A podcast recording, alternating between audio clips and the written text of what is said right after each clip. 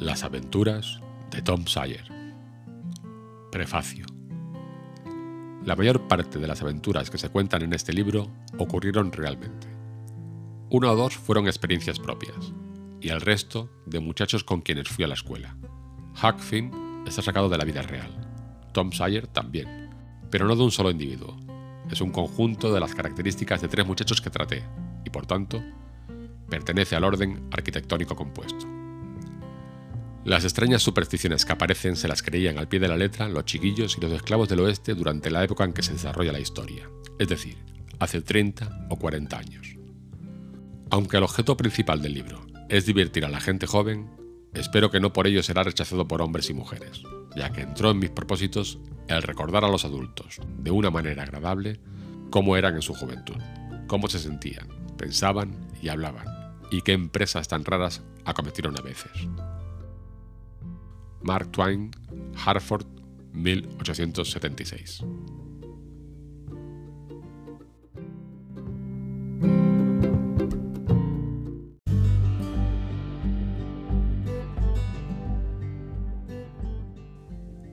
Diabluras de Tom. Capítulo 1. Tom. Silencio.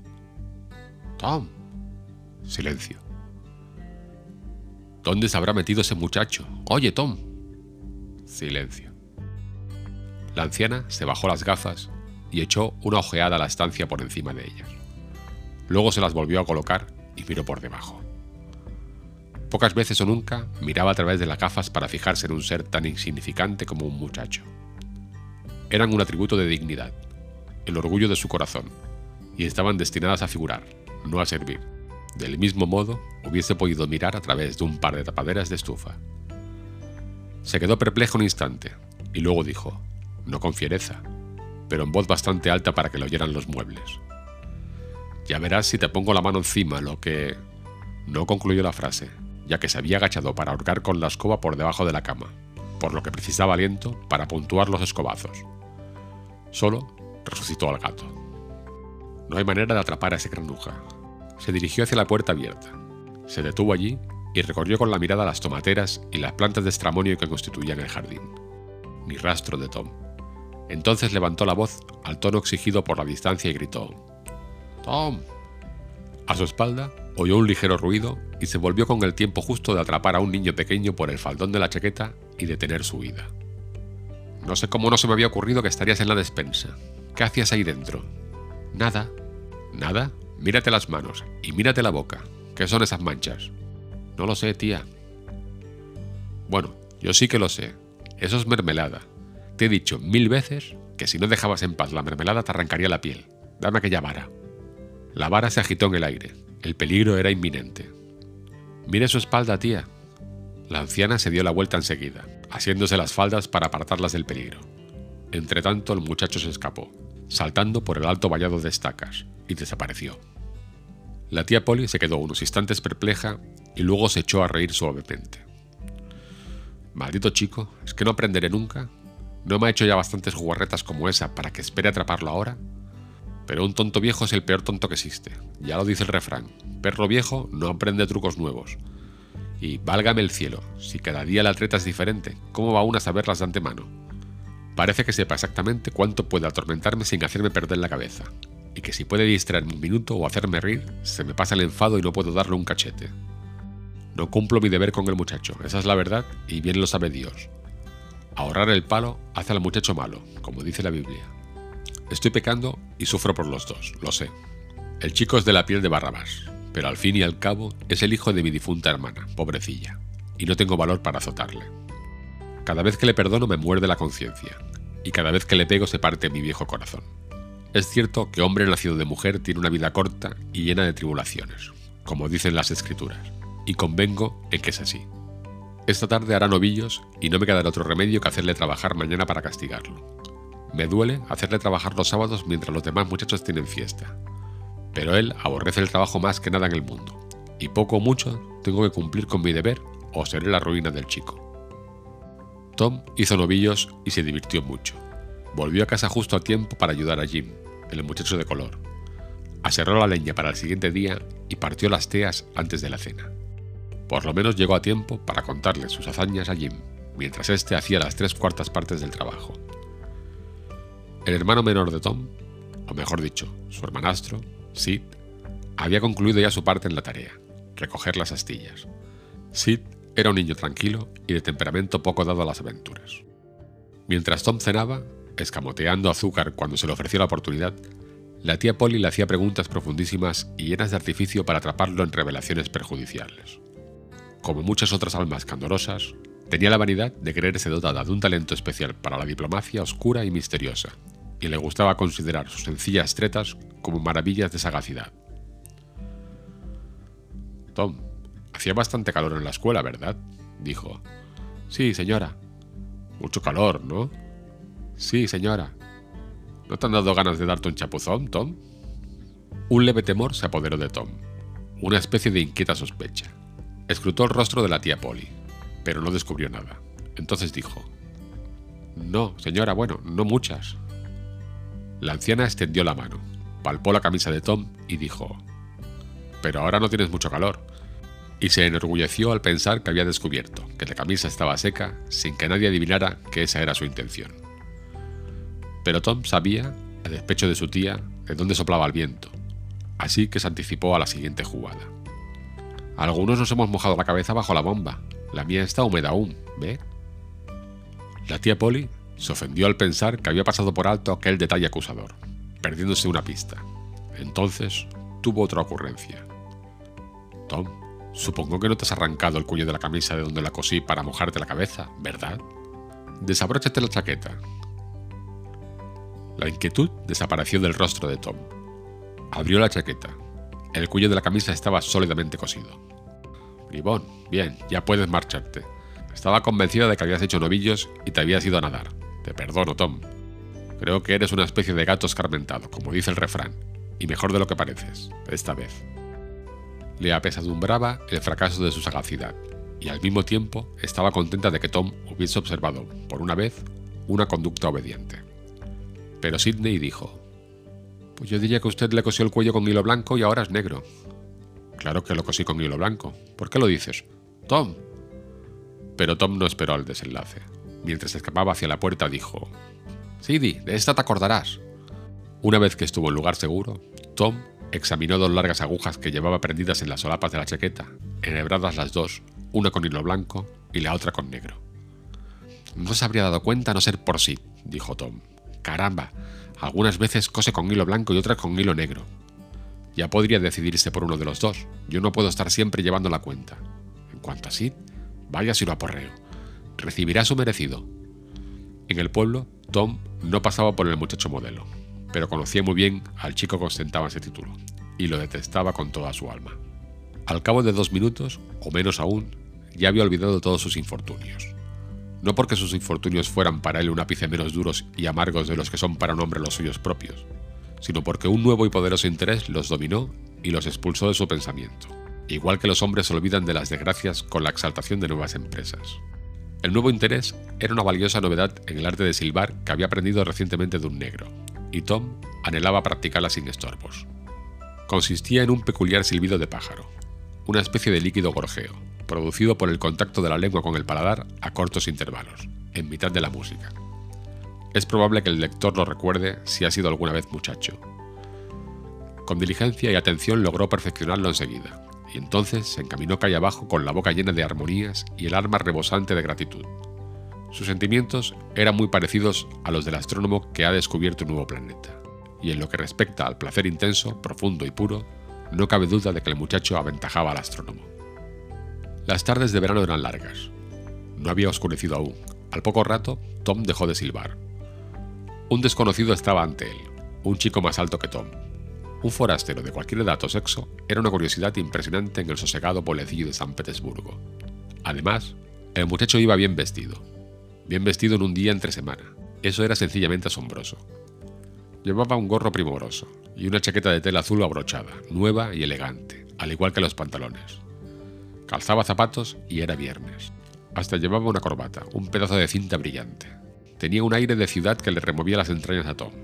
Cuanto más contemplaba Tom esa espléndida maravilla, más arrugaba la nariz y más ordinarias y vulgares les parecían sus propias prendas. Ninguno de los dos muchachos habló. Si el uno se movía, el otro también, pero solo de costado, en círculo. Se mantenían cara a cara mirándose a los ojos.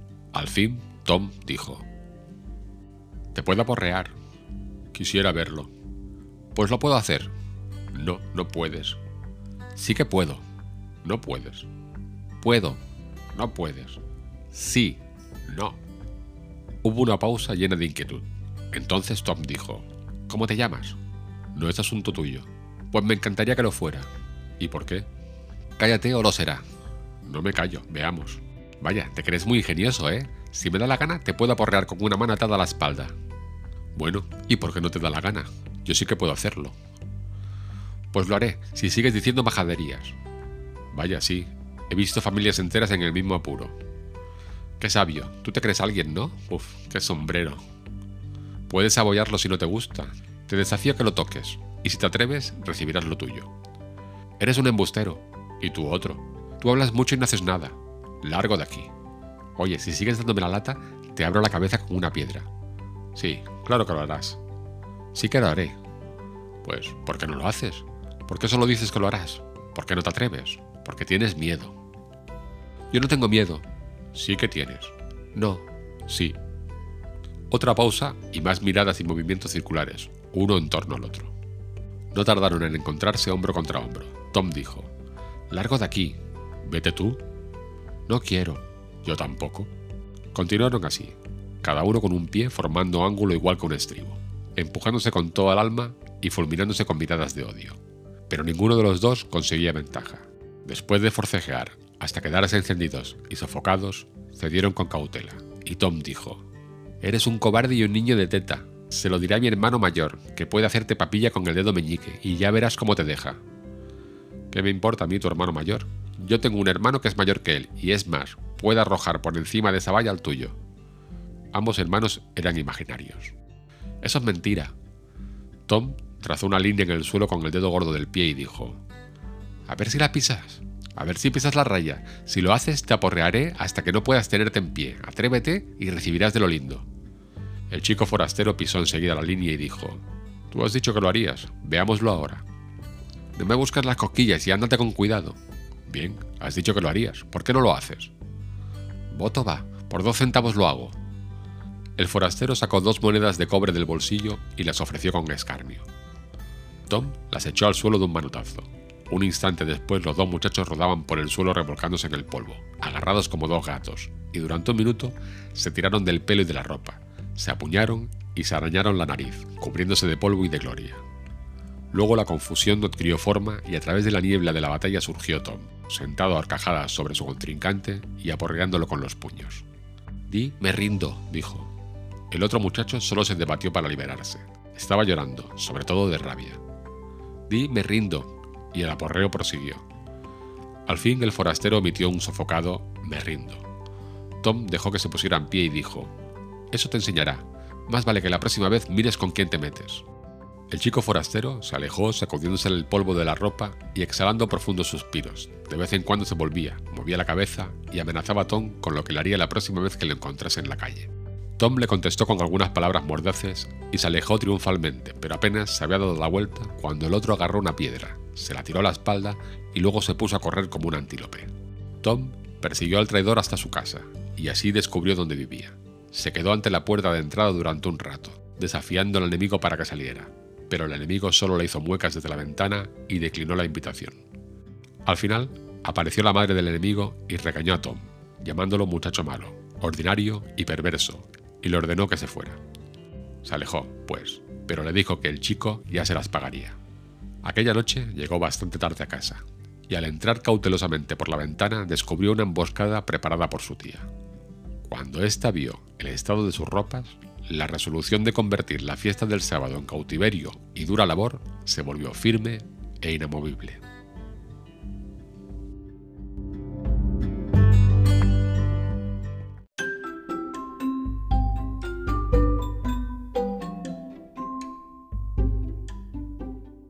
El glorioso pintor de brocha gorda.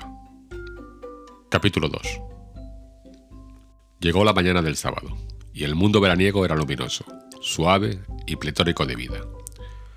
Había una canción en todos los corazones, y si el corazón era joven, la canción asomaba a los labios. Había alborozo en cada rostro y efluvios de primavera en todas partes. Los algarrobos estaban en flor y su fragancia llenaba el aire. La colina de Cardiff, más allá del pueblo y dominándolo, estaba verde por la vegetación y se extendía a suficiente distancia como para parecer un país de ensueño, pacífico y atractivo. Tom apareció en la acera con un cubo de yeso diluido en agua y una brocha de largo mango. Examinó la valla y toda su alegría la abandonó, mientras una profunda melancolía se apoderaba de su espíritu. Treinta yardas de valla de nueve pies de altura. La vida le pareció vacía y la existencia una pesada carga. Suspirando, mojó la brocha y la pasó a lo largo de la tabla superior. Repitió la operación dos veces más, comparó el insignificante trazo blanqueado con el infinito continente de valla virgen y, desanimado, se sentó en un cajón de madera. Jim hizo su aparición saltando ante la entrada, con un pozal de hojalata, cantando Buffalo Girls. Acarrear agua desde la fuente municipal siempre había sido una tarea odiosa a los ojos de Tom, pero de repente no lo pareció. Recordó que siempre había gente en la fuente. Chicos y chicas blancos, mulatos y negros siempre estaban allí esperando su turno, descansando, cambiando objetos, peleándose, luchando y alborotando. Y recordó que, aunque la fuente solo estaba a 150 grados de distancia, Jim no regresaba nunca con el cubo de agua hasta el cabo de una hora, y aún así, la mayoría de las veces, alguien tenía que ir a buscarlo. Oye Jim, yo iré a buscar el agua si tú blanqueas un poco, dijo Tom. Jim sacudió la cabeza y contestó. Imposible, amito Tom. La señora me ha dicho que fuera yo a buscar el agua y que no me parase con nadie. Ha dicho que suponía que el amito Tom me pediría que blanquease y ha añadido que no le hiciera caso, que me ocupara de mi trabajo y ha dicho que ella ya se ocuparía del blanqueo. Vamos, no hagas caso de lo que ha dicho Jim. Esa es su manera de hablar. Dame el pozar. No tardaré ni un minuto. Ella no se enterará. Ay, no me atrevo, amito. La señora me cortará el pescuezo. Vaya si lo hará. Ella, si nunca pega a nadie, solo golpea la cabeza con el dedal, y eso no hace daño a nadie. Habla mucho, pero sus palabras no duelen, a no ser que se ponga a llorar. Jim, te daré algo estupendo. Te daré una canica blanca. Jim empezó a vacilar. Una canica blanca, Jim. Una canica que siempre gana. Sí, es una canica maravillosa, ya la veo. Pero, amito Tom, tengo muchísimo miedo de que la señora... Y, además, si quieres, te enseñaré el dedo herido del pie. Jim solo era humano. Semejante tentación era excesiva para él. Dejó el pozal en el suelo, cogió la bala blanca y se inclinó sobre el dedo del pie de Tom con imprescindible interés mientras este último quitaba la venda. Un instante después, Jim volaba calle abajo con el pozal y un zumbido a su espalda. Tom enjalbegaba con vigor, y la tía Polly se retiraba del campo de batalla con una zapatilla en la mano y la mirada triunfante. Pero la energía de Tom no duró. Al pensar en los planes de diversión que tenía para aquel día, sus pesares se multiplicaron. No tardarían en aparecer los muchachos que tenían libertad y que se entregarían a toda clase de expediciones deliciosas cómo se burlarían de él al verlo trabajar. Este pensamiento lo abrazó como el fuego. Sacó todas sus riquezas terrenales y les examinó. Fragmentos de juguete, balas y desechos, lo suficiente, tal vez, para comprar un canje de trabajo, pero no lo bastante para comprar media hora de auténtica libertad. En consecuencia, se guardó los escasos tesoros en el bolsillo y abandonó la idea de intentar comprar a los muchachos. En ese sombrío y desesperado instante, tuvo una ocurrencia repentina nada menos que una idea grandiosa y magnífica. Enarboló la brocha y se puso a trabajar con calma. Al cabo de poco hizo su aparición Ben Rogers, precisamente el muchacho, entre todos, cuyas burlas más había temido. Los pasos de Ben eran una mezcla de saltitos, brincos y botes, prueba suficiente de la ligereza de su corazón y de sus grandes perspectivas. Iba mordisqueando una manzana, y a intervalos emitía un largo y melodioso chillido, seguido de un ding-dong, ding-dong, ding-dong en un tono grave, ya que se imaginaba que era un barco de vapor. Al acercarse, disminuyó la velocidad, se colocó en medio de la calle, se inclinó hacia estribor y orzó con pesadez, laboriosa pompa y meticulosidad, pues estaba personificando el Big Missouri y consideraba que tenía un calado de casi nueve pies de agua. Hacía al mismo tiempo el papel del barco, de capitán el de las campanas del motor, de manera que tenía que imaginarse situado en el puente superior dando órdenes y ejecutándolas. ¡Alto contramaestre! ¡Ding, ding, ding! Adelantó la proa y Ben se arrastró despacio hacia la acera. ¡Marcha atrás! ¡Ding, ding, ding! Estiró los brazos, que quedaron rígidos a los lados. máquina a vapor, ding, ding, ding, Entre tanto, su mano derecha describió majestuosos círculos, ya que representaba una rueda de 40 pies. Marcha atrás a vapor, ding, ding, ding. La mano izquierda empezó a describir círculos. Alto estribor, ding, ding, ding. Alto vapor, adelante estribor, alto. Virad con cuidado, ding, ding, ding. Fuera esa relinga de gratil. Deprisa, muchachos, atención. El cable de amarre. ¿Qué esperáis vosotros ahí? Sujetadlo al poste. Acostad al muelle ahora, venga. Paren las máquinas, contramaestre. Ding, ding, ding decía dándole a las llaves de prueba. Tom seguía blanqueando. No prestaba la menor atención al vapor. Ben le observó un momento y dijo: Hola, tú eres el poste de amarre, ¿eh? Ninguna respuesta. Tom contemplaba sus últimos toques con una mirada de artista. Luego daba otra suave pincelada con la brocha y volvía a contemplar el resultado. Ben se le acercó. Al ver la manzana, a Tom se le hizo la boca agua, pero continuó trabajando. Hola chico, tienes que trabajar, ¿eh? dijo Ben. Tom se volvió repentinamente y dijo, Ah, eres tú, Ben, no te había visto. Oye, yo me voy a nadar, ¿no te gustaría venir? Pero tú prefieres trabajar, por supuesto, ¿verdad? Claro que sí. Tom miró un instante al muchacho. ¿A qué llamas trabajo? preguntó. Ah, ¿eso no es trabajar? Tom prosiguió su tarea y contestó con indiferencia. Tal vez lo sea y tal vez no. En todo caso, a Tom Sayer le gusta. Vamos, ¿me estás diciendo que te gusta? La brocha siguió moviéndose. ¿Gustarme? No veo por qué no habría de gustarme. ¿Es que un chico tiene cada día la oportunidad de blanquear una valla? Eso le dio otro cariz al asunto. Ben cesó de mordisquear la manzana. Tom movía exquisitamente la brocha de un lado a otro, retrocedía para observar el efecto, añadía un brochazo aquí y allá y juzgaba de nuevo el efecto obtenido. Ben contemplaba cada movimiento con creciente interés y se sentía cautivado. Oye, Tom, déjame enjabelgar un poco, Tom reflexionó, estuvo a punto de consentir, pero cambió de idea. No, no, no, no es posible, Ben. La tía Polly es muy exigente con esta valla, con el trozo que da a la calle, ¿sabes? Pero si fuese la valla de la parte trasera, yo no tendría inconveniente, y ella tampoco. Sí, tiene una manía especial con esta parte de valla. Ha de hacerse con mucho cuidado. Creo que no hay ningún muchacho entre mil, quizá entre dos mil, que pueda blanquearla como a ella le gusta. ¿De veras? Vamos, déjame probar, solo un poco. Yo te dejaría si estuvieras en mi lugar, Tom. Ven, yo te dejaría blanquear encantado, pero la tía Polly... Jim quiso hacerlo, pero ella no le dejó. Sid quiso hacerlo, y tampoco se lo permitió. ¿Comprendes ahora mi situación? Si empiezas a pintar esta valla y ocurre cualquier cosa... No temas, tendré tanto cuidado como tú. Déjame probar, Tom. Oye, te daré el corazón de la manzana. Sí, pero... No, ven, ahora no, tengo miedo. Te la daré toda. Tom entregó la brocha con la preocupación pintada en el rostro, pero con alegría en el corazón y mientras el antiguo vapor Big Missouri trabajaba y sudaba al sol, el artista retirado se sentaba sobre un barril, dejaba colgar las piernas, hincaba el diente en la manzana y planeaba la matanza de nuevos inocentes. No faltó material. Iban apareciendo otros muchachos. Venían a burlarse, pero se quedaban a blanquear.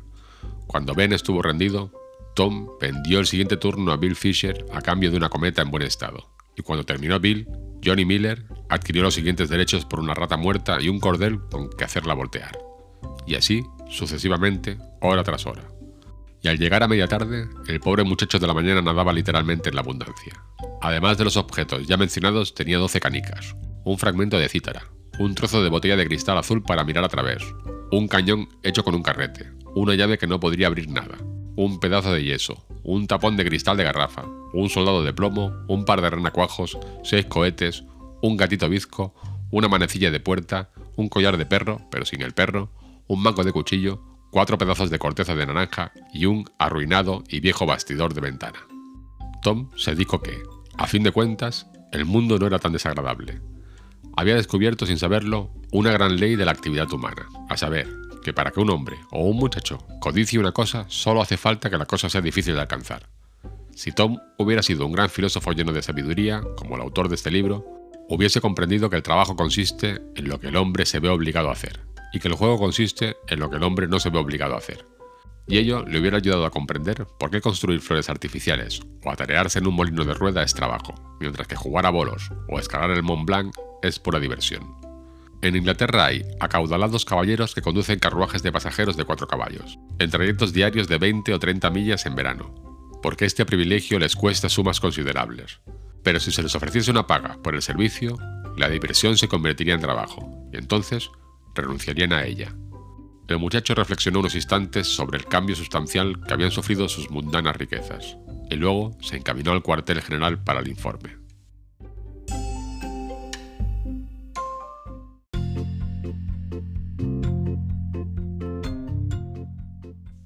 Ocupaciones bélicas y amorosas. Capítulo 3 Tom se presentó ante la tía Polly, que estaba sentada junto a la ventana abierta de una agradable sala de la parte trasera, que era una mezcla de dormitorio, comedor y biblioteca. El balsámico aire estival, la quietud llena de reposo, el perfume de las flores y el soñoliento zumbido de las abejas habían obrado en efecto y la tía Polly estaba dando cabezadas sobre su labor de calceta, pues no tenía más compañía que el gato y este se le había dormido en el regazo. Como medida preventiva, se había colocado la gafa sobre su cabeza gris. Estaba tan segura de que Tom habría desertado hacía un buen rato que se maravilló al ver que se entregaba a ella de un modo tan audaz. ¿Puedo jugar ya, tía? le preguntó. ¿Qué dices? ¿Tan pronto? ¿Cuánto trabajo has hecho?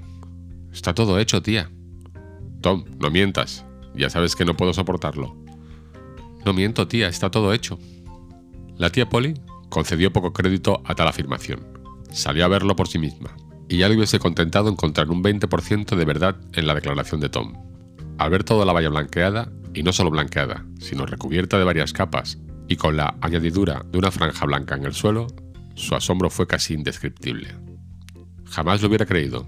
No hay que darle vueltas. Si te lo propones, sabes trabajar, Tom y diluyó el cumplido añadiendo, aunque confieso que son rarísimas las ocasiones en que te lo propones. Bien, vete a jugar, pero no tardes una semana en volver, o abrazo ribanda.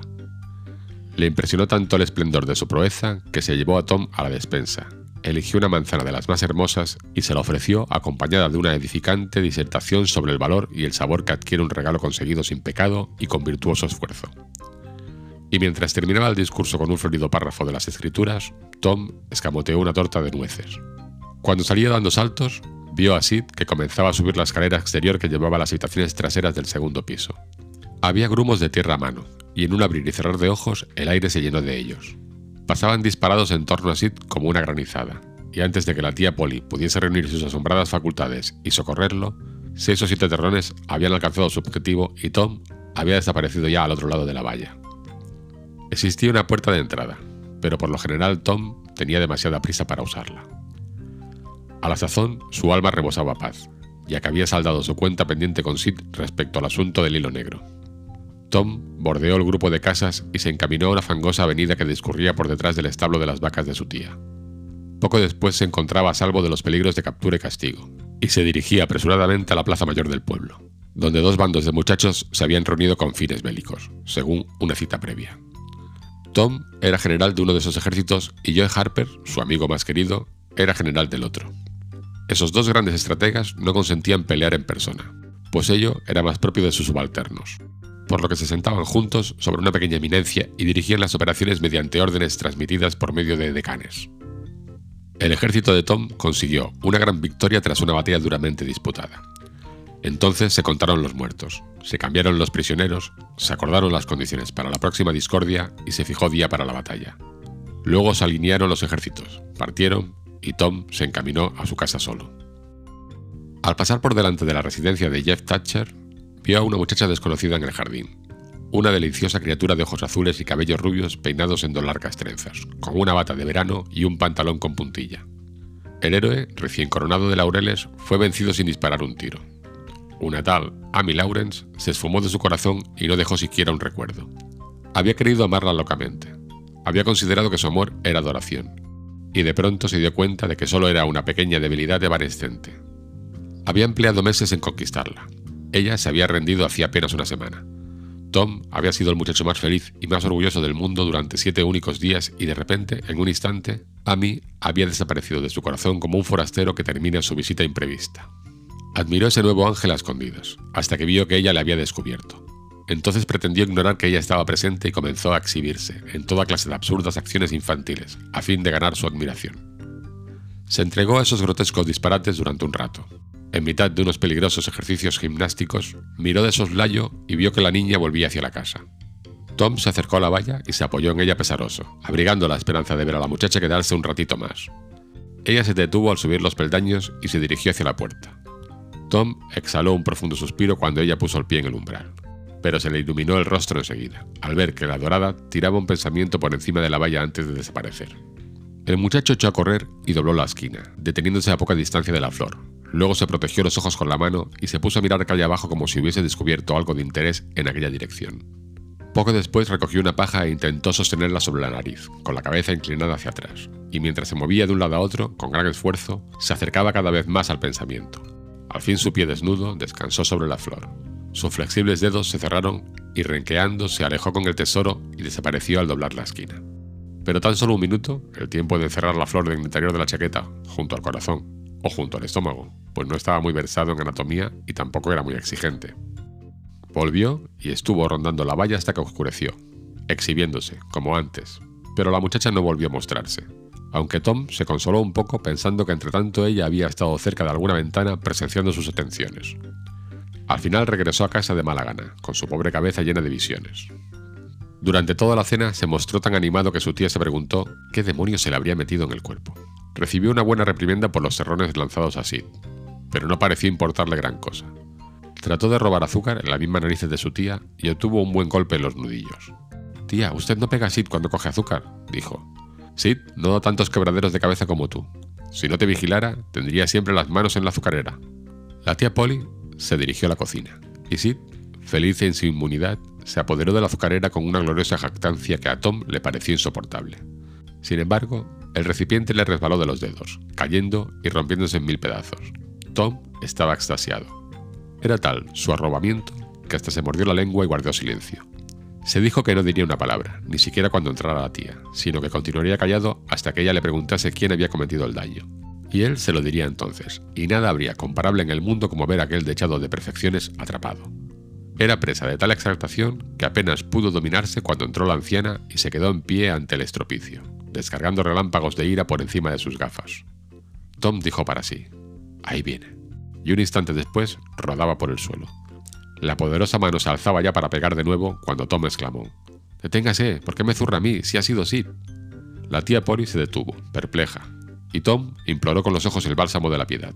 Pero cuando recobró el uso de la palabra, la tía Polly solo dijo: De todos modos, no creo que haya sido inútil. Seguramente habrás hecho alguna otra desvergonzada travesura mientras no estaba aquí. Entonces le remordió la conciencia y sintió el intenso deseo de decir algo amable pero juzgó que equivaldría a confesar que se había equivocado, cosa prohibida por la disciplina. En consecuencia, guardó silencio y prosiguió sus tareas con el corazón apesadumbrado. Tom, enfurruñado en un rincón, exaltaba sus pesares. Sabía que la tía Polly, en el fondo de su corazón, estaba arrepentida, y la conciencia de ello le recompensaba tristemente. Pero no daría muestras de reconocimiento ni las aceptaría. Sabía que una afanosa mirada lo envolvía de vez en vez, a través de un velo de lágrimas, pero se negó a percatarse de ella. Se imaginaba a sí mismo yaciendo en un lecho, enfermo de muerte, y a su tía inclinada sobre él, implorando una breve palabra de perdón. Pero él volvía el rostro hacia la pared y moría sin pronunciar aquella palabra. Ah, ¿cómo se sentiría ella entonces? También imaginaba que lo traían del río muerto, con el ensortijado pelo mojado y el triste corazón inmóvil. Y la tía Polly se le echaba encima y de sus ojos caía una lluvia de lágrimas, y sus labios suplicaban a Dios que le devolviese al muchacho y prometían que nunca, nunca más volvería a ofenderlo. Pero él seguiría allí, frío, blanco e inerte, pobre víctima cuyos pesares habían encontrado fin. Exacerbó tanto sus sentimientos con esos patéticos sueños que tuvo que tragar saliva a menudo porque se atragantaba.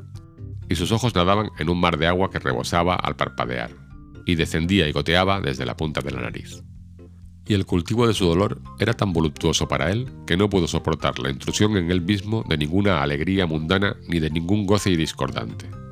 Era demasiado sagrado para tales contactos, y por eso, poco después, cuando su prima Mary entró bailando de alegría al verse de nuevo en casa tras haber pasado una interminable semana en el campo, se levantó y salió entre nubes y tinieblas por una puerta, mientras ella traía cantos y luz de sol por la otra. Deambuló lejos de los lugares que solían frecuentar los muchachos y buscó parajes desolados que armonizaban con su estado de ánimo. Una balsa de troncos en el río le pareció una invitación, y sentándose sobre el borde, contempló la tenebrosa extensión de agua, mientras deseaba ahogarse repentina e inconscientemente, sin pasar por el desagradable trámite inventado por la naturaleza. Entonces se acordó de la flor, la sacó, arrugada y marchita, y se acrecentó poderosamente su siniestra felicidad. se preguntó si, cuando se enterara, ella le compadecería. ¿Lloraría y desearía tener derecho a echarle los brazos al cuello para consolarle? ¿O se apartaría de él fríamente como el resto del mundo hostil? Tal perspectiva le produjo tanta agonía y un dolor tan placentero que la cultivó en su pensamiento dándole vueltas y más vueltas y situándola bajo nuevas y variadas luces, hasta que la agotó. Al final se levantó con un suspiro y se alejó en la oscuridad. A eso de las nueve y media o las diez, pasó por la desierta calle en que vivía la adorable desconocida. Se paró un momento. Ningún sonido llegó a su atento oído. Una vela proyectaba un opaco fulgor sobre la cortina de una ventana del segundo piso. ¿Estaba allí la sagrada presencia? Escaló la valla y se deslizó a escondidas entre las plantas hasta situarse bajo aquella ventana. La miró un buen rato con emoción. Entonces se tendió en el suelo, allí mismo, boca arriba, y unió las manos sobre el pecho aguantando la pobre flor marchita. Y así hubiera querido morirse, a la intemperie, en un mundo frío, sin ningún abrigo sobre su desvalida cabeza, sin una mano amiga que le secara el sudor mortal de la frente, sin un rostro amado que se inclinara piadosamente sobre él cuando llegase el estertor de la agonía, y así lo vería ella al asomarse a la ventana en la mañana alegre. Entonces, ¿derramaría una lágrima sobre su pobre cuerpo inerte? ¿Exhalaría un suspiro al ver aquella vida joven y brillante echada a perder y tan prematuramente tronchada? La ventana se abrió. La voz discordante de una criada profanó la sagrada quietud y un diluvio de aguas empapó el cuerpo tumbado del mártir. El remojado héroe se puso en pie de un salto exhalando un bufido. Un zumbido como de proyectil rasgó el aire mezclado con el murmullo de un juramento. Siguió un ruido de cristales rotos, y una forma menuda y vaga saltó a la valla, y desapareció a toda prisa en las tinieblas. Poco rato después, mientras Tom, desnudo ya para acostarse, examinaba su ropa empapada a la luz de una vela de sebo, Sid se despertó. Pero si sintió el más ligero impulso de hacer alusiones, lo pensó mejor y guardó silencio, pues había un no sé qué peligroso en la mirada de Tom. Tom se acostó prescindiendo de las retaílas de las plegarias, y Sid tomó nota mentalmente de la omisión.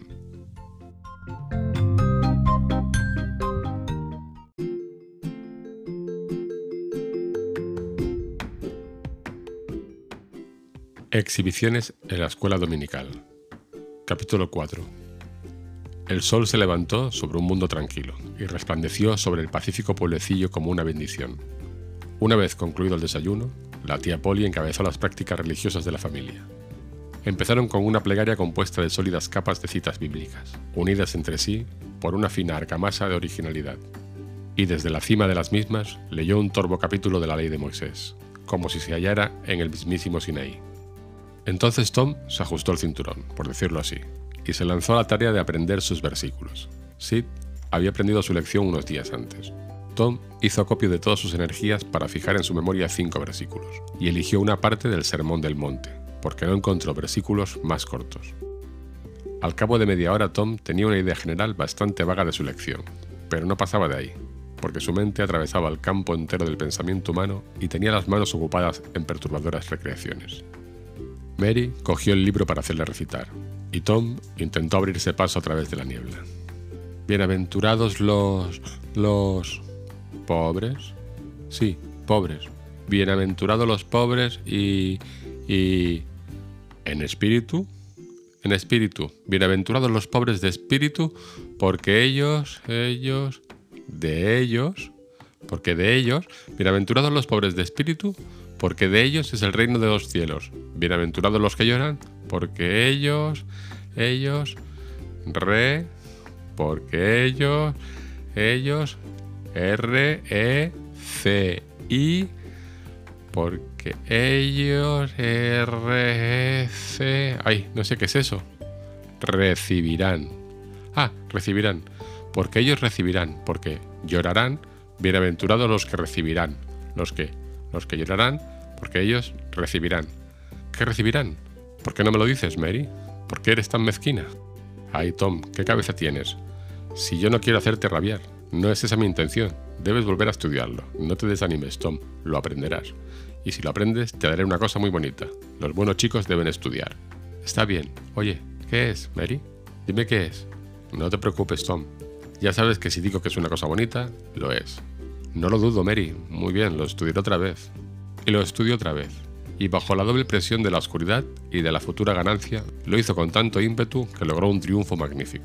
Mary le regaló un flamante cuchillo Barlow que valía 12 centavos y medio, y la convulsión de dicha que le recorrió el cuerpo a Tom lo sacudió hasta los cimientos. A decir verdad, el cuchillo no cortaba nada, pero era un auténtico Barlow y eso encerraba una inconcebible grandiosidad. Aunque si los muchachos del oeste han pensado alguna vez que tal arma podía ser falsificada en propio menoscabo, es algo que permanece en el misterio y que tal vez no se descubra jamás. A Tom se le ocurrió hacer con él unas muescas en el aparador, y se disponía a comenzar en el escritorio cuando fue exhortado a vestirse para asistir a la escuela dominical. Mary le dio una jofaina de hojalata llena de agua y un pedazo de jabón, y Tom salió fuera y dejó la jofaina sobre un pequeño banco. Entonces sumergió el jabón en el agua y lo dejó en el fondo. Se subió las mangas de la camisa, vertió el agua en el suelo y luego entró en la cocina y comenzó a sacarse la cara con mucho ahínco en la toalla que colgaba detrás de la puerta. Pero Mary le arrebató la toalla y dijo, ¿No te da vergüenza, Tom? No debes ser tan malo. El agua no te hará ningún daño. Tom se quedó un poco desconcertado. Llenaron la jofaina de nuevo y esta vez Tom permaneció ante ella un ratito, haciendo acopio de fuerzas. Respiró hondo y comenzó. Al entrar luego en la cocina, con los ojos cerrados y buscando a tientas la toalla, un honroso testimonio de agua jabonosa le goteaba del rostro. Pero al levantar la cara de la toalla, se pudo comprobar que el lavado aún no era perfecto, pues el territorio limpio se detenía abruptamente ante la barbilla y las quijadas. Por debajo y más allá de esa línea se extendía una oscura porción de terreno virgen de riego hacia por delante y hacia atrás en torno del cuello. Mary lo cogió de la mano, y cuando hubo terminado con él, Tom era un hombre y un hermano, sin distinción de color, y sus cabellos húmedos estaban primorosamente peinados y sus cortos rizos sometidos a un efecto general de exquisitez y simetría. A hurtadillas Tom se aplastaba los rizos con gran dificultad y se los estiraba sobre la cabeza, ya que opinaba que los rizos eran afeminados y los suyos le llenaban la vida de amargura. Entonces Mary sacó un traje que solo había llevado los domingos durante dos años. Lo llamaban simplemente su otra ropa, cosa que nos indica la magnitud de su guardarropa. La muchacha le dio los últimos toques. Una vez que Tom se hubo vestido, le abrochó la pulcra chaqueta hasta debajo de la barbilla, dio vuelta por encima de los hombros al vasto cuello de la camisa, lo cepilló y lo coronó con el moteado sombrero de paja. Tom tenía un aspecto mucho mejor y más incómodo, y su incomodidad era tan real como aparente. Se sentía apretado con toda aquella ropa cuya limpieza le atormentaba. Abrigaba la esperanza de que Mary se olvidara los zapatos, pero la esperanza feneció. Los untó por completo de sebo, según la costumbre, y se los llevó a Tom. Aquello le sacó de sus casillas y dijo que siempre le obligaban a hacer lo que no le venía en gana. Pero Mary dijo persuasivamente, Por favor, Tom, sé un buen chico. De modo que, refunfuñando, se calzó los zapatos. Mary no tardó en estar lista y los tres niños se encaminaron hacia la escuela dominical, lugar que Tom aborrecía con toda su alma, pero que agradaba a Sid y a Mary. La clase dominical duraba desde las 9 hasta las diez y media, y luego se celebraba el servicio religioso. Dos de los niños siempre se quedaban voluntariamente para oír el sermón, y el otro también se quedaba, por razones de más peso. Los bancos de la iglesia, de respaldo alto y sin tapizar, podían acoger unas 300 personas, el edificio era una construcción pequeña y sencilla, con una especie de cajón de madera de pino en la cima a guisa de campanario. Antes de entrar, Tom retrocedió unos pasos y se acercó a un endomingado camarada. Oye, Billy, ¿tienes algún billete amarillo? Sí. ¿Cuánto quieres por él? ¿Cuánto das? Un pedazo de caramelo y un anzuelo. Enséñamelos. Tom se los enseñó. Fueron satisfactorios y la propiedad cambió de manos. Luego trocó un par de canicas blancas por tres billetes encarnados y alguna otra insignificativa por un par de billetes azules. Acechó a otros muchachos a medida que llegaban, y continuó comprando billetes de varios colores durante 10 o 15 minutos más. Luego entró en la iglesia con un enjambre de chicos y chicas, aseados y bulliciosos. Se dirigió a su sitio y entabló pelea con el primer muchacho que encontró a mano. El maestro, un hombre grave y entrado en años, intervino, y mientras tanto Tom le tiró del pelo al chico del banco contiguo, pero estaba absorto en su libro cuando el muchacho se volvió. Poco después, pinchó con un alfiler a otro chico para oírle exclamar ¡Ay! y consiguió una nueva reprimenda del profesor. Todos los compañeros de Tom eran parecidos, inquietos, alborotadores y fastidiosos. Cuando les tocó recitar sus lecciones, ni uno sabía los versículos a la perfección, y tuvieron que apuntarles continuamente. No obstante, cuando acabó ese tormento, cada uno recibió su recompensa en billetes azules que llevaban un pasaje de la escritura. Cada billete azul era el premio por haber sabido dos versículos. Diez billetes azules equivalían a uno encarnado, y podían canjearse por este. Diez billetes encarnados equivalían a uno amarillo. Por diez billetes amarillos, el superintendente entregaba al alumno una Biblia encuadernada con gran sencillez. Valía 40 centavos en aquella aventurosa época. ¿Cuántos de mis lectores habrían tenido la perseverancia y la aplicación de aprenderse de memoria dos mil versículos cuando se trataba de una Biblia ilustrada por Doré? Y no obstante, Mary había obtenido dos Biblias de esta manera. Fue la paciente labor de dos años. Y un muchacho de parentesco alemán había ganado cuatro o cinco. Este muchacho recitó una vez tres mil versículos sin parar, pero el esfuerzo de sus facultades mentales fue excesivo, y a partir de aquel día se convirtió en poco menos que un idiota. Lamentable desgracia para la escuela, ya que en las grandes ocasiones, ante el público, el superintendente, como decía Tom, hacía salir siempre al muchacho para que se disparase. Solo los alumnos mayores procuraban conservar sus billetes y continuaban la tediosa labor hasta obtener una Biblia, de modo que la entrega de uno de estos premios era un acontecimiento desacostumbrado y notable. El alumno triunfador adquiría ese día tanta grandeza y celebridad que el corazón de cada escolar se encendía como una ardiente emulación que a menudo duraba un par de semanas.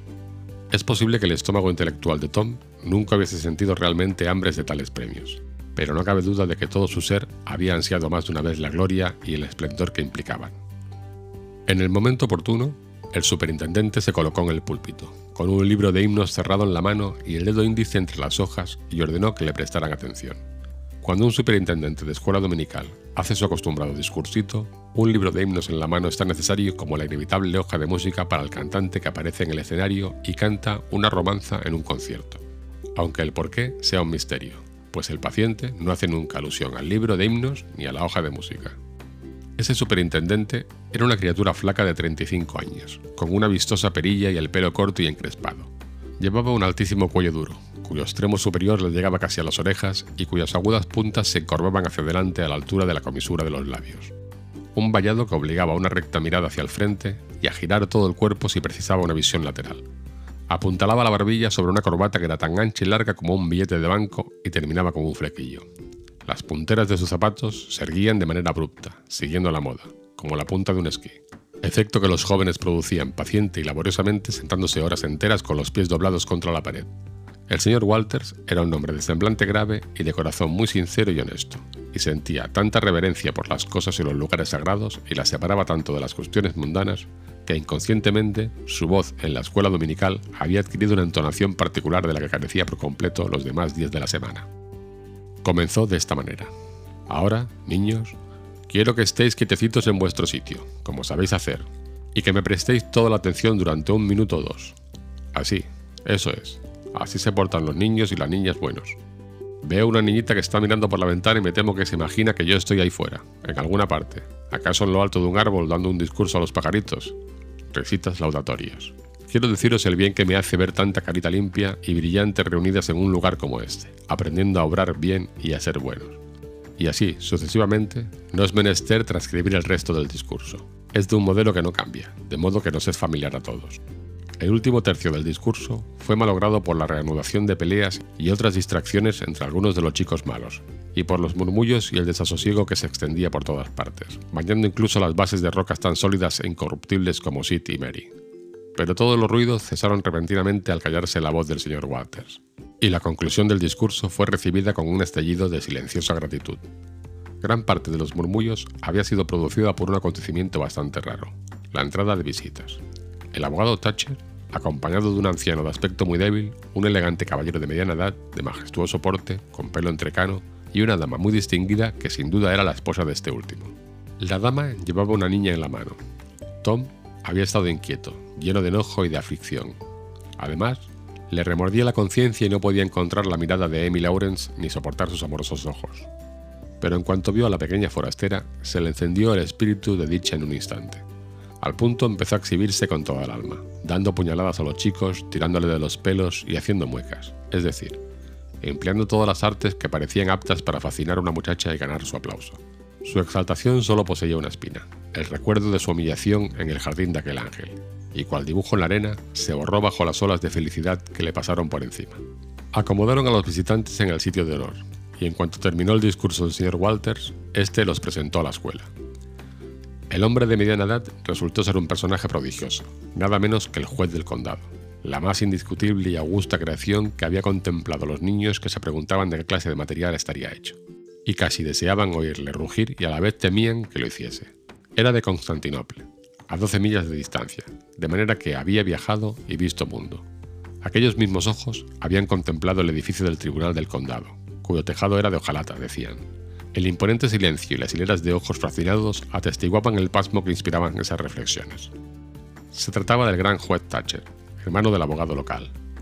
Jeff Thatcher se adelantó inmediatamente para mostrar su intimidad con el gran hombre y ser envidiado por toda la escuela. De haberlos oído, le hubieran parecido música celestial estos murmullos.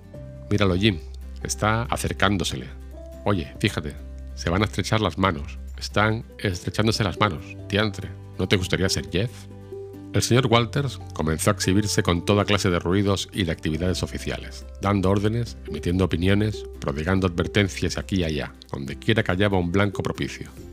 El bibliotecario se exhibió, corriendo de un lado para otro con los brazos llenos de libros y haciendo buena parte de la bulla y el alboroto con que alardea de autoridad un insecto. Las señoritas profesoras se exhibían, inclinándose con dulzura sobre alumnos a los que antes habían apuñeado, alzando lindos dedos amonestadores a los niños malos y dando cachetes amorosos a los buenos. Los jóvenes maestros exhibían con leves reprimendas y otras pequeñas muestras de autoridad y fina atención a la disciplina, y gran parte de los profesores, de uno y otro sexo, tenían algo que hacer en la biblioteca. Y eran tareas que con frecuencia habían de repetirse dos y tres veces, con mucho disgusto aparente, las niñas se exhibían de maneras variadas, y los chicos se exhibían con tal diligencia que las bolitas de papel y el murmullo de las riñas llenaban el aire. Y, dominándolo todo, allí estaba sentado el gran hombre, irradiando una majestática sonrisa judicial sobre toda la casa, y calentándose al sol de su propia grandeza, pues también él, sin duda, estaba exhibiéndose. Tan solo faltaba una cosa para completar el éxtasis del señor Walters, la oportunidad de entregar una Biblia de premio y mostrar un prodigio, Varios alumnos tenían algunos billetes amarillos, pero ninguno suficientes. El señor Walters había interrogado a los discípulos más destacados. En aquel instante hubiera dado el mundo entero para tener de nuevo al chico alemán con la cabeza en su sano juicio. Y en aquel preciso momento, cuando la esperanza ya estaba muerta, Tom Sawyer se presentó con nueve billetes amarillos, nueve encarnados y diez azules, y solicitó una Biblia. Aquello fue como un rayo rasgando un cielo claro. Walters no esperaba tal aplicación de tal fuente ni durante los próximos 10 años. Pero no había que darle vueltas. Allí estaban las pruebas indiscutibles y nada se podía objetar. Por lo tanto, Tom fue izado al nivel de los elegidos con el juez, y la gran noticia se anunció desde el cuartel general. Fue la sorpresa más entontecedora de la década, y causó tanta sensación que el nuevo héroe quedó elevado a la altura del héroe judicial, y la escuela tuvo dos maravillas para contemplar en vez de una. A los chicos les roía la envidia, pero los que sufrían el dolor más amargo eran los que se daban cuenta, demasiado tarde, de que ellos mismos habían contribuido a tan odiado esplendor procurando billetes a Tom a cambio de las riquezas que éste había amasado vendiendo los privilegios de Halbegar. Estos se despreciaban por haber sido víctimas de un fraude vil, de una taimada serpiente oculta en la hierba. El premio fue entregado a Tom con toda la efusión que el superintendente pudo derramar en tales circunstancias, pero el chorro efusivo le faltaba un poco de autenticidad, pues el instinto del pobre diablo le decía que allí había un misterio que acaso no soportase muy bien la luz. Era sencillamente descabellado que ese muchacho hubiera almacenado dos mil gavillas de sabiduría bíblica, cuando una docena ya hubieran agotado sin duda su capacidad. Amy Lawrence estaba orgullosa y contenta y trató de obligar a Tom a mirarle a la cara, pero él no quiso mirar. Amy se extrañó. Luego sintió un ápice de inquietud. Una oscura sospecha fluctuó en su mente. La niña observó. Una mirada furtiva fue una clara revelación y entonces se le partió el corazón, sintió celos y rabia. Le asomaron lágrimas a los ojos y odió a todo el mundo. A Tom más que a nadie, pensaba ella. Tom fue presentado al juez, pero se le trabó la lengua, casi perdió el aliento y el corazón le latió con fuerza, en parte a causa de la pavorosa grandeza del hombre, pero sobre todo porque era el padre de ella. Le hubiese gustado arrodillarse y adorarlos si hubiese estado a oscuras. El juez posó la mano sobre la cabeza de Tom, lo llamó buen hombrecito y le preguntó su nombre. El muchacho tartamudeó un instante y dijo al fin: Tom. Oh, no, Tom no, sino. Thomas. Ah, eso es. Ya suponía yo que sería más largo. Pero me atrevería a decir que aún tienes otro nombre, y que vas a decírmelo, ¿no? Dile al caballero tu apellido, Thomas, dijo Walters. Y di señor, y di señor. No debes olvidar los modales. Thomas Sayer, señor. Eso es. A eso llamo yo ser buen chico. Buen hombrecito. Extraordinario. Todo un hombrecito. Dos mil versículos es mucho, muchísimo. Y nunca te arrepentirás del tiempo empleado en aprenderlos, pues el saber es lo mejor que hay en el mundo. Es lo que hace grandes hombres y hombres buenos. Tú también serás un gran hombre y un hombre bueno algún día. Tomás. Y entonces volverás la vista hacia el pasado y te dirás, todo lo debo a los privilegios de la escuela dominical de mi niñez, todo lo debo a mis queridos maestros que me enseñaron a aprender, todo lo debo al bondadoso superintendente que me animó, cuidó de mí y me dio una hermosa Biblia. Una espléndida y elegante Biblia para mi uso particular. Todo lo debo a la recta educación. Eso es lo que dirás, Thomas Ayer. Y no querrías cambiar por dinero los dos mil versículos. Desde luego que no. Y ahora, no te importará decirnos a mí y a esta señora alguna de las cosas que has aprendido, ¿no? Claro que no te importará, porque nosotros estamos orgullosos de los muchachos estudiosos. Vamos a ver, sin duda conoces los nombres de los doce discípulos, ¿Quieres decirnos los nombres de los primeros que fueron elegidos? Tom daba tirones a un botón de la chaqueta con aire asustado. Enrojeció y bajó los ojos. El corazón del señor Walter se encogió. Se dijo que no era posible que el muchacho contestara aquella sencilla pregunta. ¿Por qué lo interrogaba el juez? No obstante, se creyó obligado a hablar y dijo, Contesta al caballero, Thomas, no tengas miedo.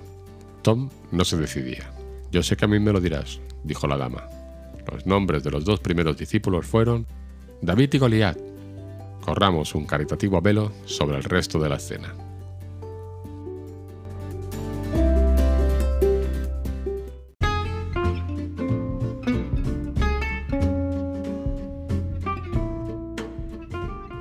El escarabajo y su presa. Capítulo 5. Alrededor de las diez y media comenzó a tañer la agrietada campana de la iglesia, y al cabo de poco empezó a reunirse la gente para el sermón matutino. Los niños de la escuela dominical se distribuyeron por el recinto y ocuparon los bancos con sus familiares, a fin de estar bajo custodia. Llegó la tía Polly, y Tom, Sid y Mary se sentaron con ella. Colocaron a Tom junto al pasillo para alejarlo todo lo posible de la ventana abierta y de las seductoras escenas estivales del exterior. La multitud desfilaba por los pasillos. El anciano y menesteroso administrador de correos, que había conocido días mejores, el alcalde y su esposa, porque en el pueblo tenían alcalde, entre otras bagatelas, el juez de paz, la viuda Douglas, una cuarentona rubia y elegante, acomodada, alma buena y generosa, cuya casa en la colina era la única mansión del pueblo, la persona más hospitalaria y pródiga en cuestión de fiestas de que podía afanarse San Petersburgo, el encorvado y venerable antiguo alcalde y la señora Ward, el abogado Riverson, el nuevo notable de lejos, luego la belleza del pueblo seguida por un ejército de atractivas jovencitas vestidas de linón y emperejiladas con cintas. Luego, todos los jóvenes empleados de la ciudad en comitiva, pues habían estado en el vestíbulo chupando el puñón del bastón y sonriendo afectadamente, formando un muro circular de admiradores, hasta que la última muchacha hubo entrado en la iglesia. Y por último, llegó el chico modelo, Billy Matherson, cuidando de su madre con tanto esmero como si fuese un objeto de fino cristal. Siempre llevaba a su madre a la iglesia y era el orgullo de todas las matronas. Todos los muchachos lo odiaban por ser tan bueno, y además se lo habían presentado como modelo demasiadas veces. El pañuelo colgaba de su bolsillo, como era costumbre los domingos con estudiado desaliño. Tom no veía pañuelo y juzgaba ridículos a los muchachos que lo llevaban. Una vez reunida toda la congregación, la campana tañó una vez más, avisando a los rezagados y entonces una solemne quietud invadió la iglesia, solo interrumpida por las risitas y los murmullos del coro en la galería. El coro siempre reía y murmuraba durante todo el servicio. Una vez hubo un coro de iglesia que tenía educación, pero no recuerdo dónde. Hace muchísimos años y apenas me acuerdo de ningún detalle, pero creo que era en algún país extranjero. El ministro señaló el himno y lo leyó con deleite, en un estilo peculiar que era muy admirado en aquella parte del país. Su voz empezaba en un medio tono y ascendía con fuerza hasta alcanzar un punto determinado. Allí acentuaba con énfasis la palabra más alta y entonces descendía vertiginosamente como desde un trampolín. ¿Me han de llevar al cielo sobre florido lecho acomodado cuando otros, por el premio, luchan surcando el mar ensangrentado? Se lo consideraba un lector maravilloso. En las reuniones de sociedad le rogaban siempre que leyera versos, y al concluir la lectura las damas alzaban las manos y las dejaban caer sin fuerza sobre la falda. Entornaban los ojos y sacudían la cabeza, como diciendo, no hay palabras para expresarlo, es demasiado hermoso, demasiado hermoso para esta tierra mortal. Una vez cantado el himno, el reverendo Sprague se transformó en una tablilla de avisos y leyó notas de reuniones, sociedades y otras cosas hasta dar la sensación de que la lista se alargaría hasta la hecatombe del día del juicio final. Una rara costumbre que aún se mantiene en Estados Unidos, hasta en las ciudades e incluso en esta época de abundantes periódicos. A menudo, cuanto menos puede justificarse una costumbre tradicional, más difícil resulta desembarazarse de ella. Luego el ministro rezó. Fue una generosa plegaria muy detallada, oro por la iglesia y por los niños que estaban en la iglesia, por las demás iglesias del pueblo, por el mismo pueblo, por el condado, por el Estado, por los funcionarios del Estado, por Estados Unidos, por las iglesias de Estados Unidos, por el presidente, por los funcionarios del gobierno, por los infelices marineros que navegaban en mares procelosos, por los millones de oprimidos que gimen bajo el yugo de las monarquías europeas y los despotismos orientales, por lo que, habiendo recibido la luz y la buena nueva, no tenían, con todo, ojos para ver ni orejas para oír, por los paganos de las islas lejanas perdidas en el mar, y acabó suplicando que las palabras que iba a decir hallasen gracia y favor, y fuesen simiente sembrada en tierra fértil que produjese a su tiempo una grata cosecha de bien. Amén. Se oyó un murmullo de ropas, y la gente que estaba en pie se sentó. El héroe de esta historia no se divertía con la plegaria, apenas la soportaba, si es que llegaba a eso siquiera. Estaba inquieto, inconscientemente llevaba la cuenta de los detalles de la plegaria, porque si bien no escuchaba, conocía el terreno de antiguo y la ruta que solía seguir el clérigo y cuando intercalaba algún nuevo detalle, su oído lo descubría y toda su naturaleza se resentía. Tom juzgaba las añadiduras una traición. En mitad de la plegaria, una mosca se posó en el respaldo del banco que tenía enfrente, y para su espíritu fue una tortura ver cómo se frotaba las manos con calma, se rodeaba la cabeza con los brazos y la restregaba con tanto vigor que parecía separarla casi del cuerpo, mientras mostraba el hilillo sutil del cuello. La vio rascarse las alas con las patitas traseras y alisarlas contra el cuerpo como si fueran los faldones de una casaca. La observó llevar a cabo estas operaciones sin inmutarse, como si supiese que estaba perfectamente a salvo. Y bien que lo estaba, pues por violento que fuese el prurito de las manos de Tom, no osaban atrapar la mosca, a creer que su alma habría sido destruida al instante de haber realizado semejante acción en el discurso de la plegaria. Pero con la frase final, la mano comenzó a encorvársele y a deslizarse furtivamente, y en el instante en que se dijo Amén, la mosca era prisionera de guerra. La tía Polly lo descubrió y se la hizo soltar. El ministro inició su sermón, y con la monotonía de un abejorro zumbador, desarrolló un argumento tan prosaico que al poco rato muchas personas estaban dando cabezadas. Sin embargo, era un argumento que trataba del fuego ilimitado y del azufre reducía a los predestinados a la gloria a un número tan reducido que su salvación casi no valía la pena. Tom contaba las páginas del sermón, al salir de la iglesia siempre sabía el número de páginas leídas, pero raramente se enteraba de otra cosa. No obstante, esta vez llegó a interesarse de veras durante un breve rato. El ministro hacía una grandiosa y conmovedora descripción de la reunión de los huestes humanas en el milenario, cuando el león y el cordero yacerían juntos y un niñito los conduciría pero la emoción patética y la leccionadora moral del gran espectáculo se perdían para el muchacho. Este solo pensaba en la insigne grandeza del principal protagonista ante las naciones expectantes. Se le iluminó el rostro ante la idea y se dijo que le gustaría ser aquel niño, siempre que el león fuese manso. Luego volvió a su desasosiego anterior, mientras se reanudaba el árido argumento. Al cabo de poco se acordó de un tesoro que tenía y lo sacó. Era un formidable escarabajo negro con unas quijadas enormes. Una chinche con tenaza, lo llamaba él. Estaba encerrado en una caja de cápsulas. Lo primero que hizo el escarabajo fue agarrársele el dedo. Siguió un lógico papirotazo. El escarabajo rodó al pasillo quedando allí patas arriba, y el dedo herido se metió en la boca del muchacho. El escarabajo yacía en el suelo moviendo desesperadamente las patas, incapaz de darse la vuelta. Tom lo contemplaba y ansiaba cogerlo, pero el animalillo estaba a salvo, fuera de su alcance. Otras personas a quienes no interesaba el sermón encontraron alivio en el escarabajo y también se pusieron a observarlo. Poco después, hizo su aparición un errante perro de aguas con el corazón entristecido, amodorrado por la blandura y la calma estivales, abrumado por el cautiverio y suspirando por un cambio. Vio el escarabajo. El caído rabo se alzó y osciló. Vigiló la presa. Dio una vuelta a su alrededor, lo olió desde una segura distancia, dio otra vuelta, se envalentonó y olfateó más cerca. Entonces levantó el hocico y dio un cauteloso zarpazo al insecto, sin tocarlo.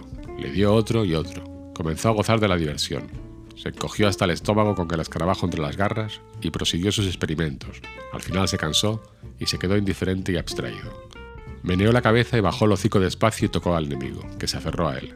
Se oyó un gruñido doloroso. La cabeza del perro se movió con violencia y el escarabajo cayó a un par de yardas de distancia, y una vez más se quedó patas arriba. Los espectadores vecinos se estremecieron con una dulce alegría interna. Varios rostros se ocultaron tras abanicos y pañuelos, y Tom fue completamente feliz. El perro ofrecía un aspecto de bobo y es probable que se diera cuenta de ello, pero en su corazón anidaba el resentimiento y tenía ansias de venganza. Se acercó pues al escarabajo, iniciando otra vez un cauto ataque, saltando sobre él desde cada punto de un círculo, cayendo con las patas delanteras a una pulgada del insecto, dando mordiscos aún más cercanos y sacudiendo la cabeza hasta que las orejas le vibraron de nuevo. No tardó en fatigarse otra vez e intentó divertirse con una mosca, pero no encontró alivio persiguió dando vueltas a una hormiga, con el hocico pegado al suelo, pero aquello lo hastió enseguida. Bostezó, suspiró, se olvidó por completo del escarabajo y se sentó encima de él. Entonces se oyó un desgarrador alarido de agonía y el can enfiló el pasillo a toda prisa. Los alaridos continuaron y la carrera del perro también. Cruzó el recinto frente al altar, descendió por el otro pasillo, cruzó ante las puertas, aulló al encontrarse en la última etapa. Su angustia creció a medida que avanzaba, hasta que al poco rato no fue más que un lanudo cometa moviéndose en su órbita con el fulgor y la velocidad de la luz. Por último, la frenética víctima desvió su carrera y saltó al regazo de su dueño. Este lo arrojó por la ventana y la voz del infortunio se debilitó enseguida hasta morir en la lejanía. Todos los fieles tenían la cara enrojecida y sofocada de reprimir la risa, y el sermón había llegado a una mortal estancación. El discurso se reanudó al cabo de poco, pero se deslizaba entre pausas y tropiezos, y todas las posibilidades de impresionar al público estaban perdidas, pues incluso los más graves sentimientos eran recibidos sin cesar con ahogados arranques de hilaridad profana, tras la protección de un remoto respaldo de banco, como si el pobre párroco hubiera dicho algo extrañamente jocoso. La congregación se sintió muy aliviada cuando terminó la prueba y se dijo la bendición. Tom Sawyer volvió a su casa contentísimo, pensando que el servicio divino era más satisfactorio cuando intervenía en él un poco de variedad. Solo una idea destruía su contento, aceptaba que el perro jugara con su chinche con tenazas, pero no juzgaba correcto que se lo llevase consigo.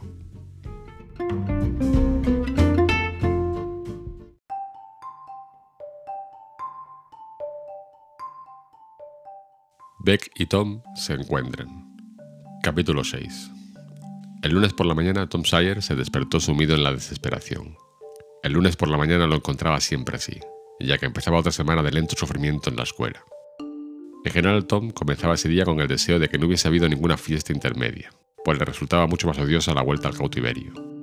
Tom reflexionaba en la cama. Se le ocurrió que hubiera deseado estar enfermo, de ese modo se habría quedado en casa.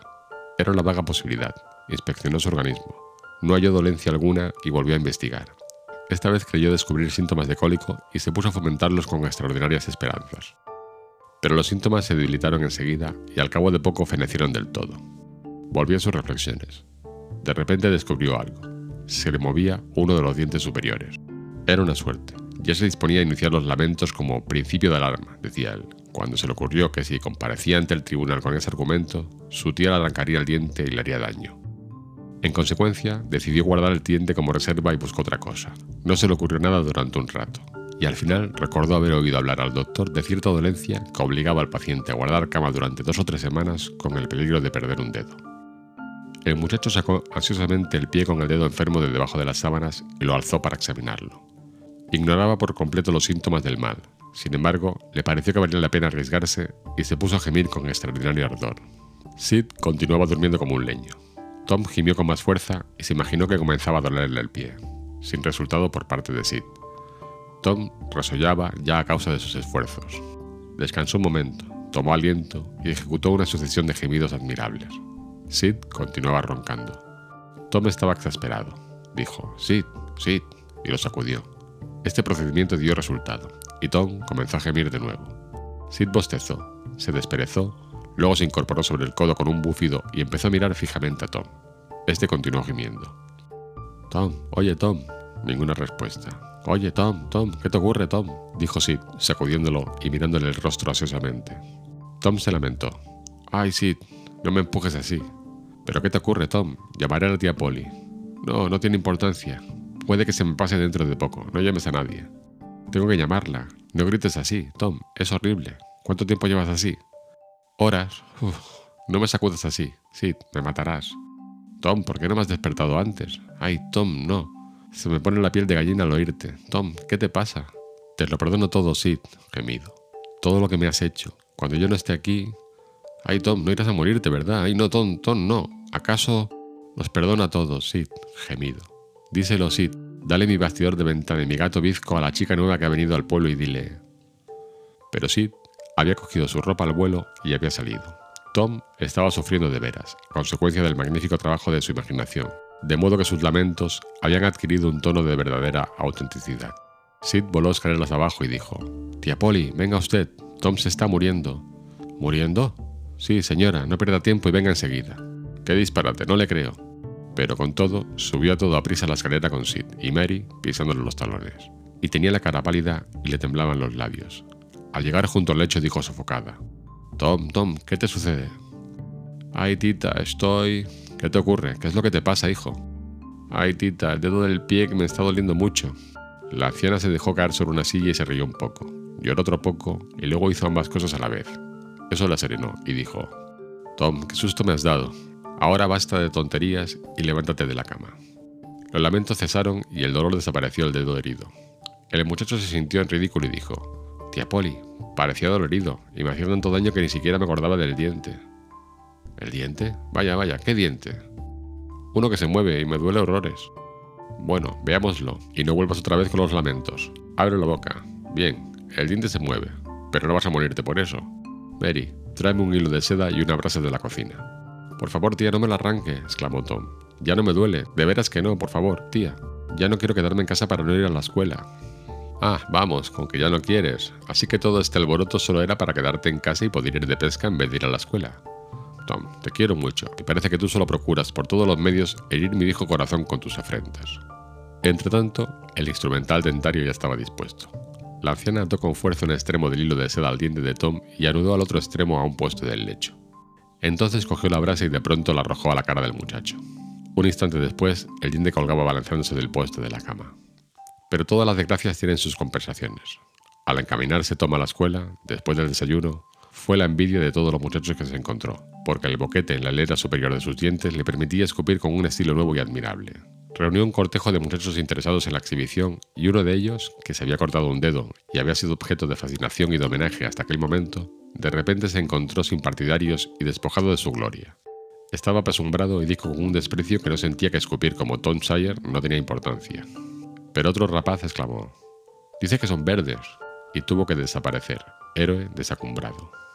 Poco después se tropezó con el joven paria del pueblo, Huckleberry Finn, el hijo del borracho local.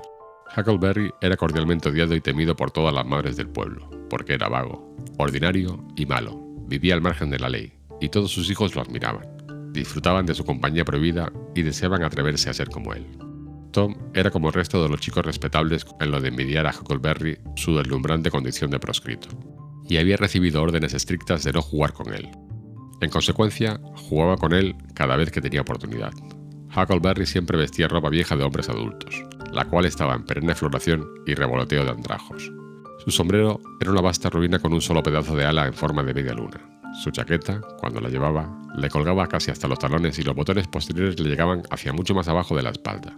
Solo un tirante le aguantaba los pantalones, cuyo trasero formaba una bolsa muy baja que nada contenía, y las perneras terminadas en flecos se arrastraban por el barro si no estaban arremangadas. Huckleberry iba y venía a su libre antojo. Dormía al pie de las puertas cuando hacía buen tiempo, y en barriles vacíos si llovía. No tenía que ir a la escuela ni a la iglesia, ni soportar a ningún maestro ni obedecer a nadie. Podía ir a pescar y a nadar cuando y a donde le viniese en gana, y quedarse allí el tiempo que le apeteciera. Nadie le prohibía pelearse. Podía tardar en acosarse el tiempo que gustara. Siempre era el primer muchacho que iba descalzo en primavera y el último en calzar zapatos en otoño. Nunca tenía que lavarse ni ponerse ropa limpia y podía jurar con una maravillosa libertad. En una palabra, el muchacho tenía todo cuanto da valor a la vida. Eso pensaba cualquier chico acosado, apresionado y respetable de San Petersburgo. Tom saludó al romántico proscrito. Hola, Huckleberry. Hola, chico. ¿Qué te parece esto? ¿Qué llevas ahí? Un gato muerto. Déjamelo ver, Huck. Caracoles, qué tieso está. ¿Dónde lo has encontrado? Se lo compré a un chico. ¿A cambio de qué? De un billete azul y una vejiga que encontré en el matadero. ¿Dónde encontraste el billete azul? Se lo cambié a Ben Rogers hace dos semanas por un arco de hierro. Oye, Hack, ¿tú sabes para qué sirven los gatos muertos? ¿Para qué? Curan las verrugas. ¿De veras? Yo sé algo mejor. Apuesta que no. ¿Qué es? Agua de yesca. ¿Agua de yesca? Yo no daría nada por el agua de yesca. Con que no, ¿eh? ¿La has probado alguna vez? No, yo no. Pero Bob Turner sí. ¿Quién te lo ha dicho? Pues él se lo contó a Jeff Thatcher y Jeff se lo dijo a Johnny Baker y Johnny se lo dijo a Jim Hollis y Jim se lo dijo a Ben Rogers. Y Ben se lo contó a un negro. Y el negro me lo contó a mí. ¿Qué dices ahora? Bien, ¿y qué? Todos han mentido. Al menos todos excepto el negro. No lo conozco. Pero nunca he visto un negro que no mintiese. Pero aunque no lo creo, dime cómo lo hizo Bob Tanner, Hack. Pues metió la mano en un tronco podrido que contenía agua de lluvia. De día. Por supuesto. ¿De cara al tronco? Sí, al menos lo entendí así. ¿Dijo algo? No lo creo, no sé. ¿Ves? ¿Cómo es posible hablar de la cura de verrugas con agua de yesca de un modo tan disparatado? Claro que así no dio resultado.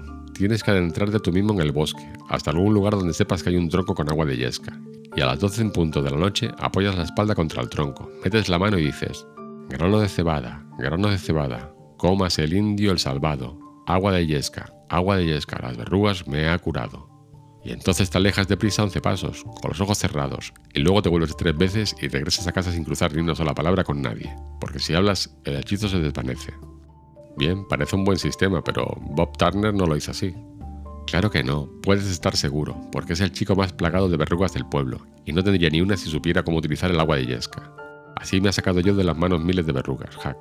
Juego tan a menudo con las ranas que siempre me sale una cantidad enorme de verrugas. A veces me las saco con una haba. Sí, las habas son buenas. Ese remedio lo conozco. ¿De veras? ¿Y cómo lo haces?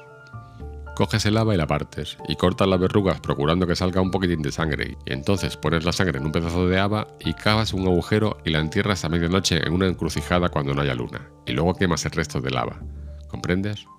El trozo que tiene la sangre irá chupando sin cesar para traer así el otro pedazo, lo cual ayuda a la sangre a chupar la verruga y esta desaparece muy pronto. Exacto, Hack, así es. Aunque si le enterrara el trozo dices, adentro, haba, afuera, verruga, a fastidiarme no vuelvas nunca, es mejor. Así lo hace Joe Harper, y he estado cerca de Conbilly y en muchos sitios. Pero dime, ¿cómo las curas con gatos muertos? Mira, coges el gato y te vas al cementerio poco antes de medianoche, cuando hayan enterrado a alguien que haya sido un granuja. Y a medianoche vendrá un demonio, o quizá dos o tres, pero tú no los puedes ver. Solo oyes algo parecido al viento, o tal vez los oigas hablar. Y cuando se estén llevando al fulano, arrojas el gato detrás de ellos y dices, el demonio sigue al muerto, el gato sigue al demonio, las verrugas siguen al gato y yo me quedo sin ellas. Eso se lleva cualquier verruga. Parece eficaz. ¿Lo has probado alguna vez, Hack? No, pero me lo dijo la vieja Hopkins. Debe de ser verdad, porque dicen que es bruja. ¿Dicen? Vamos, Tom, ya sé que lo es. Ella embrujó a papá, el propio papá lo dice. Un día que él pasaba por ahí, vio que ella lo estaba embrujando. Así que cogió una piedra y si ella no se hubiera apartado, le habría dado en la cabeza. Pues bien, Aquella misma noche se cayó de un cobertizo donde yacía borracho y se rompió un brazo. Es terrible. ¿Cómo supo él que lo estaba embrujando? Válgame el cielo, papá te lo contaría mejor. Dice que cuando alguien te mira muy fijo es que te está embrujando, sobre todo si cuchichea algo, porque al cuchichear está diciendo el Padre Nuestro al revés. Oye, Hack, ¿cuándo irás a probar al gato? Esta noche. Calculo que esta noche vendrá por el viejo Hoss William. Pero si lo entierran el sábado, ¿no crees que se lo llevarían al mismo sábado por la noche? ¿Qué tonterías dices? ¿Cómo iban a tener poder antes de medianoche? Y entonces ya es domingo. No creo que a los demonios les guste trabajar en domingo. Nunca lo había pensado. Debe de ser así. ¿Me dejas ir contigo? Por supuesto, si no tienes miedo. ¿Miedo? Lo dudo. ¿Maullarás? Sí, y tú contestas si puedes. La última vez me tuviste maullando no sé ya cuánto rato, hasta que la vieja Hayes comenzó a tirarme piedras y a decir, diantre de gato. Así que le arrojé un ladrillo por la ventana, pero no se lo digas. No se lo diré. Aquella noche no pude maullar porque mi tía me vigilaba, pero esta vez sí que lo haré. Dime, ¿qué es eso que tienes? No es más que una garrapata. ¿Dónde la has cogido? En el bosque. ¿Qué quieres por ella? No sé, no quiero venderla. Muy bien, al fin y al cabo es una garrapata pequeñísima. Cualquiera puede despreciar una garrapata que no es suya. A mí me gusta. Es una garrapata bastante buena para mí. Pero si hay muchísimas garrapatas, yo podría tener miles si quisiera. ¿Y por qué no tienes? porque sabes muy bien que no puedes. Esta es la primera garrapata que he visto este año. Oye, Hack, te doy mi diente por ella. A ver. Tom sacó un trocito de papel y lo desdobló con cuidado. Huckleberry lo miró codiciosamente. La tentación era fortísima. Al fin dijo: ¿Es de verdad? Tom alzó el labio superior y le enseñó el hueco. Muy bien, dijo Huckleberry. Pues por mí, trato hecho. Tom encerró la garrapata en la caja de cápsulas que hasta hace poco antes había sido la prisión del chinche con tenazas y los dos muchachos se separaron, sintiéndose más ricos que antes. Cuando Tom llegó al pequeño edificio lado de la escuela, entró a toda prisa, como si hubiese ido con diligente celo. Colgó el sombrero en la percha y se encaminó a su sitio con afanosa actividad. El maestro, entronizado en las alturas, en su holgado sillón desfondado, dormitaba arrullado por el zumbido soperífero de la clase. La interrupción lo despabiló. Tom Sawyer. Tom sabía que cuando el maestro pronunciaba su nombre completo, se avecinaba una tormenta. Señor, ven aquí, ¿Por qué vuelve usted a llegar tarde como de costumbre? Tom se disponía a ampararse en una mentira cuando vio dos largas trenzas de cabellos dorados que pendían a lo largo de una espalda que reconoció en virtud de la eléctrica simpatía del amor. y junto a esa personilla había el único sitio libre de la parte de las chicas. Al punto dijo, me he detenido a charlar con Huckleberry Finn. El pulso del maestro se paralizó. Los ojos se le abrieron desmesuradamente. Cesó el zumbido de la clase. Los alumnos se preguntaban si aquel insensato muchacho había perdido el juicio. ¿Qué? ¿Qué ha dicho usted? balbuceó el maestro. Me he detenido a charlar con Huckleberry Finn. Las palabras no habían sido interpretadas de manera errónea. Tom Sawyer, esta es la confesión más sorprendente que he oído en mi vida. La simple palmeta no es suficiente para tal ofensa. Sáquese la chaqueta. El brazo del maestro actuó hasta cansarse y la provisión de varas disminuyó notablemente. Luego siguió esta orden. Ahora, señor, vaya usted a sentarse con las chicas, y que esto le sirva de escarmiento. Las risitas que resonaron por toda la sala parecieron avergonzar al muchacho, pero en realidad su rubor era causado más bien por el respetuoso pavor hacia el desconocido ídolo y el temeroso placer que les proporcionaba su buena fortuna. Tom se sentó en un extremo del banco de pino y la muchacha se apartó con un saltito y un brusco movimiento de cabeza. Codazos, guiños y murmullos atravesaron la clase, pero Tom estaba inmóvil, con los brazos sobre el largo y ancho pupitre, fingiendo estudiar su libro. Al cabo de poco dejaron de prestar atención, y el acostumbrado zumbido invadió una vez más la soñolenta atmósfera. Entonces el muchacho comenzó a lanzar miradas furtivas a la niña. Esta la notó, le sacó la lengua y le ofreció al reverso de la cabeza durante un minuto. Cuando volvió el rostro de nuevo con cautela, descubrió un melocotón delante de ella. Lo apartó de un manotazo. Tom lo colocó otra vez en su sitio. Ella lo rechazó de nuevo, pero con menos fuerza. Tom, paciente, volvió a colocarlo en su lugar. Entonces ella dejó que se quedara allí. Tom garrapateó en su pizarra. Por favor, tómalo, tengo más. La muchacha dio una ojeada al escrito, pero no hizo señal ninguna. Luego el muchacho comenzó a dibujar algo en la pizarra, ocultando su obra con la mano izquierda. Durante algún tiempo, la muchacha pretendió no darse cuenta, pero su humana curiosidad empezó a manifestarse con señales apenas perceptibles. El muchacho seguía dibujando, absorto en apariencia. La chica hizo una especie de intento poco comprometedor de verlo, pero Tom no demostró que lo hubiera observado. Al final la niña se rindió y musitó vacilante. Déjamelo ver. Tom le mostró una parte de una horrible caricatura de una cara con dos aleros y un tirabuzón de humo que salía de la chimenea. Entonces el interés de la muchacha se quedó prendado de la obra y se olvidó de todo lo demás. Cuando estuvo terminada, la contempló un instante y musitó. ¡Qué bonita! Dibuja un hombre. El artista erigió un hombre que parecía una grúa en el patio delantero. De una zancada hubiera podido pasar por encima de la casa, pero la chica no era demasiado crítica. Se quedó satisfecha con el monstruo y murmuró. Es un hombre estupendo. Ahora dibújame a mí paseando.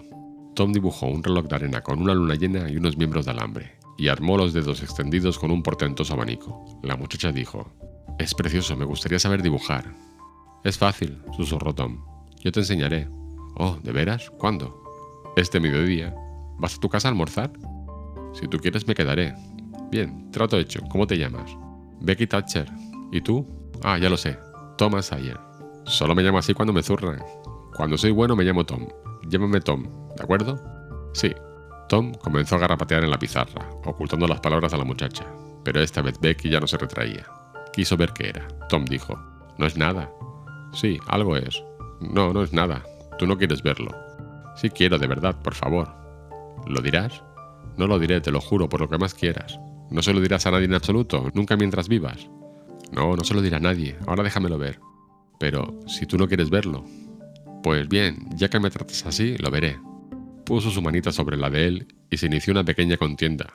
Tom, aunque pretendía resistir en serio, dejó que su mano resbalase poco a poco hasta que se vieron estas palabras. Te amo. Oh, qué malo eres y le dio un vivo sopapo en la mano, pero enrojeció y pareció complacida a pesar de todo.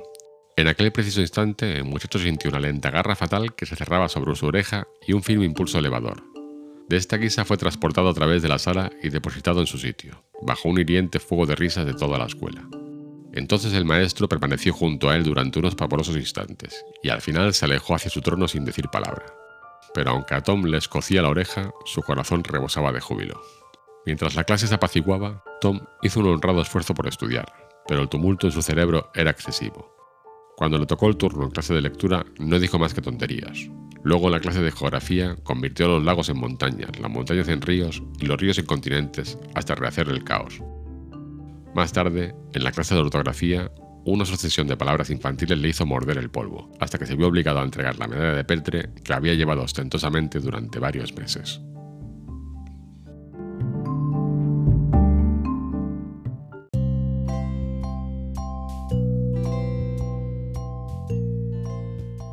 El juego de la garrapata y un corazón que se desgarra.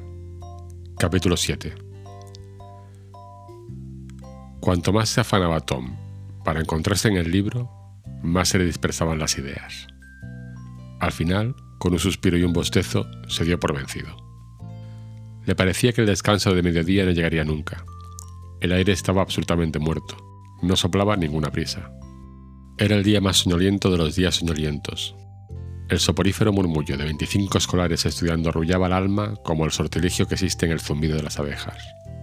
A lo lejos, en el llameante sol, la colina de Cardiff erguía sus suaves laderas verdes a través de un pálido velo neblinoso que la distancia teñía de púrpura. Unos pájaros volaban con perezosas alas en el espacio. No se veía ningún otro ser vivo, salvo unas vacas que estaban dormidas. El corazón de Tom ansiaba libertad, o por lo menos tener algo de interés con que pasara aquel rato espantoso. Su mano anduvo vagando por el bolsillo y su rostro se iluminó con un fulgor de gratitud que era una oración, aunque él no lo supiera. Entonces apareció furtivamente la caja de pistones. Liberó la garrapata y la dejó sobre el arco pupitre liso. La bestezuela resplandeció probablemente con una gratitud que equivalía también a una oración. Pero era prematura, pues cuando, agradecida, comenzaba a alejarse, Tom le hizo dar la vuelta con un alfiler y la obligó a tomar una nueva dirección. El amigo íntimo de Tom ocupaba el sitio contiguo. Sufría tanto como había sufrido Tom, y enseguida se mostró profundo y gratamente interesado en ese entretenimiento. El amigo íntimo era Joe Harper. Los dos muchachos eran uña y carne toda la semana, y belicosos enemigos los sábados. Joe se sacó un alfiler de la solapa y comenzó a colaborar en el adiestramiento del prisionero. El juego crecía en interés por momentos. Al cabo de poco Tom dijo que el uno estorbaba al otro, y que ninguno de los dos aprovechaba todo el rendimiento de la garrapata. En consecuencia, colocó la pizarra de Joe sobre el pupitre y trazó en medio una raya que iba de arriba abajo. Ahora, dijo, mientras esté en tu campo, puedes moverla a tu antojo sin que yo intervenga, pero si la dejas escapar y entra en el mío, no podrás tocarla mientras yo no la deje cruzar la raya. Muy bien, adelante, ya puedes empezar. La garrapata huyó de Tom y cruzó el Ecuador. Yo era hostigó un rato, y luego se escapó y volvió a cruzar la línea. Este cambio de base ocurrió con frecuencia. Mientras un muchacho atormentaba la garrapata con apasionado interés, el otro la observaba con un interés no menos apasionado. Las dos cabezas estaban unidas e inclinadas sobre la pizarra, y las dos almas muertas para todo lo demás. Por último, la suerte pareció establecerse y quedarse con Joe. La garrapata probó este recurso y el otro y el de más allá, y se puso tan excitada y anhelante como los muchachos. Pero una y otra vez, cuando ya tenía la victoria en la mano, por así decirlo, y los dedos de Tom se adelantaban para actuar a su vez, el alfiler de Joe le hacía virar con destreza y le retenía en su campo. Al final Tom ya no pudo resistir. La tentación era demasiado fuerte, así que alargó la mano interviniendo con el alfiler. Joe se sulfuró al instante y dijo en tono enérgico: Tom, no la toques. Solo quiero moverla un poquito. No, señor, eso no vale. Déjala tranquila. Pero si no será mucho rato. Te digo que no la toques. No quiero. No puedes tocarla. Está en mi campo. Oye, Joe Harper, ¿de quién es la garrapata? No me importa de quién sea, está en mi campo y no puedes tocarla. Pues yo te digo que la tocaré. La garrapata es mía, y haré con ella lo que me dé la gana o moriré. Una tremenda manotada cayó sobre la espalda de Tom, y un duplicado de la misma sobre Joe, y por espacio de dos minutos no cesó de salir polvo de las dos chaquetas, con gran regocijo de toda la clase. Los muchachos habían estado demasiado absortos para darse cuenta del silencio que se extendió por las escuelas momentos antes, cuando el maestro atravesó de puntillas la clase y se quedó detrás de ellos había observado buena parte del juego antes de contribuir en él con un poco de variedad. En la pausa de mediodía, Tom voló al lado de Becky Thatcher y le murmuró al oído. Ponte el sombrero y haz ver que te vas a casa, y cuando llegues a la esquina, deja pasar a los demás, atraviesa el camino y vuelve. Yo iré por el otro lado y volveré de la misma manera. Así, pues, él partió con un grupo de escolares y ella con otro, poco después se reunieron al final del camino y cuando llegaron a la escuela pudieron disponer de ella a su antojo. Se sentaron juntos con una pizarra delante, y Tom le dio a Becky el lápiz y le guió la mano con la suya, creando de este modo otra sorprendente mansión. Cuando empezó a decaer el interés por el arte, se pusieron a charlar. A Tom le parecía estar en la gloria. ¿Te gustan las ratas? preguntó. No, me dan asco. También a mí me dan asco. Vivas, pero yo quiero decir muertas, para hacerlas voltear sobre la cabeza como una guita. No, no me interesan mucho las ratas. Lo que me gustan son los chicles. Claro, ojalá tuviera alguna ahora. ¿Quieres? Yo tengo. Te dejaré mascar un ratito, pero luego tienes que devolvérmelo. Aquello era muy agradable, de manera que mascaron por turno y balancearon las piernas desde el banco en un exceso de contento. ¿Has estado alguna vez en el circo? preguntó Tom. Sí, y papá me llevará otra vez si soy buena. Yo he estado en el circo tres o cuatro veces, muchas veces, aunque es más divertido ir a la iglesia. Allí todo es movimiento. Yo seré payaso de circo cuando sea mayor. ¿De veras? Será estupendo. Qué bonitos son, con tantos lunares. Sí, es cierto, y ganan una porrada de dinero, a veces un dólar al día, dice Ben Rogers. Oye, Becky, ¿has estado prometida alguna vez? ¿Qué es eso? Pues prometida para casarse. No. ¿Te gustaría? Tal vez, no sé, ¿a qué se parece? ¿A qué? No se parece a nada. Solo tienes que decir a un muchacho que le querrás siempre, siempre, siempre, y luego besarlo y ya está. Cualquiera puede hacerlo. ¿Besarlo? ¿Por qué se ha de besar? Bueno, eso, sabes, es para... bueno, se hace siempre. ¿Todo el mundo? Pues claro, todo el mundo que está enamorado. ¿Te acuerdas de lo que escribí en la pizarra? Sí. ¿Qué era? No te lo diré. ¿Te lo digo yo? Sí, pero en otra ocasión. No, ahora. No, ahora no, mañana. Oh, no, ahora. Por favor, Becky. Te lo diré al oído muy quedo. Como Becky vacilaba, Tom interpretó su silencio como un consentimiento, y le rodeó la cintura con el brazo y le susurró aquellas palabras con mucha dulzura la boca pegada a su oído. Y luego añadió, Ahora me lo tienes que decir tú, del mismo modo. Ella se resistió unos momentos y después dijo, Vuelve la cara para que no me veas, y entonces te lo diré. Pero no debes contárselo a nadie. ¿Me oyes, Tom? No se lo contarás a nadie. ¿Me lo prometes? Te lo prometo. Vamos, Becky. Tom apartó el rostro. Becky se inclinó tímidamente hasta que su aliento agitó los rizos del muchacho y musitó. Te amo.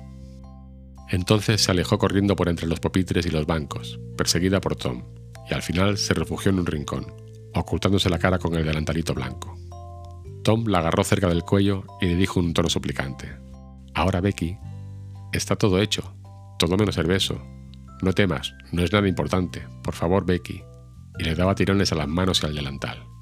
Al cabo de poco ella cedió y dejó caer las manos. Su rostro, arrebolado por la lucha, se alzó sumiso. Tom besó los labios encendidos y dijo, Ahora ya está Becky, y después de esto, ¿sabes? Ya no puedes querer a nadie más que a mí, ni te puedes casar con nadie más que conmigo, ¿de acuerdo? Sí, no querré a nadie más que a ti, Tom, y nunca me casaré con nadie más que contigo, y tú tampoco te casarás más que conmigo. Esto forma parte del acuerdo, y siempre que vengas a la escuela y vayas a tu casa, tienes que ir conmigo, cuando nadie mire, y tienes que elegirme a mí y yo a ti en las reuniones, porque así se hace cuando se ha dado palabra de matrimonio. Qué bonito es. No lo había oído nunca. Es muy divertido. Si supieras lo que yo y Amy Lawrence... Los ojazos de Becky descubrieron a Tom su desatino, y el muchacho se cayó confuso. Ay, Tom, entonces no es la primera vez que estás prometido. La niña se echó a llorar. No llores, Becky, suplicó Tom. Ahora ella no me importa. Sé que te importa, Tom, ya sabes tú que sí. Tom trató de rodearle el cuello con el brazo, pero ella lo rechazó. Volvió la cara a la pared y siguió llorando. Tom lo intentó de nuevo, murmurando palabras de consuelo, pero fue rechazado otra vez. Entonces, herido en su orgullo, se alejó y salió fuera. Allí estuvo unos momentos, inquieto y desazonado, dirigiendo constantes miradas a la puerta, esperando que ella se arrepintiera y saliera a reunirse con él. Pero Becky no salió. De pronto, le acometieron amargos pensamientos y pensó que él tenía la culpa. Sostuvo consigo mismo una dura lucha para obligarse a ceder y al final se decidió y entró. Becky continuaba inmóvil en el rincón, sollozando con el rostro contra la pared. El corazón de Tom latió con violencia. Se acercó a Becky y se detuvo un instante, sin saber exactamente qué hacer. Becky, a mí, a mí solo me importas tú, dijo al final vacilante. Solo le contestaron más sollozos. Becky, le suplicó, Becky, ¿no quieres decirme nada? Más sollozos. Tom sacó su joya más preciada, una manecilla de latón procedente de un morillo de chimenea. La puso delante de Becky para que pudiera verla y dijo, Por favor, Becky, ¿quieres aceptar esto? Ella lo echó al suelo de un manotazo.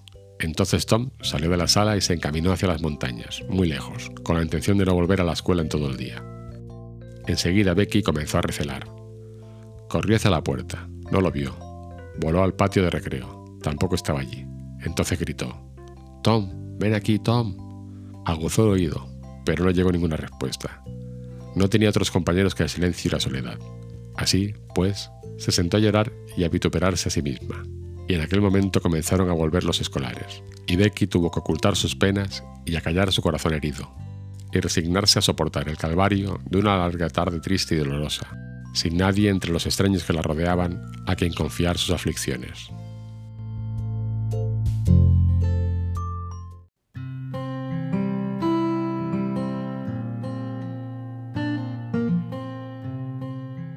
Un temible pirata en cierne. Capítulo 8. Tom deambuló por los caminos hasta que se hubo alejado por completo de la ruta de regreso de los escolares. Y entonces empezó a andar a un paso breve y desmayado. Cruzó un arroyuelo dos o tres veces, a causa de una prevaleciente superstición juvenil, según la cual, cruzando agua, se burlaban las persecuciones. Media hora más tarde, desaparecía por detrás de la mansión Douglas en la colina de Cardiff. El edificio de la escuela se distinguía apenas en el valle lejano, a su espalda. Se adentró en un espeso bosque sin seguir ningún sendero y se sentó en un lugar musgoso bajo un arrogante roble. No soplaba ni la más tenue brisa. El calor del mediodía inerte había callado hasta los cantos de los pájaros. La naturaleza parecía sumida en un letargo que no interrumpía sonido alguno, salvo el ocasional martilleo lejano del pájaro carpintero, y eso aún parecía acrecentar el penetrante silencio y la sensación de soledad. El alma del muchacho estaba llena de melancolía. Sus sentimientos armonizaban felizmente con los alrededores. Estuvo largo rato sentado en los codos sobre las rodillas y la barbilla entre las manos, meditando. Le parecía que la vida, a fin de cuentas, era una molestia, y envidiaba más que a medias a Jimmy Hodges, fallecido recientemente. Qué paz debía de hallarse, pensaba, yaciendo, durmiendo y soñando eternamente, con el viento susurrando a través de los árboles y acariciando la hierba y las flores de la tumba, sin más preocupaciones ni sufrimientos. Si tuviera unos antecedentes limpios en la escuela dominical, habría podido partir gustoso y terminar con todo. En cuanto a la muchacha, ¿qué había hecho él? Teniendo las mejores intenciones del mundo, lo había tratado como un perro, exactamente igual que a un perro. Algún día ella lo sentiría, tal vez cuando ya fuese tarde. Ojalá pudiera morirse temporalmente. Pero el elástico corazón de la juventud no puede estar mucho tiempo comprimido en un mismo molde de angustia. Al cabo de poco, Tom volvió a preocuparse por los problemas de la vida terrena. ¿Y si volviera la espalda y desapareciera misteriosamente? ¿Y si escapara muy lejos, a desconocidas tierras allende los mares, y no regresara jamás? ¿Cómo se sentiría ya entonces? Volvió a ocurrírsele la idea de ser un payaso, pero solo lo llenó de asco, ya que la frivolidad y las chanzas y el traje de lunares eran una ofensa cuando se introducían en un espíritu que se había elevado al reino augusto y vago del romanticismo. No, sería soldado, y volvería después de largos años, cubierto de cicatrices y de gloria. No, mejor aún. Se uniría a los indios y cazaría búfalos, y seguiría la senda de la guerra en las montañas y en las vastas llanuras del lejano oeste. Y en el futuro regresaría convertido en un gran jefe, erizado de plumas, repugnante de pintura y con la montura encabritada, aparecería en la escuela dominical una soñolienta mañana de verano donde un alarido de guerra que le haría la sangre y cauterizaría los ojos de todos sus compañeros con impecable rencor y, con la montura encabritada, aparecería en la escuela dominical una soñolienta mañana de verano dando un alarido de guerra que le haría la sangre y cauterizaría los ojos de todos sus compañeros con implacable rencor. Pero no, aún había algo más delumbrante. Sería un pirata, eso es. De pronto su porvenir se desplegaba ante él con un esplendor inimaginable. Su nombre llenaría el mundo y haría estremecer a la gente. Cuán gloriosamente surcaría los turbulentos mares con su veloz bajel negro, el espíritu de la tormenta, con su espantoso pabellón enarbolado a proa. Y en el cenit de su fama, qué súbita irrupción haría en la vieja aldea, y qué majestuosa entrada en la iglesia, moreno y curtido por los temporales, con su justillo y sus calzas de terciopelo negro, sus botas altas, la faja carmesí, el cinturón erizado de pistolas, a un costado el alfanje enmohecido por el crimen, el sombrero chambergo ladeado con ondeantes plumas y la bandera negra desplegada con el cráneo y los huesos cruzados, y, extasiado de orgullo, oiría los rumores. Es Tom Sawyer, el pirata, el terror de los mares. Sí, estaba decidido, ya había elegido su destino. Huiría de su hogar y se marcharía a la aventura. Partiría la mañana siguiente. Por tanto, tenía que comenzar a prepararse enseguida. Reuniría todos sus recursos. se encaminó hacia un tronco podrido que había cerca y se puso a cavar bajo uno de sus extremos con el cuchillo Barlow. No tardó en tocar madera que sonaba hueco. Metió la mano y pronunció ese conjuro de manera asombrosa. Lo que no está aquí que venga. Lo que aquí está que se quede. Después rascó la tierra y descubrió una tabla de pino. La levantó y debajo apareció una cavidad simétrica, cuyo fondo y cuyos lados estaban protegidos por finas tablas. En ella había una canica. El asombro de Tom no tuvo límites. Se rascó la cabeza con aire perplejo y exclamó, Bueno, esto es asombroso. Arrojó bruscamente la canica y se quedó meditabundo. Lo cierto es que acababa de fallarle una de las supersticiones que él y sus camaradas habían considerado siempre infalibles. Si se entierra una canica y luego se descubre el sitio con el conjuro que Tom acababa de usar, se encuentran todas las canicas que uno ha perdido en su vida reunidas allí, por más dispersas que hayan estado. Pero esa fórmula acababa de fallar incontestablemente. El edificio entero de la fe de Tom se sacudió hasta sus cimientos. Había oído hablar más de una vez del éxito de la fórmula, pero nunca de su fracaso. No se le ocurrió que él mismo ya la había puesto en práctica varias veces, pero no había hallado nunca, al cabo de 15 días, los escondrijos. Estuvo cavilando un rato, y al final concluyó que alguna bruja había intervenido rompiendo el hechizo. Quiso asegurarse, así que recorrió los alrededores hasta encontrar un pequeño lugar arenoso con una depresión en forma de embudo. Se tumbó en el suelo puso la boca junto al agujero y exclamó, Larva de hormiga, larva de hormiga, dime la verdad enseguida. La arena empezó a moverse y apareció un insecto negro durante un segundo que luego desapareció aterrorizado. No lo dice, así que fue una bruja, me lo temía. Tom ya sabía que era inútil intentar nada contra las brujas, de modo que se rindió desanimado. No obstante, se le ocurrió que, cuando menos, podía recuperar la canica que había arrojado poco antes, así que regresó al lugar anterior y emprendió una paciente búsqueda. No logró encontrarla. Entonces volvió junto a su arquilla y se colocó con cuidado en la misma postura en que estaba cuando tiró la canica. Sacó otra del bolsillo y la tiró igual, diciendo, Hermana, ve en busca de tu hermana. Observó dónde se detenía, y allí se dirigió, pero debía de haberse quedado corta o de haber ido demasiado lejos, así que lo probó dos veces más. La última repetición tuvo éxito. Las dos estaban a un pie una de la otra. En aquel preciso instante llegó el tenue sonido de una trompetilla de hojalata por los verdes pasadizos del bosque. Tom se quitó la chaqueta y los pantalones a toda prisa. Transformó uno de los tirantes en un cinturón. Apartó unos matorrales que había detrás del tronco podrido, descubriendo un arco y una flecha de confección tosca, una espada de hojalata y una trompeta de estaño. Y en un instante se apoderó de esos objetos y se alejó saltando con las piernas desnudas y la camisa ondeando al viento. Al cabo de poco, se detuvo bajo un inmenso olmo, dio un toque de respuesta y luego empezó a caminar de puntillas y a dirigir cautelosas miradas a un lado y a otro. Dijo precavidamente a una escolta imaginaria: Valor, mis valientes soldados, seguid escondidos hasta que yo dé el golpe. Poco después, hizo su aparición Joe Harper, tan ligeramente vestido y armado tan a conciencia como Tom. Este gritó: Alto. ¿Quién anda por el bosque de Sherwood sin mi permiso? Guy de Gisborne no necesita el permiso de nadie. ¿Quién sois vos que... ¿Cómo os atrevéis a usar semejante lenguaje? Dijo Tom apuntándole, pues hablaban como el libro, de memoria. ¿Quién sois vos que os atrevéis a usar semejante lenguaje? ¿Que quién soy? Robin Hood, como sabrán bien pronto vuestros malditos huesos. ¿Sois en verdad ese famoso prosquito? Gustoso disputaré con vos el derecho a pasar por este bosque, en guardia. Cogieron sus espadas de hojalata abandonando los demás bártulos en el suelo adoptaron una actitud de desafío, con un pie delante del otro, y comenzaron a luchar grave y concienzudamente. Al cabo de poco Tom dijo, Venga, voto al diablo, con brío. Prosiguieron la lucha, con brío, jadeando a causa de los esfuerzos. Poco después Tom gritó, Cáete, ¿por qué no te caes? No quiero, ¿por qué no te caes tú? Eres el que ha recibido más golpes. ¿Y eso qué importa? Yo no puedo caer. El libro no lo dice. El libro dice, entonces con un golpe certero atravesó al pobre Guy de Gisborne, así que tu obligación es volverte y dejar que te toque la espalda. No se podía contradecir semejante autoridad, de modo que Joe se volvió, recibió el golpe y se cayó. ¿Ahora? Dijo Joe levantándose.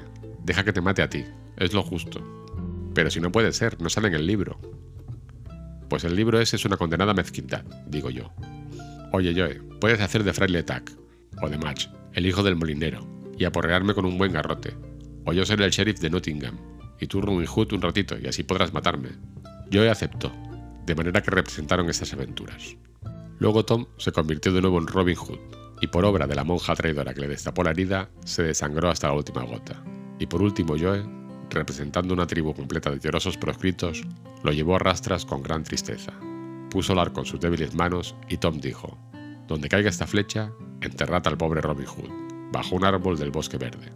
Entonces disparó la flecha y se cayó de espaldas, y hubiese muerto, pero fue a parar sobre unas ortigas y Tom saltó con mucha agilidad para tratarse de un cadáver.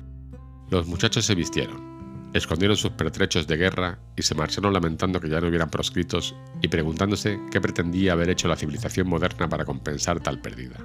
Ellos habrían preferido ser proscritos durante un año en el bosque de Sherwood que presidentes de Estados Unidos toda la vida.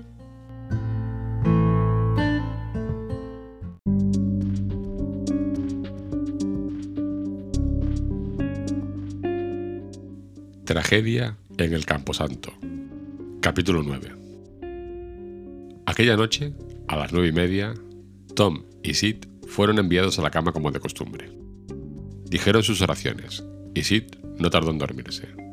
Tom se mantuvo despierto, lleno de inquietud y de impaciencia. Cuando le pareció que ya debía de estar a punto de clarear, oyó el reloj dar las diez. Era desesperante. Hubiera dado vueltas en la cama como le pedían sus nervios, pero temía despertar a Sid. Continuó inmóvil, pues, con la mirada fija en la oscuridad. Todo estaba pavorosamente quieto. Al cabo de poco, de la quietud comenzaron a surgir ligeros ruidos apenas perceptibles. El tic-tac del reloj se volvió audible. Viejas vigas empezaron a crujir misteriosamente. A lo lejos rechinó la escalera. Era indudable que corrían fantasmas sueltos. Un rítmico y amortiguado ronquido salió del aposento de la tía Polly, y luego empezó el monótono chirrido del grillo, tan oculto que ningún ser humano habría podido encontrarlo. Luego la rodedura fantasmal de una carcoma en la pared de la cabecera de la cama hizo estremecer a Tom. Aquello significaba que los días de alguien estaban contados. A continuación, rasgó el aire de la noche el aullido lejano de un perro, contestado por el otro oído más débil a una distancia más remota. Tom sufrió una agonía. Al final se sintió satisfecho de que el tiempo hubiera cesado y hubiese comenzado la eternidad. El reloj dio las once, pero él no lo oyó. Y entonces llegó, mezclado con sus sueños a medio formar, un maullido sumamente melancólico. Lo sobresaltó una ventana del vecindario al abrirse. Un grito de ¡Largo de aquí, condenado! y una botella vacía que se rompió contra la pared posterior del cobertizo de su tía lo despertaron por completo. Y un minuto después, estaba vestido, fuera de la ventana y se arrastraba a gatas por el tejado del desván. Maulló con precaución una o dos veces, sin dejar de avanzar. Luego saltó al tejado del cobertizo y de allí al suelo. Huckleberry Finn estaba esperándolo con su gato muerto. Los muchachos emprendieron la marcha y desaparecieron en las tinieblas. Media hora más tarde hollaban las altas hierbas del cementerio. Era un cementerio al estilo anticuado del oeste. Se encontraba sobre una loma a una milla y media del pueblo. Lo rodeaba una desvancijada valla de tablas que en algunos lugares se inclinaba hacia el interior y hacia el exterior el resto de las veces, pero en ninguna parte se mantenía derecha. La hierba y la cizaña habían invadido todo el camposanto, las viejas tumbas estaban hundidas en el suelo y no había ni una sola lápida. Unas tablas de madera redondeadas, todas ellas carcomidas, se bamboleaban sobre los sepulcros, buscando un apoyo sin hallar ninguno. La inscripción a la memoria de se había pintado antaño en ellos, pero la mayoría ya no era legible ni siquiera valiéndose de una luz. Un airecillo sutil gemía entre los árboles, y Tom temió que fuesen los espíritus de los muertos, que se lamentaban de que turbaran su reposo. Los muchachos hablaron poco, y solo en voz muy queda, pues la hora, el lugar, la solemnidad y el silencio les oprimían el corazón. Hallaron el elevado y reciente montículo que buscaban, y se resguardaron bajo tres grandes olmos que crecían agrupados a unos pies de la tumba. Entonces, esperaron en silencio durante un rato que les pareció interminable. El ulular de una distante lechuza era el único sonido que turbaba el silencio. Los pensamientos de Tom se volvieron opresivos. Tuvo que forzarse para hablar. Hack ¿Crees que a los muertos les gusta que estemos aquí? preguntó en un susurro. Ojalá lo supiera. Esto es muy solemne, ¿no te parece? murmuró Huckleberry. Ya lo creo. Hubo una pausa considerable, mientras los muchachos meditaban el asunto para sus adentros. Luego Tom musitó. Oye, Hack, ¿crees que Hoss Williams nos oye hablar? Claro que sí, al menos nos oye su espíritu. Ojalá le hubiese llamado señor Williams, pero nunca lo hice con mala intención. Todos lo llamaban Hoss. Un difunto no puede ser muy exigente respecto a cómo hablan de él, Tom. Aquellas palabras enfriaron los ánimos, y la conversación volvió a extinguirse. De pronto Tom agarró a su camarada por el brazo y dijo, Chitón, ¿Qué pasa? Los dos muchachos se abrazaron con el corazón palpitante. Calla, ya vuelve, ¿no lo oyes? ¿Yo? Ahora, ¿ya lo has oído? Válgame Dios, Tom. Esos que vienen, estoy seguro. ¿Qué podemos hacer? ¿Qué sé yo? ¿Crees que nos verán? Ay, Tom, ellos pueden ver en la oscuridad igual que los gatos. Ojalá no hubiéramos venido. No tengas miedo, no creo que se metan con nosotros, no estamos haciendo ningún daño. Si nos quedamos bien quietos, tal vez ni siquiera se den cuenta de que estamos aquí. Lo intentaré, Tom, pero, Dios mío, estoy temblando de pies a cabeza.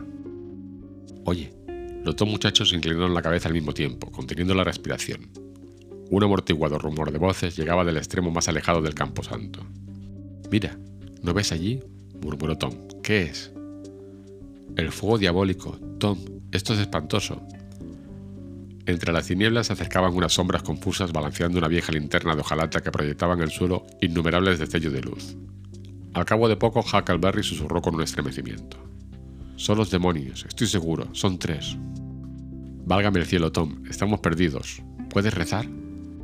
Lo intentaré, pero no te asustes, no nos harán ningún daño. Con Dios me acuesto, con Dios me... Chitón. ¿Qué pasa, Hack? Son hombres, al menos uno de ellos. Uno tiene la voz del viejo Math Potter. ¿Estás seguro? Segurísimo. No te muevas ni hagas ruido. No es lo bastante listo para darse cuenta de que estamos aquí. Probablemente esté borracho como de costumbre. Maldito viejo. Bien, no me moveré. Ahora se paran. No lo encuentran. Vienen de nuevo. Caliente. Frío otra vez. Caliente otra vez. Se queman. Han acertado esta vez. Oye, Hack. Conozco otra de las voces. Es la del indio Joe. Sí, la de ese mestizo asesino. Preferiría mil veces que fueran demonios. ¿A qué habrán venido? Entonces el murmullo se apagó del todo, pues los tres hombres habían llegado a la tumba y se encontraban a unos cuantos pies del escondrijo de los muchachos. Es aquí, dijo la tercera voz, y el propietario de la misma alzó la linterna mostrando la faz del joven doctor Robinson. Potter y el indio Joe llevaban una especie de angarillas que contenían una cuerda y un par de palas. Dejaron su carga en el suelo y empezaron a cavar en la tumba. El doctor colocó la linterna en la cabeza de la tumba y se sentó sobre la hierba con la espada apoyada contra uno de los olmos. Estaba tan cerca de los chicos que habrían podido tocarlo. Deprisa, muchachos, dijo en voz baja. La luna puede salir de un momento a otro. Los otros dos gruyeron una respuesta y siguieron cavando. Durante un rato no se oyó más que el murmullo rasposo de las palas desembarazándose de su carga de tierra y piedras. Era muy monótono. Al fin, una de las palas dio contra el ataúd con un ruido de madera y uno o dos minutos después los hombres ya lo habían izado. Arrancaron la tapa, sacaron el cadáver y lo echaron rudamente al suelo. La pálida luna se asomó por detrás de las nubes. Prepararon las angarillas y colocaron en ellas el cuerpo, cubierto con una manta, y lo sujetaron con una cuerda. Acto seguido, Potter sacó un cuchillo de enormes proporciones, cortó el extremo de cuerda que pendía y dijo, Bueno, ya hemos acabado esta condenada tarea. Oiga, matasanos, si no nos da usted otros cinco dólares enseguida, aquí se queda el muerto. Así se habla, dijo el indio Joe. ¿Qué significa eso? dijo el doctor. Habéis pedido la paga por adelantado y ya os la he dado. Sí, y aún ha hecho usted más cosas, dijo el indio Joe acercándose al doctor, que se había puesto de pie. Hace cinco años me echó usted de la cocina de casa de su padre, una noche que fui a pedir algo de comer. Y me dijo que yo no estaba allí para nada bueno, y cuando juré que me las pagaría, aunque tardase 100 años, su padre me metió en la cárcel por vagabundo. ¿Creía usted que lo había olvidado? Recuerde que tengo sangre india, y ahora le tengo en mis manos y tiene que pagar, ¿comprende? Mientras pronunciaba estas palabras, amenazaba al doctor con el puño junto a su rostro. Robinson le dio un golpe repentino y tendió al rufián en el suelo. Potter, soltando el cuchillo, exclamó: Eh, no toque usted a mi compañero. Un instante después, Agarraba al doctor y los dos hombres luchaban con todas sus fuerzas, pisoteando la hierba y rasgando la tierra con sus talones. El indio Joe se puso en pie de un salto con los ojos llameantes de ira. Cogió el cuchillo de Potter y empezó a deslizarse felinamente en torno a los combatientes, a la espera de una oportunidad. De pronto el doctor consiguió desasirse, cogió el pesado madero que se erguía en la tumba de Williams y con él dejó a Potter tendido en el suelo. En el mismo instante, el mestizo creyó que había llegado el momento oportuno y hundió el cuchillo hasta el mango en el pecho del joven. Este se tambaleó y se desplomó en parte sobre Potter, manchándole de sangre. En aquel preciso momento la nube ocultó el pavoroso espectáculo y los dos asustados muchachos se alejaron a toda prisa en las tinieblas. Poco después, cuando la luna emergió de nuevo, El indio Joe se hallaba de pie junto a los dos cuerpos, observándolos. Robinson emitió un murmullo ininteligible, dio una larga boqueada o dos y se quedó inmóvil. Ya está liquidada aquella cuenta, maldito seas, murmuró el mestizo. A continuación se puso a desvalijar el cadáver. Al acabar, puso el cuchillo fatal en la mano derecha de Potter, que estaba abierta, y se sentó en el ataúd vacío. Transcurrieron tres, cuatro o cinco minutos y entonces Potter empezó a moverse y a gemir. Su mano se cerró sobre el cuchillo, lo levantó, le echó una ojeada y lo dejó caer con un estremecimiento. Después se incorporó, apartando de sí al otro cuerpo, lo observó y luego miró a su alrededor con una expresión confusa. Sus ojos se encontraron con los de Joe. Dios bendito, ¿qué es esto, Joe? preguntó. Mal negocio, dijo Joe sin moverse. ¿Por qué lo has hecho? ¿Yo? Si yo no he hecho nada. Mira, hablando así, no arreglarás las cosas. Potter se puso a temblar y palideció. No quería estar borracho, no tenía que haber bebido esta noche, pero aún tengo la cabeza confusa, más que cuando hemos empezado. No lo comprendo, apenas me acuerdo de nada. Dime, Joe, de verdad, viejo amigo, ¿lo he hecho yo? Joe, yo no querría, por mi alma y por mi honor, que no tenía la menor intención, Joe. Dime, ¿cómo ha sido, Joe? Es horrible. Y él tan joven y con tal porvenir. Verás, os estabais peleando, y él te ha arreado con el madero tirándote al suelo. Luego te has levantado dando traspiés. Has agarrado el cuchillo y se lo has clavado justo cuando él te daba otro porrazo. Luego has perdido el conocimiento hasta ahora. Yo no sabía lo que hacía. Muera yo en un instante sin miento. Todo ha sido por culpa del whisky y de la exaltación, supongo. Yo nunca he utilizado un arma en toda mi vida, Joe. Me he peleado, pero con armas jamás. Prométeme que no lo dirás, Joe. Tienes que ser un buen compañero. Siempre te he querido, Joe. Y siempre he estado a tu lado. ¿Te acuerdas? No lo dirás, ¿verdad, Joe? El desdichado cayó de rodillas ante el desalmado asesino con las manos unidas en actitud de súplica. No, siempre has sido justo y leal conmigo, Muff Potter, y no me volveré contra ti. Vamos, Muff. Palabras más honestas no pueden decirse. Joe, eres un ángel, te bendeciré mientras viva. Y Potter se puso a llorar. Bueno, bueno, ya basta. Ahora no es momento de lloriqueos. Tú vete por aquel camino y yo tomaré este. No pierdas tiempo y no dejes ningún rastro. Potter emprendió un trote que enseguida se transformó en carrera. El mestizo lo siguió con los ojos y murmuró. Si tan aturdido está de la paliza y tan borracho del ron como proclama su aspecto, no se acordará del cuchillo hasta que esté tan lejos que temo volver por él a estos lugares. ¡Qué cobarde! Unos minutos más tarde, el doctor asesinado, el cadáver tapado con la manta, el ataúd sin tapa y la tumba abierta se hallaban bajo la inspección de la luna. De nuevo, reinaba un silencio absoluto.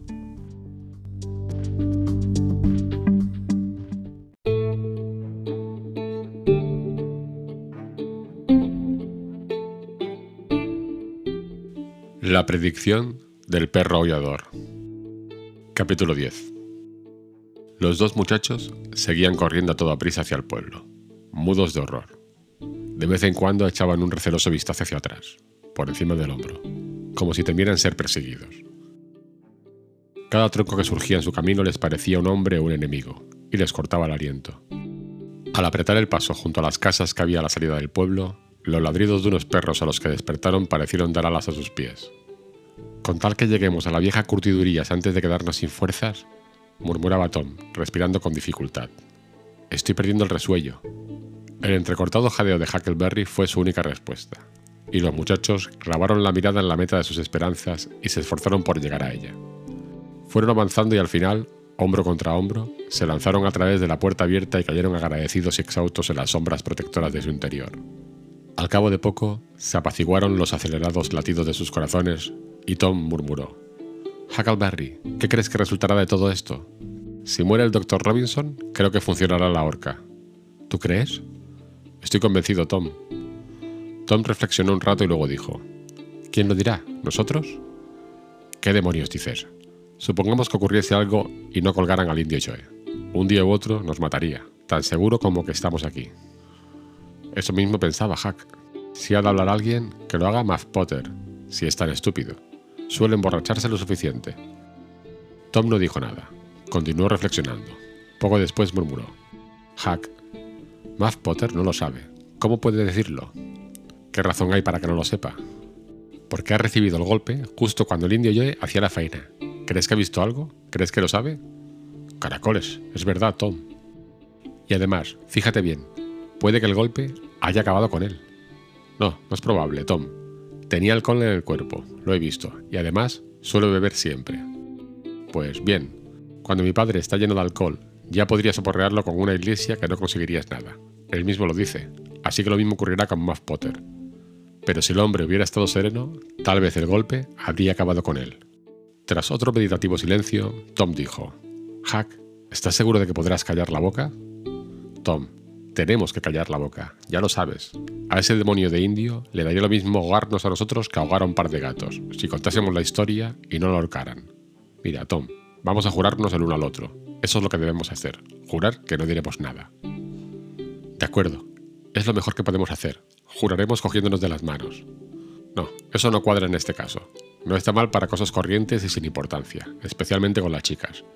Pero de un modo u otro, ellas ceden, y lo descubren todo cuando están en un aprieto. Pero en un caso tan tremendo como este, deberíamos escribirlo con sangre. La naturaleza de Tom aplaudió esta idea. Era profunda, oscura y pavorosa. Recogió del suelo una fina tablilla de pino, sacó del bolsillo un trozo de lápiz y garrapateó estas líneas. Huck Finn y Tom Sawyer juran coserse la boca y que se caigan muertos en su camino y se pudran si hablan alguna vez. Huck se quedó admirado de la facilidad con que Tom escribía, así como de la sutilidad de su lenguaje. Al instante se sacó un alfiler de la solapa y se disponía a pincharse cuando Tom dijo: Detente, no hagas eso. Los alfileres son de latón. Podrían tener cardenillo. ¿Qué es cardenillo? Un veneno. Basta con que tragues un poco y ya verás lo que pasa. Tom quitó entonces el hilo de una de sus agujas y se pincharon la yema del dedo pulgar y lo comprimieron hasta que salió una gota de sangre. Después de mucho comprimir, Tom logró firmar con sus iniciales, usando la yema del dedo meñique como pluma. Entonces enseñó a Huckleberry la manera de hacer una H y una F y el juramento quedó sellado. Enterraron la tablilla junto a la pared, llevando a cabo lugubres ceremonias y hechizos, y dieron por hecho que las cadenas que las ataban la lengua estaban cerradas y la llave extraviada. Una figura se deslizó furtivamente a través de un boquete al otro extremo del arruinado edificio. Tom, susurró Huckleberry, ¿esto nos impedirá hablar para siempre? Claro que sí, ocurra lo que ocurra, tenemos que callar, si no, nos moriríamos enseguida, ¿no lo sabes? Sí, eso creo. Continuaron susurrando durante un rato. Luego un perro inició un prolongado y lúgubre aullido muy cerca de donde se hallaban. Los muchachos se agarraron el uno al otro de repente, angustiados por el miedo. ¿A quién de nosotros se referirá? dijo ahogadamente Hack. No lo sé. Mira por el boquete, deprisa. No, hazlo tú, Tom. Yo no puedo, Hack. Por favor, Tom. Acabo de irlo otra vez. Gracias, Dios mío, susurró Tom. Conozco la voz. Es Val Harbison. Menos mal, te digo, Tom, que quería morirme de miedo, y hubiese apostado cualquier cosa a que era un perro extraviado. Volvieron a oírse los aullidos. La bravura de los muchachos naufragó una vez más. Cielos, no es Val Harbison, murmuró Huckleberry. Ve a verlo, Tom. Tom, muerto de miedo, acercó los ojos al boquete. El murmullo de su voz era apenas audible cuando dijo: ¡Ay, Hack! Es un perro extraviado. Deprisa, Tom, deprisa. ¿A quién vendrá a buscar? Creo que a los dos, Hack, puesto que estamos juntos. Ay, Tom, me parece que estamos perdidos. Creo que no hay error posible sobre el lugar a donde iré. ¿He sido tan malo? Eso es por hacer novillos y todo lo que a uno le dicen que no haga. Habría podido ser bueno, igual que Sid, si lo hubiese intentado, pero no lo intenté, por supuesto. Si salgo con vida de esta, te aseguro que me van a emparedar en la escuela dominical. Tom empezó a lloriquear. Malo, y Huckleberry se puso a lloriquear también. Vamos, Tom Sawyer, tú eres bueno como un dulce en comparación conmigo. Ay, Dios mío, Dios mío, Dios mío, solo quisiera yo la mitad de tu suerte, Tom. Tom se aclaró la garganta y murmuró. Fíjate, Hack, se ha vuelto de espaldas a nosotros. Sí que está de espaldas, diantre. ¿Lo estaba antes? Sí, pero yo, como un tonto, no me he fijado. Es estupendo, ¿sabes? ¿Y ahora? ¿A quién puede referirse? El aullido cesó. Tom aguzó el oído. Oye, ¿qué es esto? murmuró. Parece como, como una piara de cerdos, ¿no? Es alguien que ronca, Tom. Eso es. ¿De dónde viene Hack? Me parece que de ahí, en ese extremo. Por lo menos da esta impresión. Papá solía dormir ahí, a veces, junto a los cerdos, pero santo cielo, cuando él ronca levanta las cosas a su alrededor. Además, creo que no ha vuelto nunca más al pueblo. El espíritu de aventura se apoderó una vez más de los muchachos. Hack, ¿te atreves a ir tú si yo voy delante? No me gusta mucho, Tom. Supongamos que sea el indio Joe. Tom se acobardó, pero de repente la tentación los dominó otra vez y los muchachos acordaron hacer un intento, con la condición de emprender una fuga veloz si los ronquidos cesaban. Avanzaron furtivamente de puntillas, el uno detrás del otro, cuando llegaron a unos cinco pasos del durmiente. Tom pisó una ramita sin querer y ésta se rompió con un chasquido seco. El hombre exhaló un suspiro, se encorvó un poco y el rostro le quedó iluminado por la luz de la luna. Era Muff Potter. Los corazones de los chicos dejaron de latir al moverse el hombre, pero sus temores se desvanecieron enseguida. Salieron de puntillas, atravesando el arruinado refugio, y se pararon a cierta distancia para decirse unas palabras de despedida. Entonces, aquel prolongado y lúgubre aullido rasgó otra vez el aire de la noche. Se dieron la vuelta y divisaron el extraño perro a pocos pasos del lugar donde yacía Potter, enfrentándose a él mientras señalaba al cielo con el hocico. Es a él, exclamaron los muchachos al unísono. Mira, Tom, dicen que un perro extraviado se puso a aullar delante de la casa de Johnny Miller, alrededor de medianoche, hará cosa de dos semanas, y una chotacabras entró y se posó en la barandilla de la escalera y cantó aquella misma noche, y todavía no se ha muerto nadie. Ya lo sé, y supongamos que nadie se muere. ¿No se cayó Grace Miller en el fuego del hogar y se hizo unas quemaduras horribles aquel mismo sábado? Sí, pero no ha muerto. Es más, mejora cada día.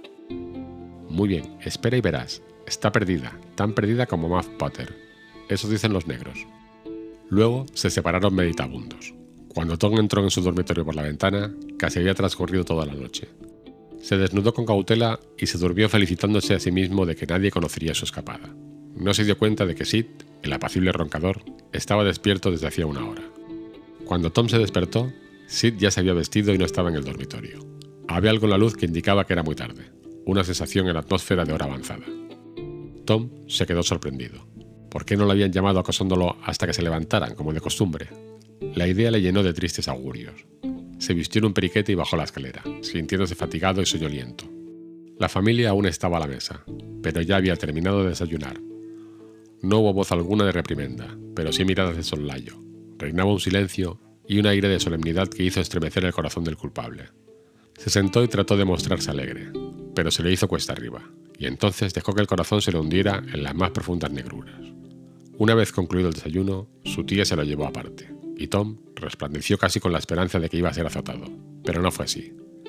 La tía Polly se echó a llorar y le preguntó cómo podía seguir destrozando de aquel modo su abrumado corazón y al final le dijo que continuara por aquel camino hasta arruinarse, y que llevara sus viejos cabellos grises a la tumba, pues era inútil que ella intentara nada más. Eso era peor que mil azotainas, y Tom tenía el corazón más dolorido que el cuerpo. Se deshizo en llanto, suplicó perdón, prometió enmendarse repetidas veces y al final recibió permiso para marcharse. Pero Tom se daba cuenta de que solo había obtenido un perdón imperfecto y que no había establecido más que una débil confianza. Se alejó de la augusta presencia con demasiado pesar para sentir deseos de venganza contra sí de modo que la fugaz retirada de este último por la puerta trasera fue innecesaria. Emprendió el camino de la escuela melancólico y triste, y aceptó la paliza, junto con Joe Harper, por haber hecho novillos el día anterior, como un hombre cuyo corazón está ocupado por dolores profundos y es indiferente a las bagatelas.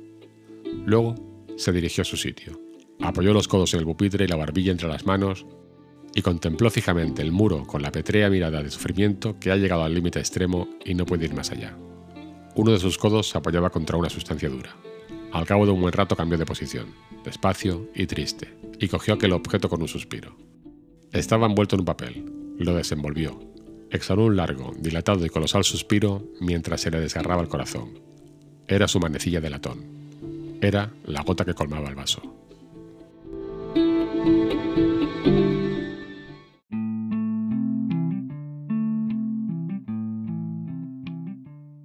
A Tom le remueve la conciencia. Capítulo 11. Poco antes de mediodía, todo el pueblo quedó repentinamente electrizado por las pavorosas nuevas. No fue necesario el telégrafo, aún por inventar en aquellos tiempos. Las noticias corrieron de boca en boca, de grupo en grupo, de casa en casa, con una rapidez poco menos que telegráfica. El maestro, como es natural, dio fiesta aquella tarde. De lo contrario, el pueblo se habría formado en una extraña opinión de él. Junto al hombre asesinado se había encontrado un cuchillo manchado de sangre seca, y alguien lo había reconocido como perteneciente a Muff Potter. Y se decía que un ciudadano trasnochador se había tropezado con Potter lavándose en el arroyo entre la una y las dos de la madrugada, y Potter se alejó enseguida. Tales circunstancias eran muy sospechosas, especialmente la de lavarse, cosa poco corriente en Potter. Se decía también que se había registrado todo el pueblo en busca del asesino. El público no es lento en la cuestión de examinar pruebas y llegar a un veredicto, pero no se había encontrado. Hombres a caballo habían salido por todos los caminos, en todas direcciones, y el sheriff confiaba en que sería capturado antes de la noche. El pueblo entero se encaminaba hacia el camposanto. La angustia de Tom se desvaneció, y el muchacho se unió a la procesión, no porque no preferiría mil veces más ir a cualquier otra parte, sino porque lo atraía una pavorosa e inexplicable fascinación. Una vez que hubo llegado al horrible lugar, escurrió su cuerpecillo entre la multitud y contempló el espeluznante espectáculo. Le parecía que había transcurrido un siglo desde la última vez que estuvo allí. Alguien le pellizcó el brazo.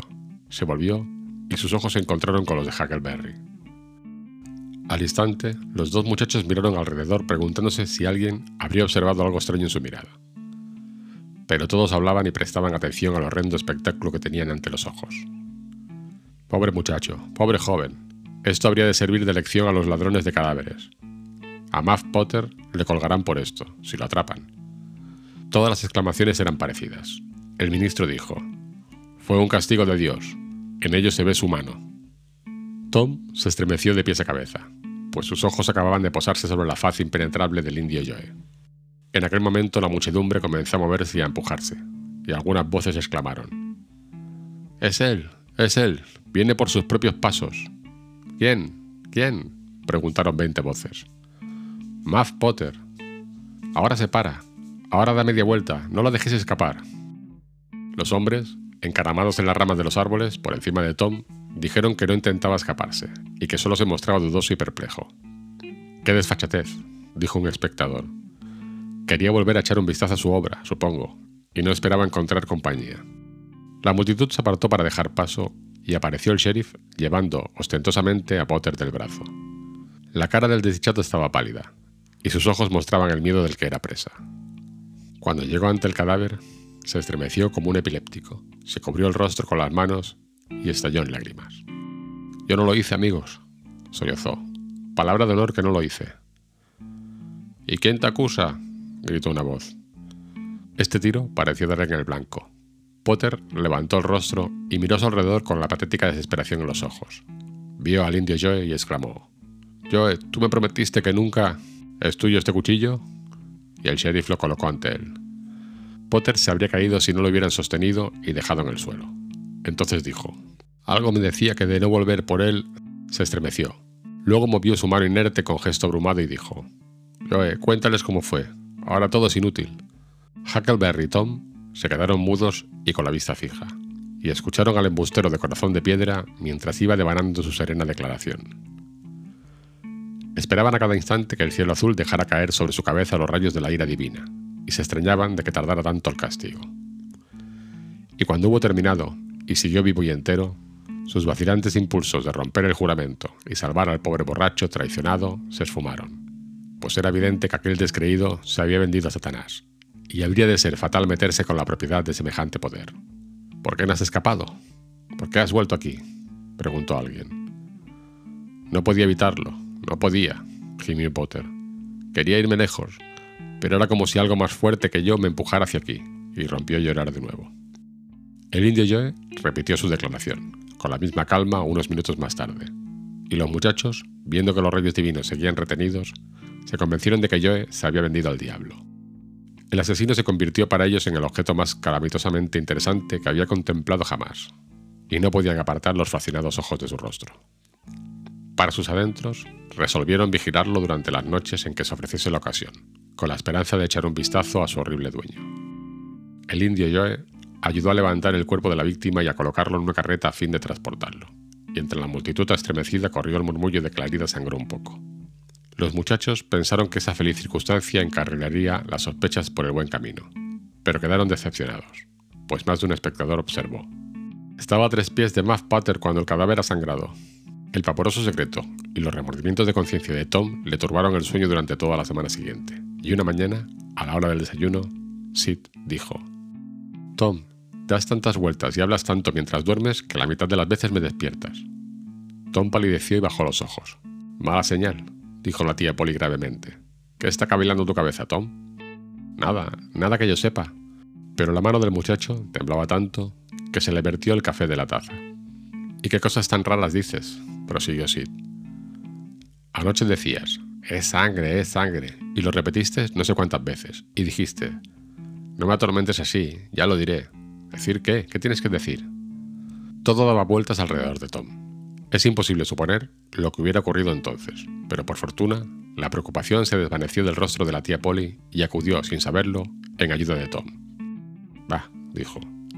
Es ese horrible asesinato. Yo también tengo pesadillas la mayoría de las noches. A veces sueño que lo he cometido yo. Mary dijo que a ella le sucedía tres cuartos de lo mismo. Sid, al parecer, estaba satisfecho. Tom se retiró de la augusta presencia tan deprisa como pudo, y a partir de entonces se quejó de dolor de muelas y se ató las mandíbulas cada noche. No se enteró nunca de que Sid se quedaba al acecho y a menudo desataba el vendaje, y entonces se apoyaba sobre el codo y escuchaba un buen rato cada vez, volviendo luego a colocar el vendaje en su sitio. La angustia de Tom fue desapareciendo, y el dolor de muelas resultó fastidioso y fue descartado. Si Sid llegó a entresecar algo de los confusos murmullos de Tom, lo guardó para sí. A Tom le parecía que sus compañeros de escuela jamás dejarían de iniciar encuestas sobre gatos muertos, manteniendo así vivo en su pensamiento el desagradable recuerdo. Sid observó que Tom nunca era forense judicial en estas encuestas, aun cuando fuese su costumbre tomar la dirección de toda nueva empresa. Observó también que Tom jamás actuaba de testigo, cosa bien rara, y no le pasó por alto el hecho de que Tom mostrase incluso una marcada aversión hacia aquellas encuestas, y las evitara siempre que podía. Sid estaba maravillado, pero no dijo nada. Sin embargo, hasta las encuestas pasaron de moda y cesaron de torturar la conciencia de Tom. Durante aquella época de dolor, cada uno o dos días Tom buscó la ocasión de acercarse al enrejado betanuco de la cárcel y procuró al asesino todos los pequeños consuelos que pudo reunir. La cárcel era una insignificante madriguera de ladrillo que se alzaba en un aguazal en el extremo del pueblo, a la que no se destinaba guardia alguna. En realidad, raras veces estaba ocupada. Aquellos regalitos contribuían mucho a sosegar la conciencia de Tom. En el pueblo ardían en deseos de apalear y arrastrar al indio Joe por robar cadáveres, pero este tenía tan malas pulgas que, al no encontrar a nadie que quisiera ponerle a la cabeza de tal empresa, fue desechada. Joe había tenido bien cuidado de comenzar sus dos declaraciones con la descripción de la lucha, sin confesar el robo de la tumba que la precedió. En consecuencia, se juzgó lo más prudente no presentar, de momento, el caso a los tribunales.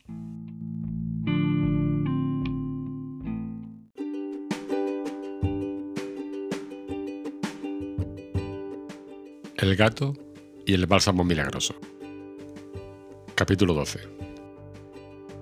Una de las razones por las que el pensamiento de Tom se había desviado de sus preocupaciones secretas era que había encontrado una nueva cuestión importante en la que interesarse. Becky Thatcher había dejado de ir a la escuela. Tom había luchado con su orgullo durante unos cuantos días intentando extirpar aquel amor de su corazón, pero había sido en vano. Casi sin darse cuenta, se encontró rondando todas las noches la casa del juez y sintiéndose muy desdichado. Becky estaba enferma. ¿Y si se moría? Este pensamiento le procuró distracción. Ya no sentía interés por la guerra ni siquiera por la piratería. El hechizo de la vida se había evaporado, solo quedaba la melancolía. Abandonó el arco y el palo, pues en ellos ya no hallaba placer. Su tía estaba preocupada. Comenzó a probar toda clase de remedios con él. La tía Polly era de esas personas embabadas por los medicamentos patentados y todos los nuevos métodos para favorecer la salud o remendarla. Era una inveterada experimentadora de tales potingues. Cuando aparecía algún nuevo producto de esta clase, enseguida era presa de la fiebre de probarlo. No en su persona, pues nunca estaba enferma, sino en quien quiera que tuviese a mano. Estaba suscrita a todas las publicaciones de salud y otros timos frenológicos, y la solemne ignorancia de que estaban henchidas era absorbida con deleite por la tía Polly.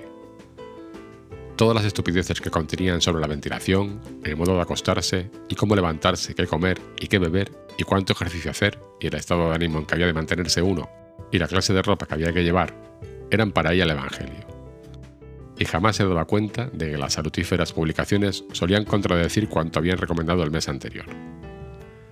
Tenía un alma tan sencilla que resultaba una víctima fácil. Reunía las publicaciones y los medicamentos propios de Gañabobos, y llamada de tal guisa contra la muerte, cabalgaba en su pálida montura, metafóricamente hablando, con el infierno a sus talones pero jamás dudó de que no fuese un ángel curativo el bálsamo de Galat, disfrazado para sus vecinos enfermos. A la sazón, el tratamiento del agua era una novedad, y el estado de abatimiento de Tom fue para la tía Polly una fruta madura. Lo hacía salir cada mañana al romper el día. Lo obligaba a quedarse de pie en el cobertizo y lo ahogaba con un diluvio de agua fría. Entonces lo restregaba con una toalla áspera como una lima y de este modo lo hacía reaccionar. Luego lo envolvía en una sábana mojada y lo tendía bajo unas mantas hasta que le hacía sudar el alma entera y las manchas amarillas le salían por los poros, como decía Tom. Con todo, el muchacho estaba cada vez más melancólico, pálido y abatido. La tía añadió baños calientes, paños de asiento, duchas y chapuzones. El chico continuó tétrico como un ataúd. Entonces la tía Polly empezó a combinar el agua con un régimen de harina de avena y vejigatorios. Calculaba la capacidad de Tom como si fuera la de una jarra, y lo llenaba cada día con potingues de charlatán. Tom se mostraba indiferente en la encarnizada persecución. Ese síntoma llenó de consternación el corazón de la anciana. Era preciso romper tal indiferencia a toda costa. Entonces oyó hablar del bálsamo milagroso por primera vez. Enseguida hizo un copioso pedido. Lo probó y se sintió lleno de gratitud. Era, simplemente, fuego en forma líquida. Abandonó el tratamiento del agua y todos los demás, hincando su fe en el bálsamo. Dio a Tom una cucharadita de la poción y esperó el resultado con la más profunda ansiedad. Sus inquietudes se calmaron al instante y su alma volvió a conocer la paz, pues la indiferencia se había roto. El muchacho no habría podido mostrar un interés más salvaje y más cordial si le hubiesen encendido una hoguera bajo los pies. Tom se dio cuenta de que ya era hora de reaccionar. Aquella clase de vida podía ser todo lo romántica que convenía a su estado de ánimo, pero implicaba demasiada perturbación. En consecuencia, ideó varios planes para aliviarse, y al final se le ocurrió profesar una gran afición al bálsamo milagroso. Lo pidió con tanta frecuencia que se hizo insoportable y su tía acabó diciéndole que se lo sirviera al mismo y dejase de molestarla. Si se hubiese tratado de sí, ningún recelo hubiese empañado su dicha, pero tratándose de Tom, vigiló la botella a escondidas. Descubrió que la medicina disminuía de veras, pero no se le ocurrió que el muchacho estuviera remendando la salud de una grieta en el entablado del salón. Un día Tom estaba ocupado administrando la dosis a la grieta, cuando hizo su aparición el gato amarillo de la tía Polly, ronroneando, echando codiciosas ojeadas a la cucharilla y suplicando una degustación. No lo pidas si no lo necesitas, Peter, dijo Tom. Pero Peter dio a entender que lo necesitaba. Es mejor que te asegures. Peter estaba seguro. Bien, me lo has pedido y yo te lo daré, porque no soy roñoso. Pero si después no te gusta, no culpes a nadie más que a ti mismo. Peter dio su conformidad. En consecuencia, Tom le abrió la boca y vertió el bálsamo milagroso carganchón adentro. Peter saltó un par de yardas en el aire. Luego profirió un mayudo de guerra y comenzó una vertiginosa carrera por el salón, chocando contra los muebles, derribando las macetas de flores y produciendo un trastorno general. Luego se levantó sobre sus patas traseras, en un frenesí de gozo, con la cabeza sobre la espalda y la voz proclamando su inextinguible felicidad. Después reanudó los destrozos por la sala, sembrando la destrucción y el caos a su paso. La tía Polly Entró a tiempo para verle ejecutar algunos dobles saltos mortales, lanzar un poderoso hurra final y desaparecer por la ventana abierta, arrastrando con él cuanto quedaba de las macetas. La anciana estaba petrificada de asombro. Mirando por encima de las gafas, Tom estaba echado en el suelo desterniándose de risa. Tom, ¿qué le ocurre al gato? No lo sé, tía, dijo ahogadamente Tom. No he visto nunca nada igual. ¿Cuál habrá sido la causa de su trastorno? De veras no lo sé, tía Polly, los gatos siempre hacen esas cosas cuando están alegres. Con que lo hacen siempre, ¿eh? Algo había en aquel tono que impulsó a Tom a mantenerse en guardia. Sí, señora, es decir, eso creo. ¿Lo crees, eh? Sí, señora. La tía Polly se había inclinado hacia el suelo, mientras Tom la observaba con un interés no exento de ansiedad. Demasiado tarde para adivinar su propósito. El mango de la cucharilla soplona era visible bajo la cenefa de la cama. La tía Polly lo recogió, Tom retrocedió bajando los ojos. La tía Polly lo levantó por el agarradero usual, la oreja, y le golpeó severamente la cabeza con el dedal.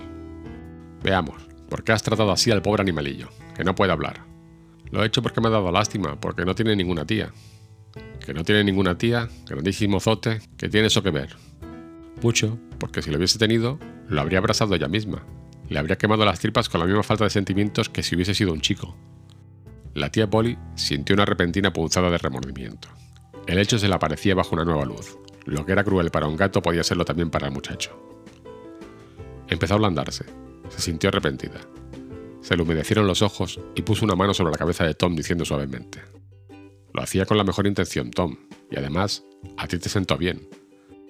Tom la miró a los ojos, insinuando un guiño apenas perceptible a través de su gravedad.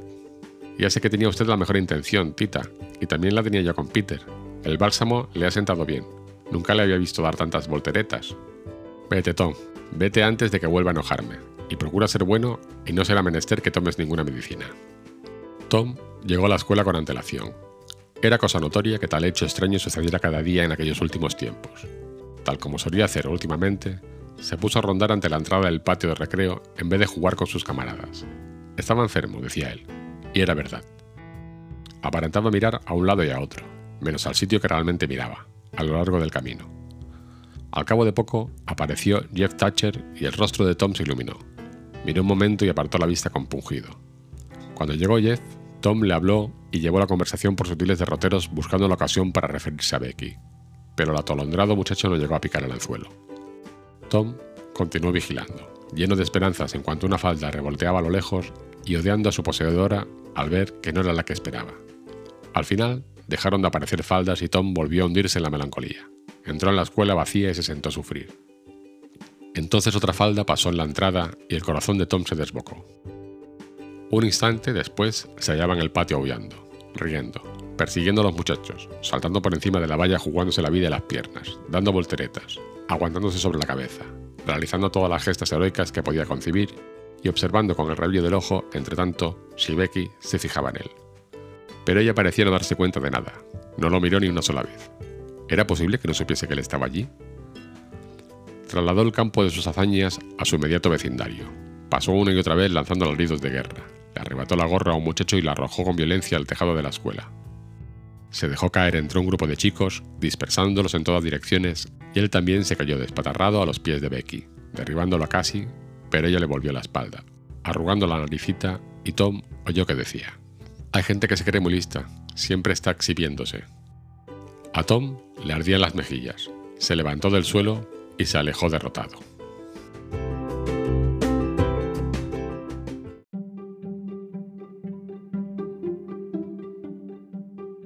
Los piratas se hacen a la mar.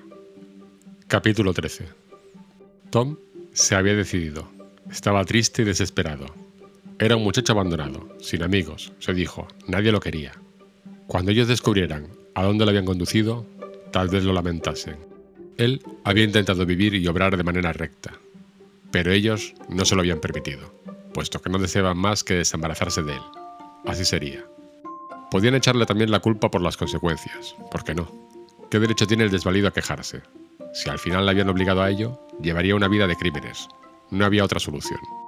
En aquel momento se encontraba más allá de Meudon y oyó a lo lejos la campana de la escuela anunciando la entrada a clase. Sollozó al pensar que nunca, nunca volvería a oír aquel viejo tañido familiar. Era un trance muy duro, pero se lo imponían. Puesto que era arrojado al mundo hostil y frío, tenía que someterse, pero los perdonaba a todos. Los sollozos se volvieron más fuertes y persistentes. Precisamente entonces se encontró a su amigo del alma, Joe Harper, con la mirada dura y era evidente un grande y lúgubre propósito en el corazón. En pocas palabras, eran dos almas con un único anhelo. Tom, secándose los ojos con la manga, comenzó a balbucir algo acerca de la resolución de escapar del duro trato y la falta de simpatía de su hogar, y vagar eternamente por el ancho mundo acabó diciendo que esperaba que Joe no se olvidara de él. Pero resultó que Joe tenía que hacerle a Tom una petición parecida y que había salido en su busca para tal propósito. Su madre lo había zurrado por comerse un plato de crema que él no había visto siquiera. Era evidente que su madre estaba cansada de él y deseaba que se fuera de casa. Si esos eran sus sentimientos, a él no le quedaba otro remedio que sucumbir. Esperaba que ella fuese feliz y que nunca lamentase haber arrojado a su pobre hijo a un mundo insensible para que sufriese y muriera en él. Mientras los dos muchachos caminaban sumidos en la tristeza, hicieron un nuevo pacto de ayuda mutua, de ser hermanos y no separarse jamás hasta que la muerte les liviase de sus penas. Luego comenzaron a urdir planes. Joe tenía el propósito de hacerse ermitaño y vivir de mendrugos en una cueva remota y morir algún día de frío, de necesidad y de dolor. Pero después de escuchar a Tom, admitió que una vida de crimen tenía ciertas ventajas, de modo que consintió en ser pirata.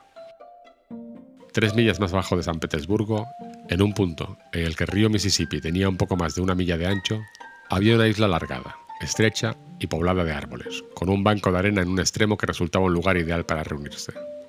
No estaba habitada, se extendía ampliamente hacia la orilla más lejana, al nivel de un bosque espeso y despoblado casi por completo. Eligieron la isla de Jackson, como se llamaba, sin vacilaciones. En lo que no pensaron los muchachos fue en quiénes serían las víctimas de sus piraterías. Luego fueron a buscar a Huckleberry Finn, el cual se les unió sin discutir, pues todas las profesiones le daban lo mismo, no tenía preferencia por ninguna.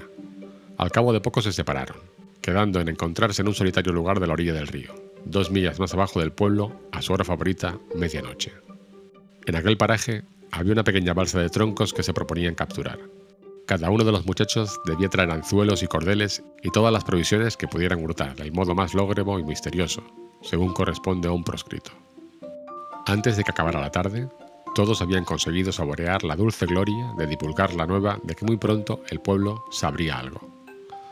Todo aquel que recibió este vago indicio fue advertido de que callase y esperara. A medianoche Tom llegó con un jamón y algunas otras fruslerías, y se detuvo en un espeso matorral sobre una pequeña elevación que dominaba el lugar de la cita. Las estrellas resplandecían en el cielo y reinaba una calma absoluta. El caudaloso río se extendía como un océano en reposo. Tom escuchó un momento pero ningún ruido turbó la quietud. Entonces emitió un silbido agudo. Le contestaron desde el pie de la elevación. Tom silbó dos veces más. Las señales fueron contestadas del mismo modo. Entonces una voz cautelosa dijo: ¿Quién va? Tom Sawyer, la peste negra de los océanos. Decid vuestros nombres.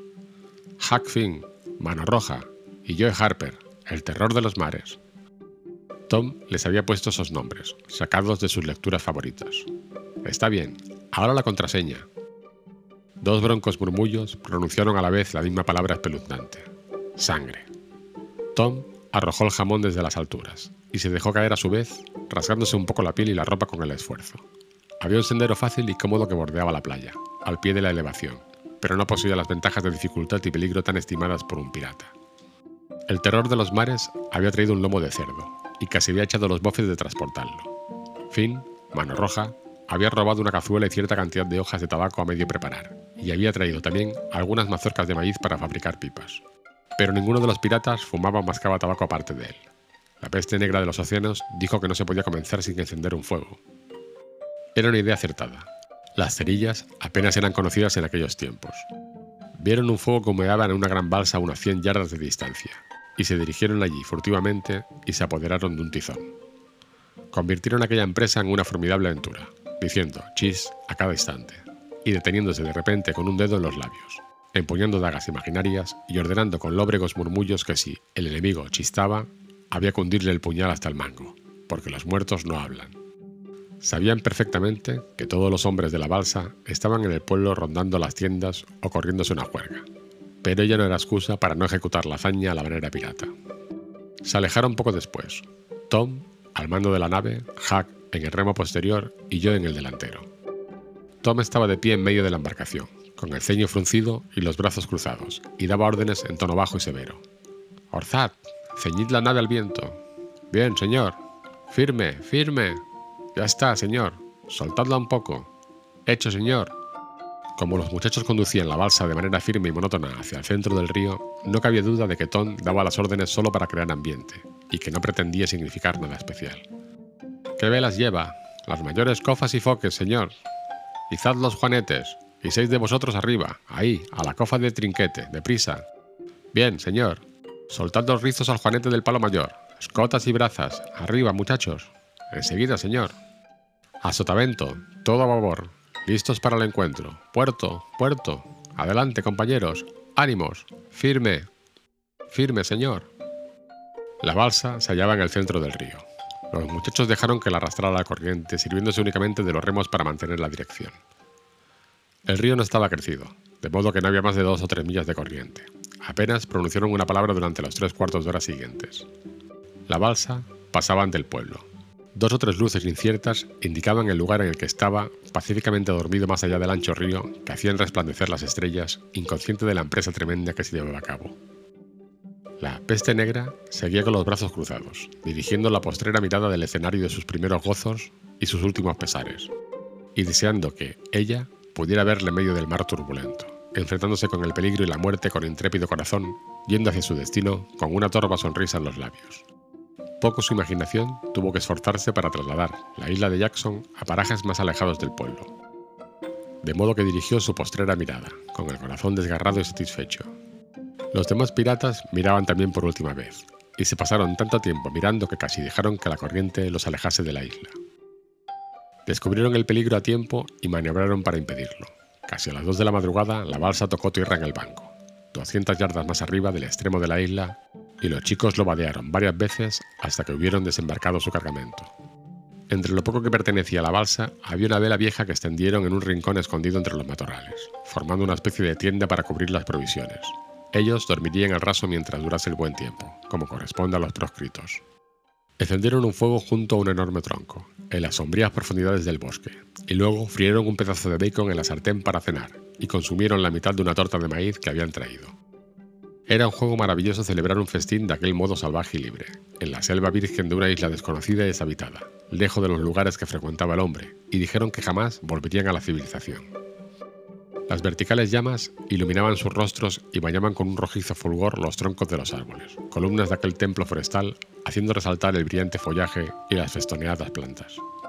Cuando la última loncha de bacon hubo desaparecido y fueron devorados los restos de la torta de maíz, los muchachos se tendieron sobre la hierba, llenos de contento. Podían haber hallado un lugar más fresco, pero no quisieron privarse de un detalle tan romántico como es una fogata de campamento. ¿No es divertido? preguntó Joe. Es estupendo, dijo Tom. ¿Qué dirían los chicos si nos vieran? ¿Qué dirían? Se morirían de miedo si estuviesen aquí, ¿no te parece, Hack? Creo que sí, contestó Hack. De todos modos, yo estoy muy bien. No necesito nada mejor. Por lo general, no tengo nada que comer. Y aquí no pueden reñirle a uno, ni zurrarle, ni echarlo con cajas destempladas. Es la vida que a mí me gusta, dijo Tom. Aquí uno no tiene que levantarse por las mañanas, ni ir a la escuela, ni lavarse, ni hacer todas esas condenadas tonterías. Un pirata no tiene que hacer nada cuando está en tierra, ¿sabes, Joe? Pero un ermitaño tiene que rezar muchísimo, así que no le queda tiempo para divertirse. En efecto, dijo Joe. Eso no se me había ocurrido. Prefiero mucho más ser pirata, ahora que lo he probado. Además, añadió Tom, a la gente no le interesan mucho los ermitaños hoy en día, aunque antaño gozaban de gran favor, pero a un pirata le respetan siempre. Y un ermitaño tiene que dormir en el sitio más duro que encuentre, y ha de llevar ropas de arpillera y cenizas sobre la cabeza, y estar al raso cuando llueve. Y... ¿Por qué ha de llevar ropas de arpillera y cenizas sobre la cabeza? preguntó Hack. No lo sé, pero tiene que hacerlo. Los ermitaños lo hacen siempre. Tú también tendrías que hacerlo si fueras un ermitaño. Que me ahorquen si lo hiciera, dijo Hack. ¿Qué harías entonces? No lo sé, pero eso te digo que no lo haría. Vamos, Hack, tendrías que hacerlo. ¿Cómo podrías evitarlo? Vaya, no lo aguantaría, sencillamente. Me marcharía. ¿Te marcharías? Valiente ermitaño serías tú. Vaya una calamidad. Mano Roja no contestó, pues estaba ocupado en algo mejor. Había acabado de vaciar una mazorca y la encajó con el tallo de una planta. La cargó de tabaco, aplicó una brasa a la carga y echó una bocanada de humo fragante. Gozaba con intensa voluptuosidad. Los otros piratas envidiaban aquel vicio majestuoso y secretamente resolvieron adquirirlo en breve. Poco después Hack dijo, ¿Qué tienen que hacer los piratas? Llevan una vida muy agitada, contestó Tom. Apresan buques y los queman, y cogen el dinero y lo entierran en pavorosos lugares de su isla, donde hay fantasmas y otras cosas que lo vigilan, y matan a todo el mundo en los barcos, haciéndolos pasar por una tabla. Y se llevan a las mujeres a la isla, dijo Joe. A las mujeres no las matan. No, confirmó Tom. A las mujeres no, son demasiado nobles, y además las mujeres siempre son hermosas. Y no llevan malos trajes, todo de oro, plata y diamantes, dijo Joe con entusiasmo. ¿Quién? ¿Quién va a ser? ¿Los piratas? Hack examinó sus ropas con desaliento. Creo que no voy vestido de pirata, dijo con cierto patetismo en la voz, pero no tengo otra ropa. Tom y Joe dijeron que los vestidos suntuosos llegarían muy pronto, en cuanto hubiesen comenzado sus aventuras. Le hicieron comprender que sus pobres harapos bastarían para empezar, aunque los piratas opulentos acostumbraban a dar comienzo a sus aventuras con un guardarropa apropiado. Poco a poco se extinguió la conversación y el sueño invadió los párpados de los pequeños proscritos. La pipa se escurrió de los dedos de mano roja y éste se durmió con el sueño de los justos y de los fatigados. Al terror de los mares y a la peste negra de los océanos le costó más conciliar el sueño. Dijeron las plegarias para sus adentros, echados en el suelo, pues allí no había nadie con autoridad para obligarlos a que se.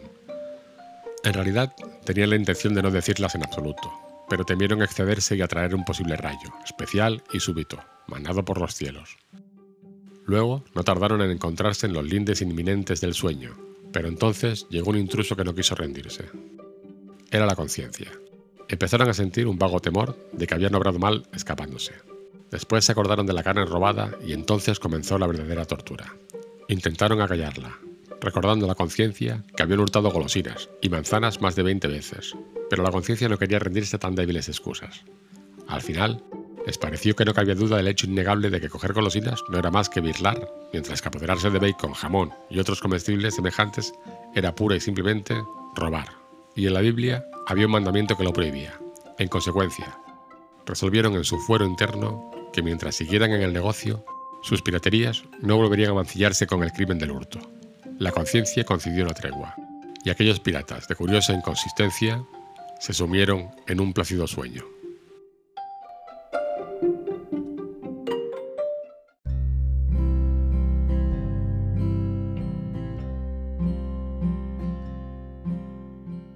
Los filibusteros acampan felizmente.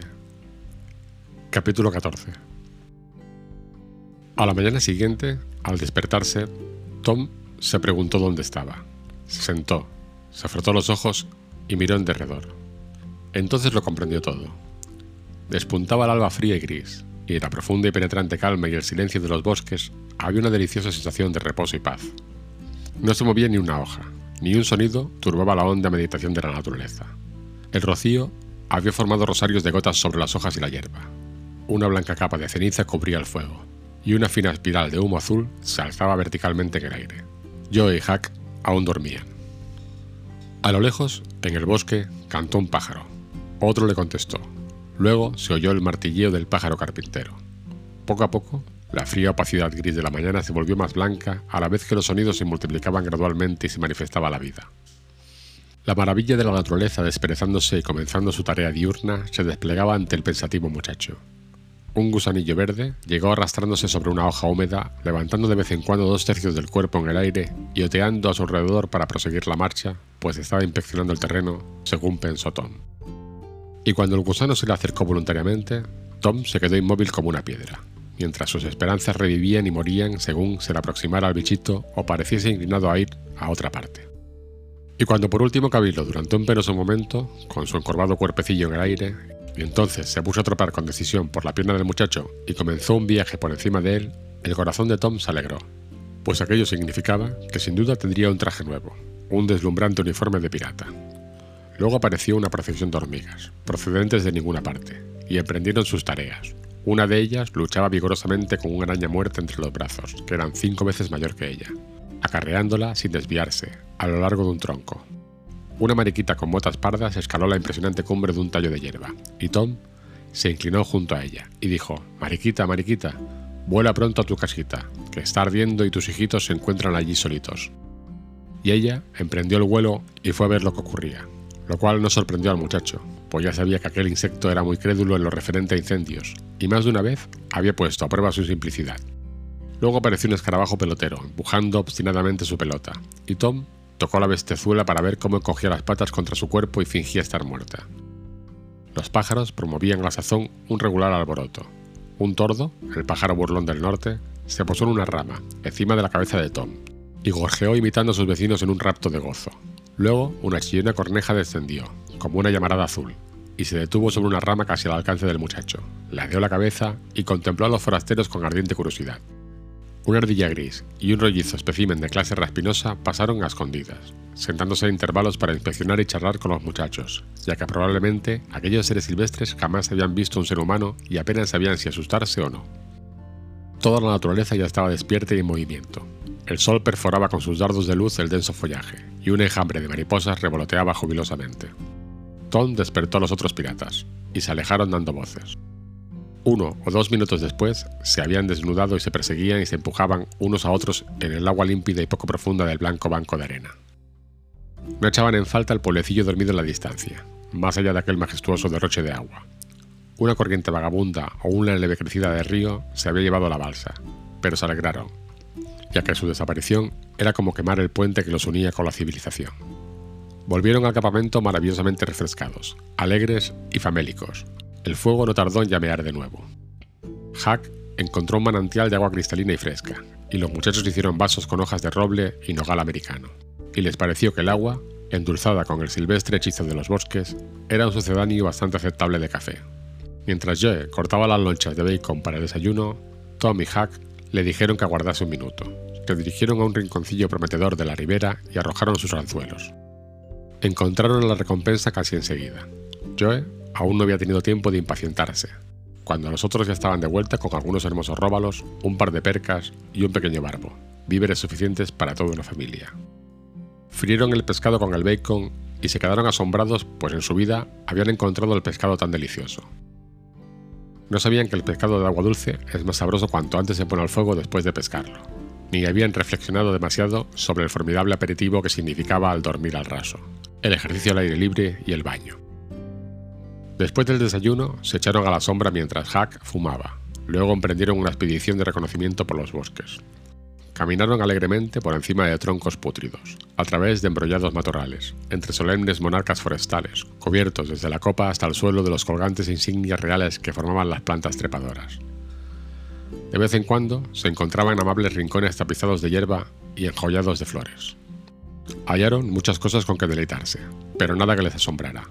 Descubrieron que la isla tenía unas tres millas de largo y un cuarto de milla de ancho, y que solo estaba separada de la ribera más próxima por un estrecho canal que apenas tendría 200 yardas de anchura.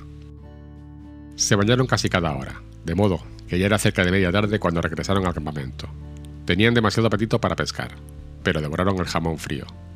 Y luego se tendieron a la sombra a charlar. Pero la conversación pronto se volvió pausada y al final se extinguió.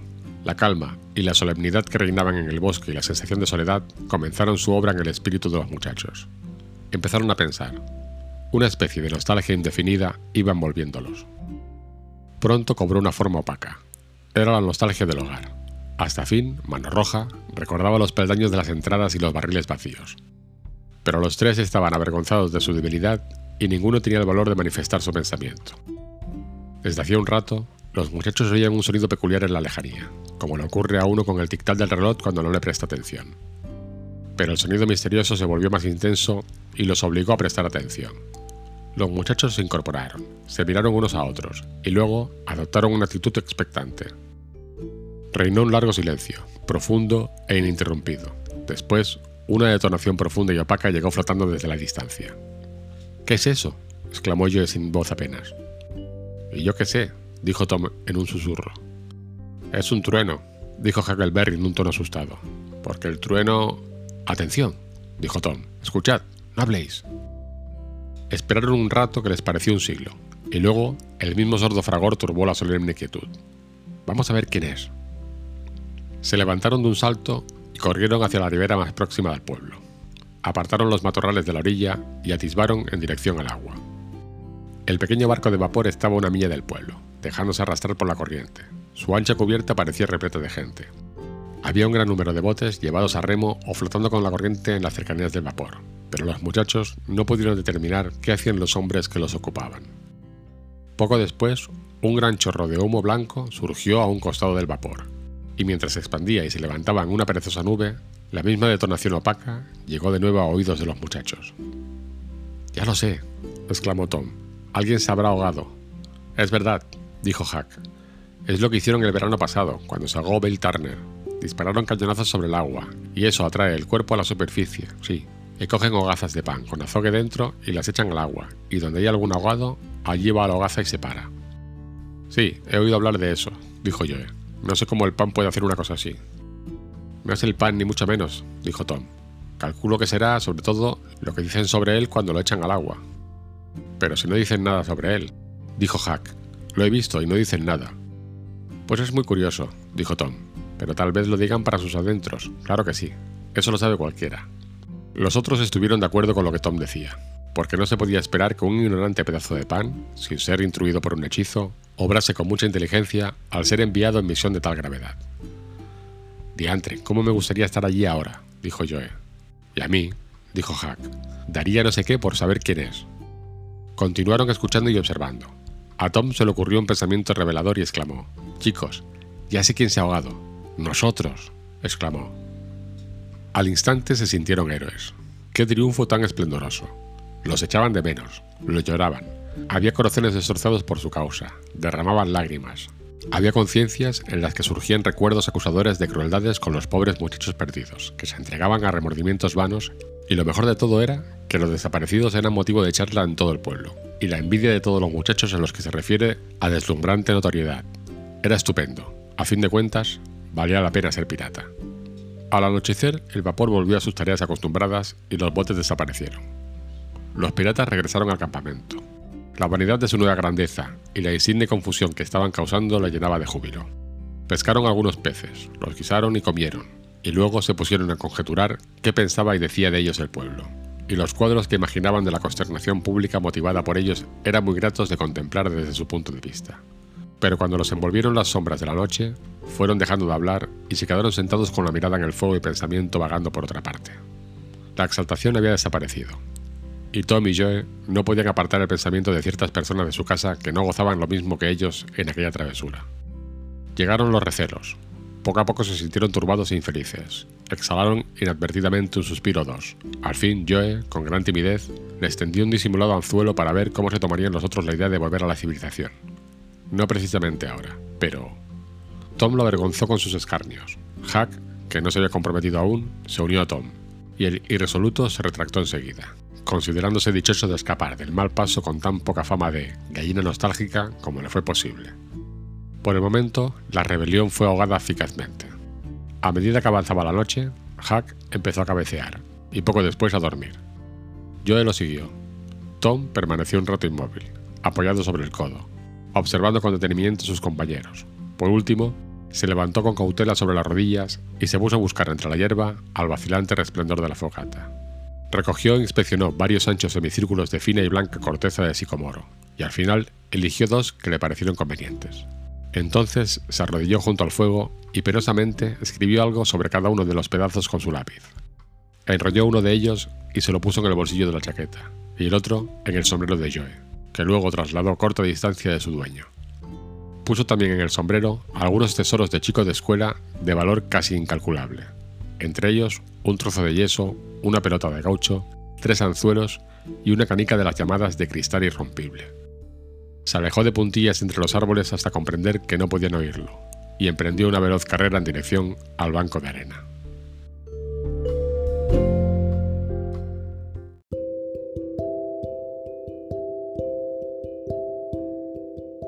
Tom hace una furtiva visita a su hogar.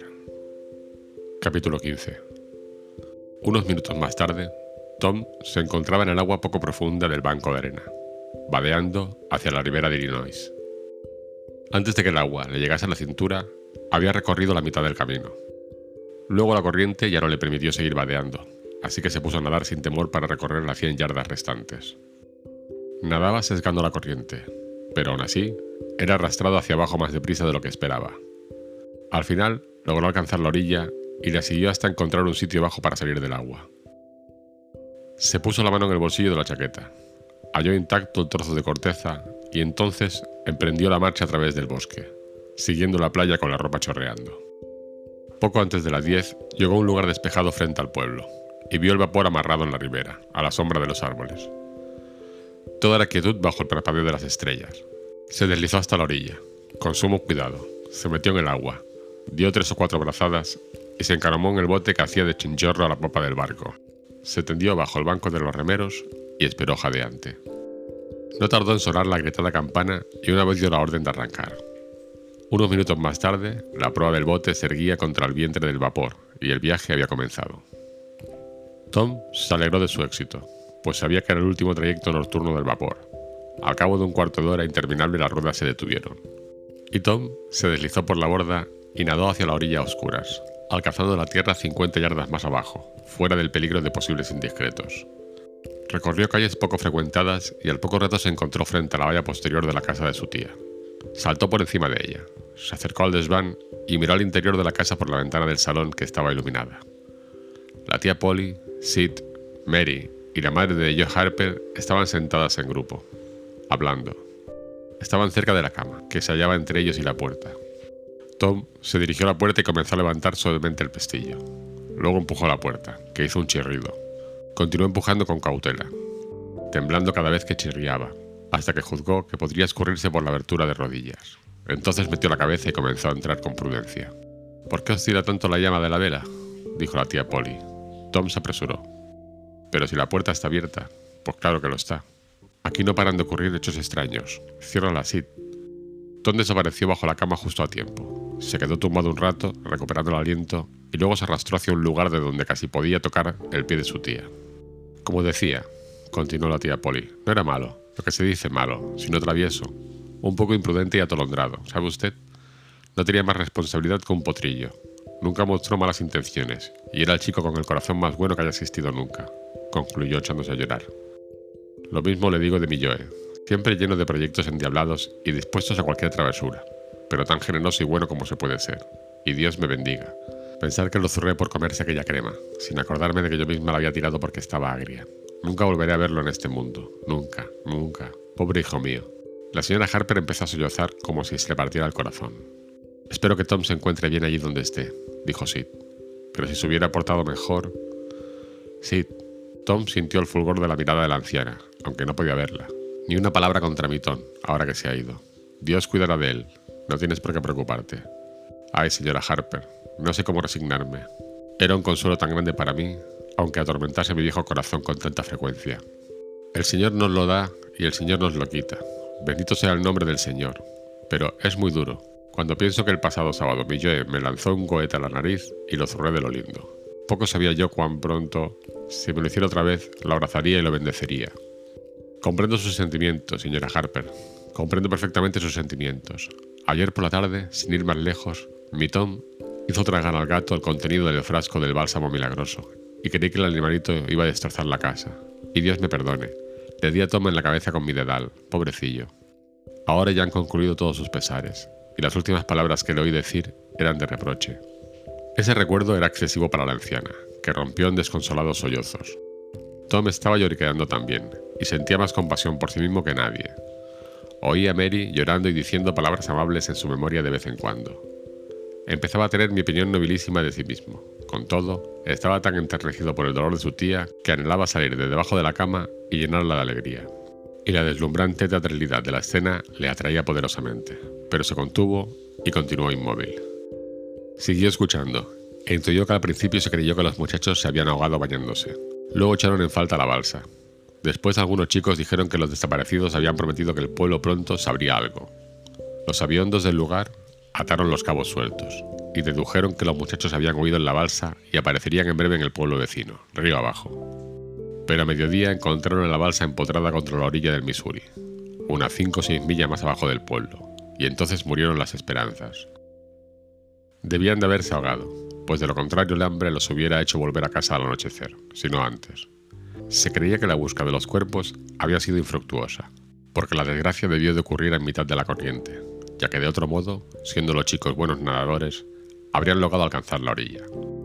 Eso ocurrió la noche del miércoles. Si los cuerpos no se hallaban en lo que quedaba de semana, se abandonaría toda esperanza, y los funerales se celebrarían la mañana del domingo.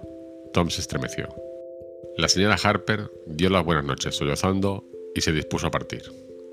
Entonces, en un impulso mutuo, las dos desoladas mujeres se arrojaron una en brazos de la otra, deshaciéndose en un llanto que las consolaba, y luego se separaron.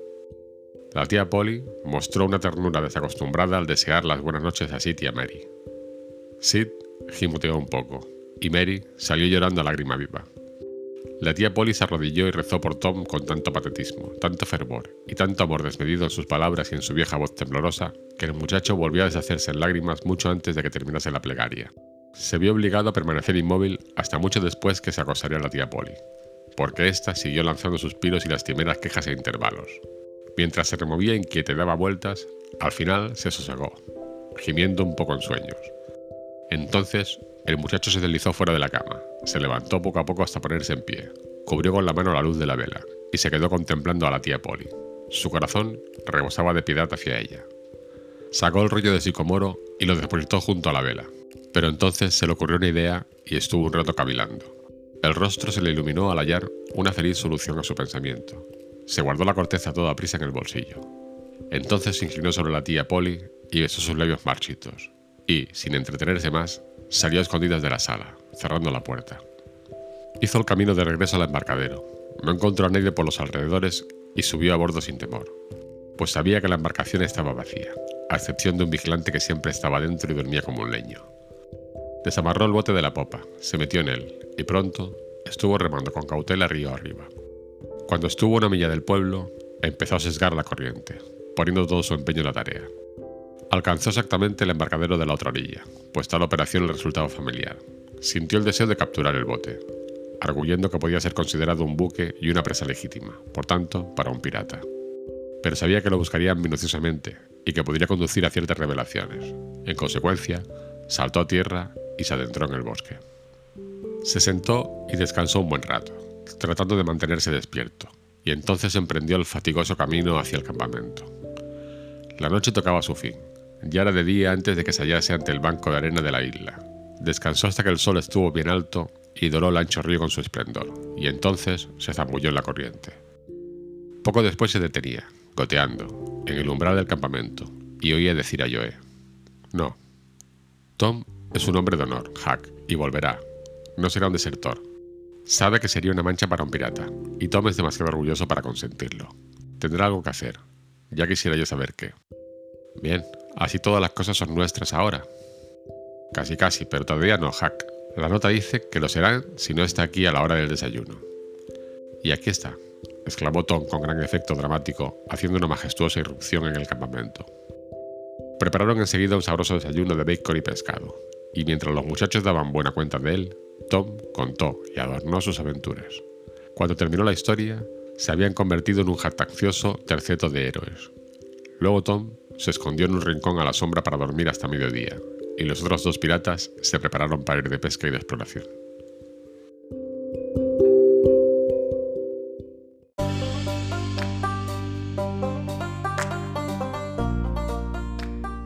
El placer de fumar. He perdido el cuchillo. Capítulo 16. Después de comer, toda la banda salió a la caza de huevos de tortuga en el banco de arena. Fueron de un lado a otro clavando palitos en la arena, y cuando encontraban un lugar blando, se arrodillaban y cavaban con las manos. A veces, en un solo agujero encontraban 50 o 60 huevos. Eran perfectamente blancos y redondos, un poco más pequeños que una nuez inglesa. Aquella noche hicieron un banquete de huevos fritos, y la mañana del viernes otro. Después de desayunar fueron gritando y corriendo hacia el banco de arena, dando vueltas y quitándose la ropa mientras corrían, hasta que estuvieron desnudos, y continuaron la diversión en el agua del banco, contra la fuerte corriente, que les echaba la zancadilla de vez en cuando y aumentaba en gran manera el placer del juego. A veces se agachaban en grupo y chapoteaban en el agua salpicándose los rostros, y se aproximaban despacio unos a otros, con la cabeza vuelta para evitar la rociada de salpicones, y al final se agarraban y se peleaban hasta que el más fuerte chapuzaba a su vecino, y entonces se hundían todos en una mezcolanza de piernas y brazos blancos, boqueando en busca de aliento. Si la fatiga los vencía, salían del agua y se echaban sobre la arena cálida y seca, y allí hacían y se cubrían con ella, y al poco rato se zambullían en el agua otra vez y reanudaban el juego. Al final, se les ocurrió que su piel desnuda se parecía bastante al traje de malla de los payasos, de modo que trazaron una circunferencia en la arena y jugaron al circo, con tres payasos dentro, pues ninguno quiso ceder aquel honrosísimo papel a sus compañeros. Más tarde sacaron las canicas y jugaron hasta que se cansaron de esa diversión, entonces Joe y Hack se bañaron otra vez, pero Tom no quiso arriesgarse, porque descubrió que al sacarse los pantalones había perdido la ristra de cascabeles de serpiente que llevaba alrededor del tobillo, y se maravillaba de que hubiese escapado a los calambres tanto tiempo sin la protección de aquel poderoso amuleto. No quiso aventurarse hasta que lo hubo encontrado, pero entonces los otros ya estaban fatigados y tenían ganas de descansar. Poco a poco se separaron unos de otros, vagando a solas, llenos de melancolía, y comenzaron a dirigir anhelantes miradas a través del ancho río, hacia donde el pueblo yacía perezosamente al sol. Tom se dio cuenta de que estaba escribiendo Becky en la arena con el dedo gordo del pie. Lo borró y se enojó consigo mismo por su debilidad. Sin embargo, lo escribió de nuevo. No podía evitarlo. Volvió a borrarlo y se puso a salvo de la tentación, llevando a los demás muchachos y uniéndose a ellos. Los ánimos de Joe estaban tan decaídos que casi no admitían resurrección. Sentía tanta añoranza que apenas podía soportar el abatimiento que le causaba. Estaban a punto de saltársele las lágrimas. Hack también estaba melancólico. Tom se sentía abatido. pero trataba con todas sus fuerzas de disimularlo. Tenía un secreto que aún no estaba dispuesto a descubrir, pero si la desmoralización no cesaba pronto, tendría que revelarlo. Con grandes muestras de alegría exclamó, Apuesto que en esta isla ya hubo piratas alguna vez. Tenemos que volver a explorarla. Debe de haber tesoros escondidos en algún sitio. ¿Qué os parecería encontrar un viejo arcón repleto de oro y plata? Pero tan solo despertó un débil entusiasmo, que se extinguió sin ninguna respuesta. Tom probó una o dos seducciones más, pero fracasaron también. Era una tarea desalentadora. Yo estaba sentado hurgando en la arena con un palo con el semblante muy triste. Bueno, chicos, dejémoslo. Quiero volver a casa. Aquí es tan solitario, dijo al fin. No, Joe, te pasará enseguida, dijo Tom. Acuérdate de lo bien que pescamos aquí. ¿Qué me importa a mí la pesca? Quiero volver a casa. Pero Joe, si no encontraremos otro sitio mejor que este para nadar. Me da igual. Le estoy dando cuenta que me da igual bañarme si nadie me lo prohíbe. Estoy decidido a marcharme a casa. Bah, qué niño de teta. ¿Es que necesitas ver a tu madre? Sí, necesito ver a mi madre, y a ti te ocurriría lo mismo si tuvieras. No soy más niño de teta que tú. Joe gimoteó un poco. Bien, Dejaremos que el niño llorón vaya a su casa con mamita, ¿verdad, Hack? Pobrecillo. Necesita ver a su mamá. Bien, que la vea. Tú estás bien aquí, ¿verdad, Hack? Nosotros nos quedaremos, ¿eh, Hack? Hack dijo sí sin el menor entusiasmo.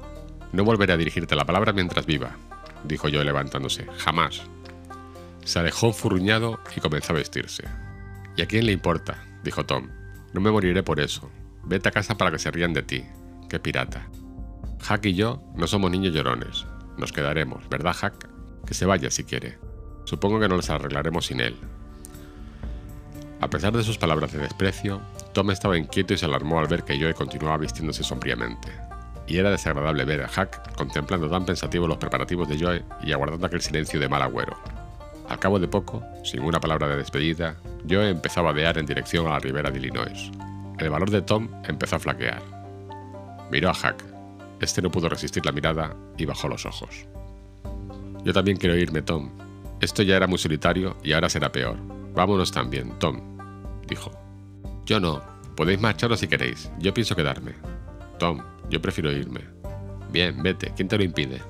Hack empezó a recoger sus ropas desparramadas y dijo, Tom, me gustaría que vinieras con nosotros. Anda, decídete. Te esperaremos al llegar a la orilla. Pues os cansaréis esperándome. Eso es todo. Huck emprendió tristemente la marcha, y Tom lo vio alejarse, mientras le atenazaba al corazón el poderoso deseo de abandonar su orgullo y marcharse con ellos. Tenía la esperanza de que los muchachos se pararían, pero ellos seguían vadeando despacio. De pronto Tom se dio cuenta de la soledad y la quietud que le rodeaban. Luchó una última vez con su orgullo y luego se precipitó en pos de sus camaradas gritando: Esperad, esperad, tengo que deciros algo. Joe y Huck se detuvieron. Cuando Tom llegó junto a ellos, comenzó a revelarles su secreto, y ellos escucharon malhumorados hasta que al final vieron el punto al que se dirigía. Y entonces lanzaron un bélico alarido de aplauso y dijeron que era espléndido, y que si lo hubiese dicho al principio, no se habrían marchado. Tom dio una excusa cualquiera, pero el verdadero motivo era el temor de que ni siquiera el secreto los mantuviera a su lado mucho tiempo, de modo que había decidido reservarlo como una postrera seducción. Los muchachos regresaron alegremente y reanudaron con decisión sus diversiones, charlando sin cesar del magnífico proyecto de Tom y admirando su talento. Después de una comida exquisita de huevos y pescado, Tom dijo que deseaba aprender a fumar. Joe se sumó a la idea y dijo que él también le gustaría probarlo. Así, pues, Hack hizo unas pipas y las llenó. Aquellos bisoños jamás habían fumado otra cosa que cigarros hechos de hojas secas, que picaban en la lengua y no se consideraban muy de hombres. Se tendieron, apoyándose sobre el codo, y comenzaron a echar bocanadas con escasa confianza. El humo tenía un sabor desagradable que les daba náuseas, pero Tom dijo, Pero si es muy fácil, si hubiera sabido que esto era todo, hace tiempo que habría aprendido. Y yo, dijo Joe, eso no es nada. Muchas veces he observado a la gente que fuma, diciéndome que me gustaría hacerlo, pero nunca había creído que pudiese, dijo Tom. Es exactamente lo que me ocurría a mí, ¿verdad, Hack? Tú ya me has oído, ¿no, Hack? Que diga Hack si no es cierto. Sí, lo habías dicho muchas veces, dijo Hack. También yo, dijo Tom, centenares de veces, una vez en el matadero, ¿no te acuerdas, Hack? Bob Tanner también estaba allí, y Johnny Miller, y Jeff Thatcher, cuando lo dije. ¿Recuerdas, Hack, que lo dije? Sí, es verdad, dijo Hack. Fue un día después de perder yo la canica blanca. No, fue el día antes. ¿Lo ves? Ya te lo decía, exclamó Tom. Hack se acuerda. Creo que podría fumar esta pipa durante un día entero, dijo Joe. No me mareo. Ni yo, dijo Tom. Yo fumaría durante todo el día, pero apuesto a que Jeff Thatcher no podría. Jeff Thatcher, a las dos chupadas se quedaría listo, que lo pruebe un día y verá. Quisiera ver a Johnny Miller e intentarlo algún día. Y yo, dijo Joe, te apuesto a que Johnny Miller no podría ni empezar. Solo con el olor se marearía. Seguro, Joe. Oye, me gustaría que nos viniesen los chicos ahora. A mí también. Escuchad muchachos, y no digáis nada de esto. Algún día que todos estén por allí, te diré, Joe, ¿tienes una pipa? Me gustaría fumar. Y tú, con indiferencia, como una cosa corriente, dirás, sí, tengo mi vieja pipa. Y otra, pero mi tabaco no es muy bueno. Y yo diré, ya está bien, si es fuerte. Y entonces tú sacarás la pipa, y la encenderemos como si tal cosa. Y ya verás la cara de asombro que ponen. Corcholis Tom, será estupendo. Ojalá fuese ahora. Ojalá. Y cuando le digamos que aprendimos siendo piratas, ¿no desearán haber estado aquí? Desde luego, imagina si lo desearán. Continuaron charlando, pero a poco la conversación comenzó a decaer y a desarticularse. Los silencios se alargaron. Las expectoraciones aumentaron maravillosamente. Cada poro interior de las mejillas de los chicos se convirtió en una fuente borboteante. Apenas pudieron cerrar a tiempo la bodega que tenía bajo la lengua para impedir una inundación. A pesar de sus esfuerzos, se sucedían pequeños desbordamientos en la garganta, seguidos cada vez de repentinas náuseas. Los dos muchachos estaban muy pálidos y abatidos. La pipa de Joe le resbaló de los dedos inertes. A Tom también se le cayó. Las dos fuentes manaban con furia y las dos bombas funcionaban a toda marcha para extraer el agua. He perdido el cuchillo. Creo que será mejor que vaya a buscarlo, dijo Joe sin fuerzas. Tom, con los labios temblorosos y una pronunciación pausada, dijo, Será mejor que te ayude. Tú puedes ir por aquel lado y yo buscaré alrededor del manantial. No, no hace falta que vengas, Hack. Ya lo encontraremos. Hack volvió a sentarse, pues, y esperó durante una hora. Entonces lo encontró todo muy solitario y fue a buscar a sus camaradas. Los encontró en el bosque, muy alejados el uno del otro, muy pálidos los dos y dormidos como troncos. Pero se dijo que si habían sentido alguna molestia, ya se habían desembarazado de ella. Por la noche, a la hora de cenar, no estuvieron muy parlanchines. Mostraban una actitud humilde y cuando Hack preparó su pipa después del ágape y se dispuso a prepararles las suyas, dijeron que no, que no se sentían muy bien, que algo que habían comido a mediodía les había sentado mal. A medianoche Joe se despertó y llamó a los otros. En el aire había una osca opresión que parecía augurar algo malo. Los muchachos se juntaron y buscaron la compañía amistosa del fuego, pese a que el calor opaco y quieto de la atmósfera irrespirable fuese sofocante. Permanecían sentados, inmóviles y en actitud expectante. La solemne quietud continuaba. Más allá de la luz del fuego, las tinieblas lo engullían todo. Al cabo de poco se produjo un tembloroso fulgor que iluminó vagantemente el follaje durante un instante y luego se desvaneció. Después se produjo otro, un poco más fuerte. Más tarde otro. Entonces, una débil queja suspiró a través de las ramas del bosque y los muchachos sintieron un hálito veloz en las mejillas y se estremecieron al pensar que el espíritu de la noche acababa de pasar por allí. Hubo una pausa. Entonces un relámpago siniestro convirtió la noche en día y mostró cada minúsculo tallo de hierba, separado y distinto, que crecía en torno a sus pies. Y mostró también tres caras, asustadas y pálidas. El estruendo de un trueno se desplomó desde los cielos y se perdió en la distancia, entre ópacos mugidos. Una ráfaga de aire frío arrancó murmullos a todas las hojas y desencadenó una nevada de copos de ceniza alrededor del fuego. Otro cielo resplandor iluminó el bosque, seguido por un estallido que pareció desgajar las copas de los árboles sobre la cabeza de los muchachos. Se apretujaron unos contra otros aterrorizados en medio de las espesas tinieblas que reinaron a continuación. Densos goterones comenzaron a tamborilear sobre el follaje. Deprisa, muchachos, vamos a la tienda, exclamó Tom. Tropezando con las raíces y las plantas, echaron a correr a toda prisa por la oscuridad, cada uno por su lado. Un viento furioso mugía entre los árboles, arrancando servidos a su paso. Sucedían sin tregua relámpagos cegadores, acompañados del estruendo ensordecedor del trueno. Caía un fuerte aguacero, que el huracán desparramaba por el suelo en espesas cortinas de agua. Los muchachos se llamaban a gritos, pero el bramido del viento y el retumbar de los truenos ahogaban por completo sus voces. Al final, uno tras otro llegaron bajo la tienda, aterrados, asustados y chorreando agua. Pero les consolaba el hecho de estar unidos en el infortunio. No podían hablar, aunque los demás ruidos se lo hubieran permitido, a causa de la vieja vela que se agitaba con furia. La tempestad se intensificaba gradualmente, y al cabo de poco la vela rompió sus ligaduras y huyó entre aleteos, arrastrada por una ráfaga. Los muchachos se agarraron de las manos y emprendieron una carrera, con muchos tumbos y magulladuras en busca de la protección de un gran roble que se alzaba en la ribera. La batalla estaba en su punto culminante.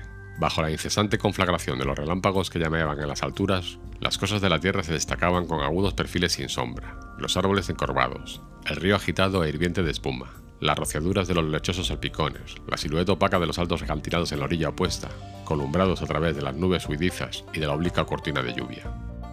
Con frecuencia, algún árbol gigante sucumbía a la lucha y se desplomaba ruidosamente entre la vegetación más joven, y el trono incansable llegaba en explosiones que se destrozaban los oídos, agudas y penetrantes, inexplicablemente aterradoras. La tormenta culminó en un esfuerzo incomparable que pareció despedezar la isla, abrasarla y ahogarla hasta la cima de los árboles, llevársela en un soplo y ensordecer toda cosa viva que hubiese en ella.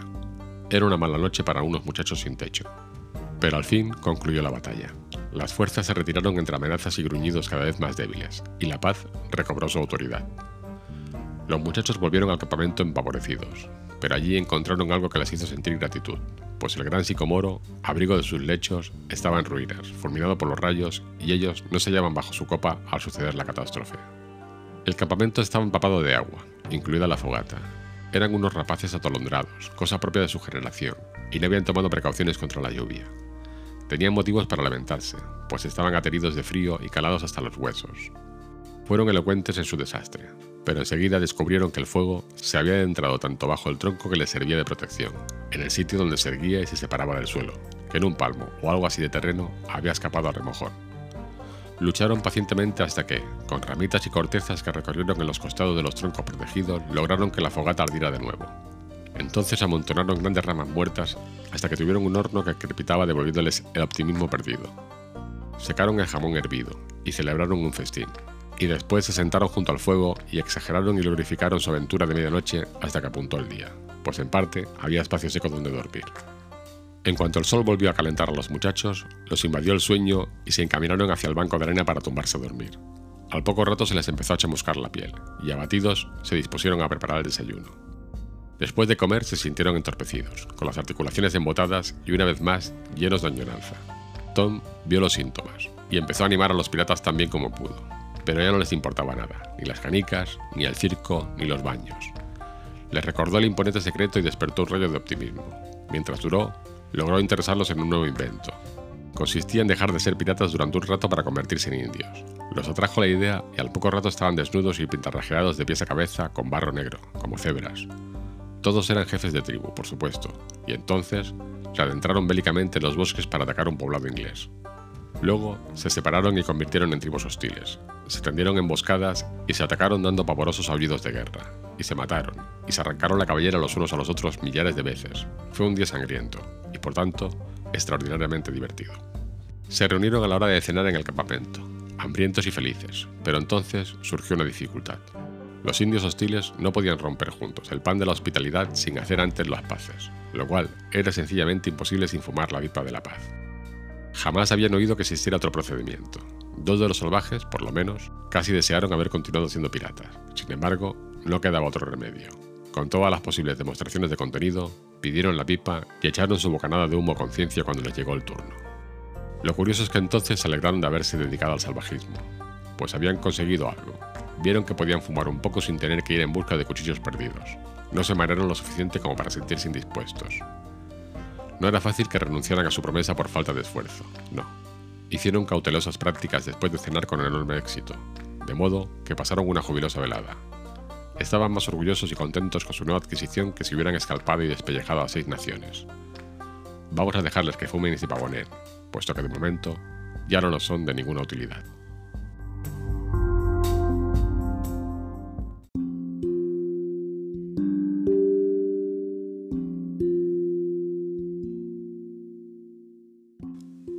Los piratas asisten a sus propios funerales. Capítulo 17. Pero aquella apacible tarde de sábado no había risas en el pueblecillo. Los Harper y la familia de la tía Polly se estaban vistiendo de luto con gran dolor y muchas lágrimas. En el pueblo reinaba una calma desacostumbrada, aunque de ordinario fuese muy tranquilo. La gente se ocupaba de sus tareas con aire ausente. Hablaba poco, pero suspiraba con frecuencia. A los niños les parecía una carga que el sábado fuera fiesta. No ponían el alma en las diversiones, sino que enseguida las abandonaban. Aquella tarde, Becky Thatcher estuvo rondando muy abatida el desierto patio de la escuela, presa de una honda melancolía. Pero no encontró nada que la consolase. Sostenía este soliloquio. Si al menos tuviera otra vez aquella manecilla de latón, pero no poseo ningún recuerdo suyo. Ahogó un ligero sollozo, se detuvo y dijo para sí. Fue aquí mismo. Si ocurriera otra vez, no diría aquellas palabras, no las diría por nada del mundo. Pero ya no es posible. Jamás, jamás le volveré a ver. Tal pensamiento acabó de desazonarla y se alejó sin rumbo, con las lágrimas reblándose por las mejillas. Entonces llegó un nutrido grupo de chicos y chicas, compañeros de juego de Tom y de Joe, y se quedaron mirando por encima de la empalizada y hablando con reverencia de cómo Tom hacía eso y aquello, de la última vez que lo vieron, y de cómo dijo Joe tales o cuales cosas, frases henchidas, de pavorosos augurios, como acababan de descubrir. Y cada uno que hablaba indicaba el lugar exacto donde estaban los muchachos perdidos en aquel entonces y añadían algo así. Y yo estaba precisamente aquí, donde estoy ahora, y como si tú fueses él. Estaba así de cerca, y él sonrió de esta manera, y entonces sentí algo como horrible, ¿sabéis? Y nunca pensé en lo que podría significar, por supuesto, pero ahora se ve bien claro. Surgió entonces una disputa sobre quién vio vivos por última vez a los muchachos muertos, y muchos reclamaron aquella tétrica distinción, y ofrecieron pruebas, más o menos confirmadas por los testigos, y cuando al final se decidió quién había visto por última vez a los desaparecidos, y habían hablado con ellos por última vez, los afortunados revistieron una especie de importancia sagrada y fueron objeto de envidia por parte de todos los demás. Un pobre rapaz, que no tenía otra grandeza que ofrecer, dijo con bastante orgullo. Una vez Tom Sawyer me dio una paliza, pero esta reivindicación de gloria fue un fracaso. La mayoría de los chicos podían decir otro tanto, de modo que abarataron demasiado la distinción.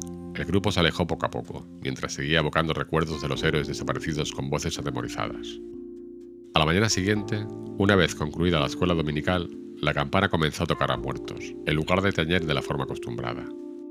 Era un día apacible, y el funerario sonido parecía armonizar con el meditabundo silencio que se extendía sobre la naturaleza. La gente del pueblo empezó a reunirse, deteniéndose un instante en el vestíbulo para conversar en voz baja sobre el triste acontecimiento. Pero en la iglesia no se oía ni un solo murmullo, solo turbaba el silencio del tétrico susurro de la ropa de las mujeres al dirigirse a su sitio. Nadie recordaba haber visto nunca la iglesia tan llena, al final hubo una pausa, un expectante silencio, y entonces entró la tía Polly con Sid y Mary, seguidos de la familia Harper, todos vistiendo de riguroso luto, y todos los fieles, incluido el viejo ministro, se alzaron reverentemente y se quedaron en pie, hasta que los enlutados se sentaron en el primer banco. Luego se hizo otro silencio general, interrumpido a intervalos por ahogados sollozos, y el pastor extendió las manos y rezó. Cantaron un himno conmovedor, y el texto que siguió fue yo soy la resurrección y la vida. En el transcurso del servicio, el clérigo hizo tales descripciones de las gracias, las maneras seductoras y las cualidades de los muchachos desaparecidos que todos los presentes, creyendo reconocerlas, sintieron un hondo pesar al recordar que siempre se habían mostrado ciegos a telegracias y que con la misma persistencia solo habían visto faltas y defectos en los pobres muchachos.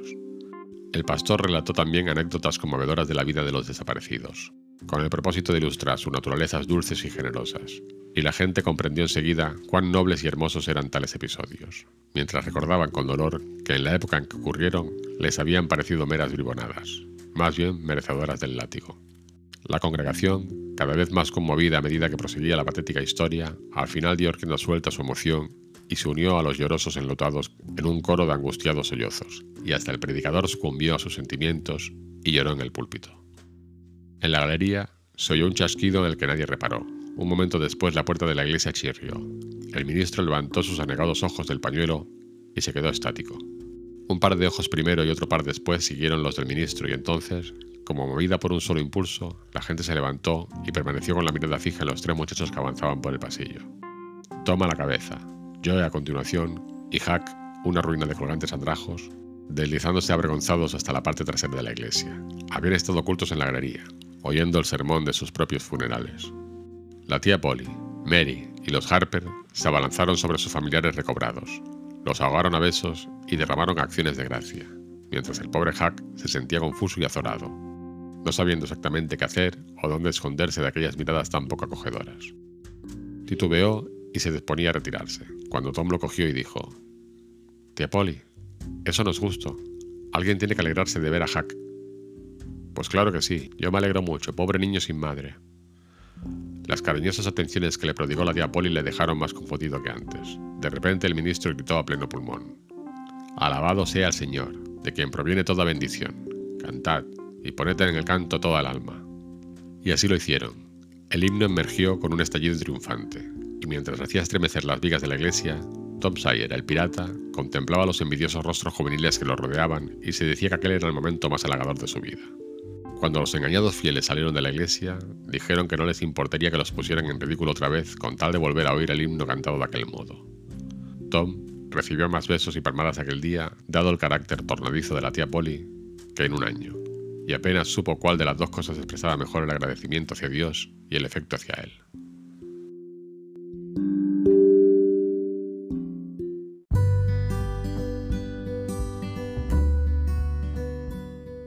El sueño de Tom. Capítulo 18. Ese había sido el gran secreto de Tom, el proyecto de volver al pueblo con sus hermanos piratas para asistir a sus propios funerales.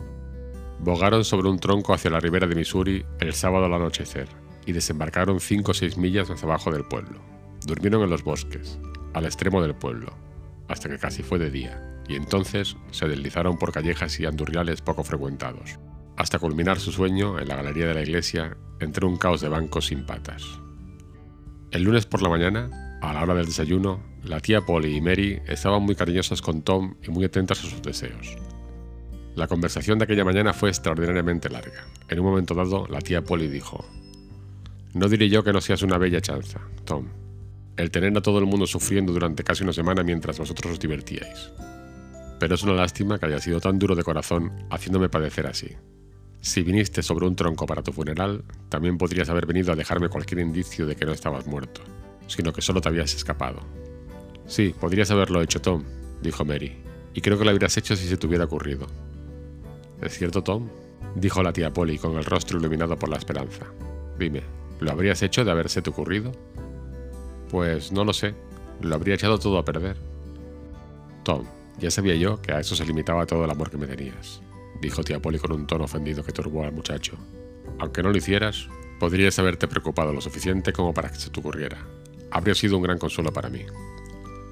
Vamos, tía, no hubo mala intención, terció Mary.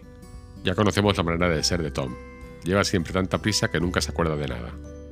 Peor que peor, Sid se hubiese acordado, y Sid, además, lo habría hecho.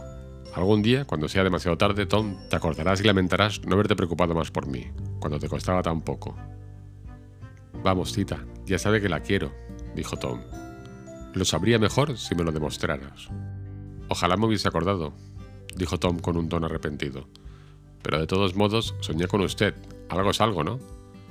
No es mucho. Un gato puede hacer otro tanto, pero más vale algo que nada. ¿Qué soñaste? Pues el miércoles por la noche soñé que estaba usted sentada ahí, junto a la cama, y Sid estaba sentado al lado del cajón, y Mary pegada a él. Bien, Así estábamos. Así nos sentamos siempre. Me complace que tus sueños hayan tomado tanta molestia por nosotros. Y soñé que la madre de Joe Harper estaba aquí. Pues sí que estaba. ¿Soñaste algo más? Muchas cosas, pero ahora lo veo todo confuso. Bien, intenta acordarte, ¿de acuerdo? Me parece como si el viento hubiese apagado la... Sí, Tom, sí, el viento apagó algo. ¿Qué fue? Tom se presionó la frente con los dedos durante un angustioso minuto y entonces dijo, Ya está, ya está, apagó la vela. Dios sea loado. Sigue, Tom, sigue. Y me parece que usted dijo, pero si veo que la puerta... Sigue, Tom. Déjeme pensar un momento, solo un momento. Sí, usted dijo que quería que la puerta estaba abierta. Es verdad que lo dije, tan verdad como que estoy aquí sentada, ¿no, Mary? Sigue.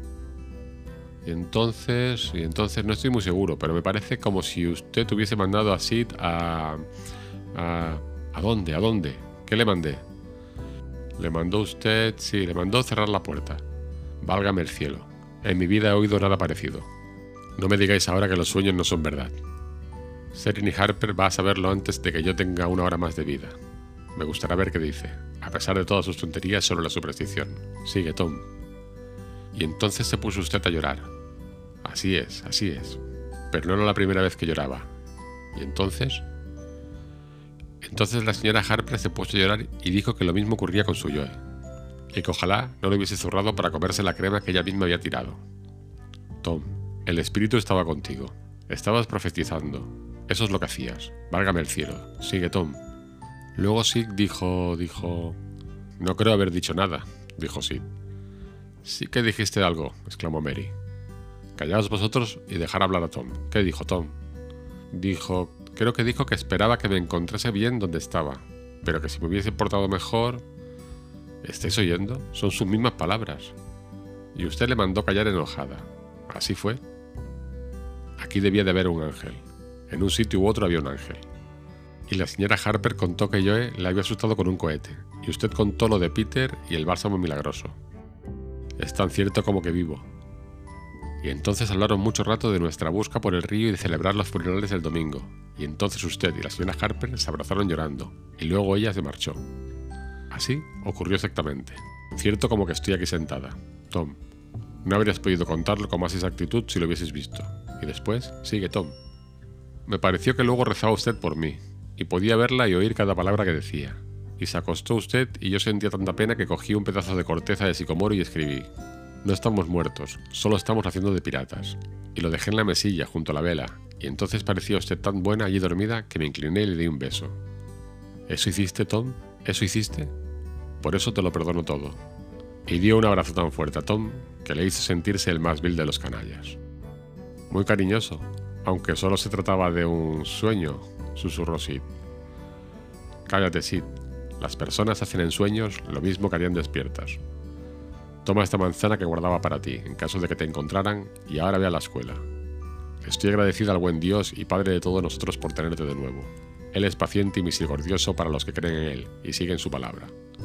Aunque el cielo sabe que no lo merezco, pero si tan solo los merecedores recibieran sus bendiciones y su mano clemente en los malos pasos, poco habría que sonriesen aquí, o entrasen en su reino de reposo a la llegada de la larga noche. A la escuela, Sid, Mary y Tom, largo, que ya me habéis mareado bastante. Los muchachos se encaminaron hacia la escuela y la anciana se dirigió a casa de la señora Harper, dispuesta a vencer su materialismo con el maravilloso sueño de Tom. Sid era demasiado cuerdo para expresar la idea que tenía en la cabeza al salir de la casa. La idea era esta. Es muy sospechoso. Un sueño tan largo y sin una sola equivocación. Tom se había transformado en un héroe. Ya no andaba saltando y encabritándose, sino que se movía con el digno balanceo que corresponde a un pirata que se sabe objeto de la admiración pública. Y en verdad era así, Tom fingía no ver las miradas ni oír los comentarios que levantaba a su paso, aunque fueran un deleite para su espíritu. Los chicos menores que él se congregaban en rebaños a sus talones, orgullosos de ser vistos con Tom y tolerados por él, como si fuera el timbalero a la cabeza de una procesión o el elefante que guía a unas fieras hasta la ciudad. Los muchachos de su edad pretendían ignorar que había estado ausente, pero en realidad los consumía la envidia. Hubiesen dado cualquier cosa por tener aquella piel morena y curtida por el sol y la deslumbrante notoriedad del héroe. Y Tom no hubiese renunciado a ella ni a cambio de un circo. En la escuela, los muchachos hablaban tanto de él y de Joe, y sus ojos traslucían una admiración tan elocuente que los dos héroes no tardaron en ponerse insoportables. Empezaron a contar sus aventuras a famélicos oyentes, pero solo empezaron. No era probable que las concluyeran, teniendo en cuenta su imaginación para suministrar material. Por último, cuando sacaron sus pipas y se pasearon echando serenas bocanadas de humo, alcanzaron la mismísima cúspide de la gloria. Tom decidió que ya podía olvidarse de Becky Thatcher. Le bastaba la gloria. Viviría para la gloria. Como se había convertido en una persona de renombre, tal vez ella querría hacer las paces. Pues bien, que lo intentara. Descubriría que él podía mostrarse tan diferente como otras personas. Poco después llegó Becky. Tom fingió que no la veía. Se alejó y se unió a un grupo de chicos y chicas, y comenzó a charlar. Pronto observó que Becky estaba corriendo alegremente de un lado a otro, con la cara sonrojada y los ojos chispeantes, simulando estar ocupada en dar alcance a los compañeros y riendo alborozada cuando lograba atrapar a alguien. Pero Tom se dio cuenta de que siempre atrapaba a alguien en sus proximidades y que en tales ocasiones le dirigía una mirada consciente. Aquello halagó su jactanciosa vanidad, de modo que en lugar de atraerlo, solo lo embaró más y redobló su propósito de demostrar que ignoraba la presencia de la muchacha. Al cabo de poco, ella dejó de corretear y vagó indecisa de un lado para otro, suspirando unas veces y otras echando miradas furtivas y tristes hacia Tom. Observó entonces que Tom hablaba más con Amy que con las demás. Sintió un agudo pesar y al instante se quedó turbada e inquieta. Intentó alejarse, pero sus pies le traicionaron llevándola hacia el grupo. Entonces, con una vivacidad fingida, se dirigió a una muchacha que estaba casi al lado de Tom.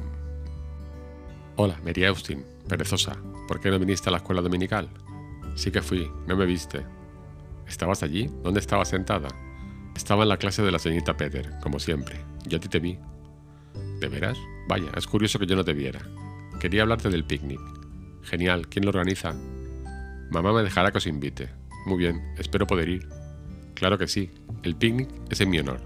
Dejará asistir a quien yo quiera, y me apetece que vengas. Es delicioso, ¿y cuándo será?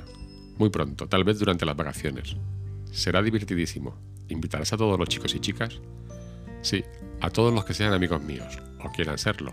Y dirigió una mirada muy furtiva a Tom, pero este hablaba con Amy Lawrence de la terrible tempestad de la isla, y de cómo el rayo dejó el gran sicomoro hecho astillas mientras él se encontraba a tres pies de distancia. ¿Me invitarás a mí? dijo Grace Miller. Sí. ¿Y a mí? dijo Sally Rogers. Sí.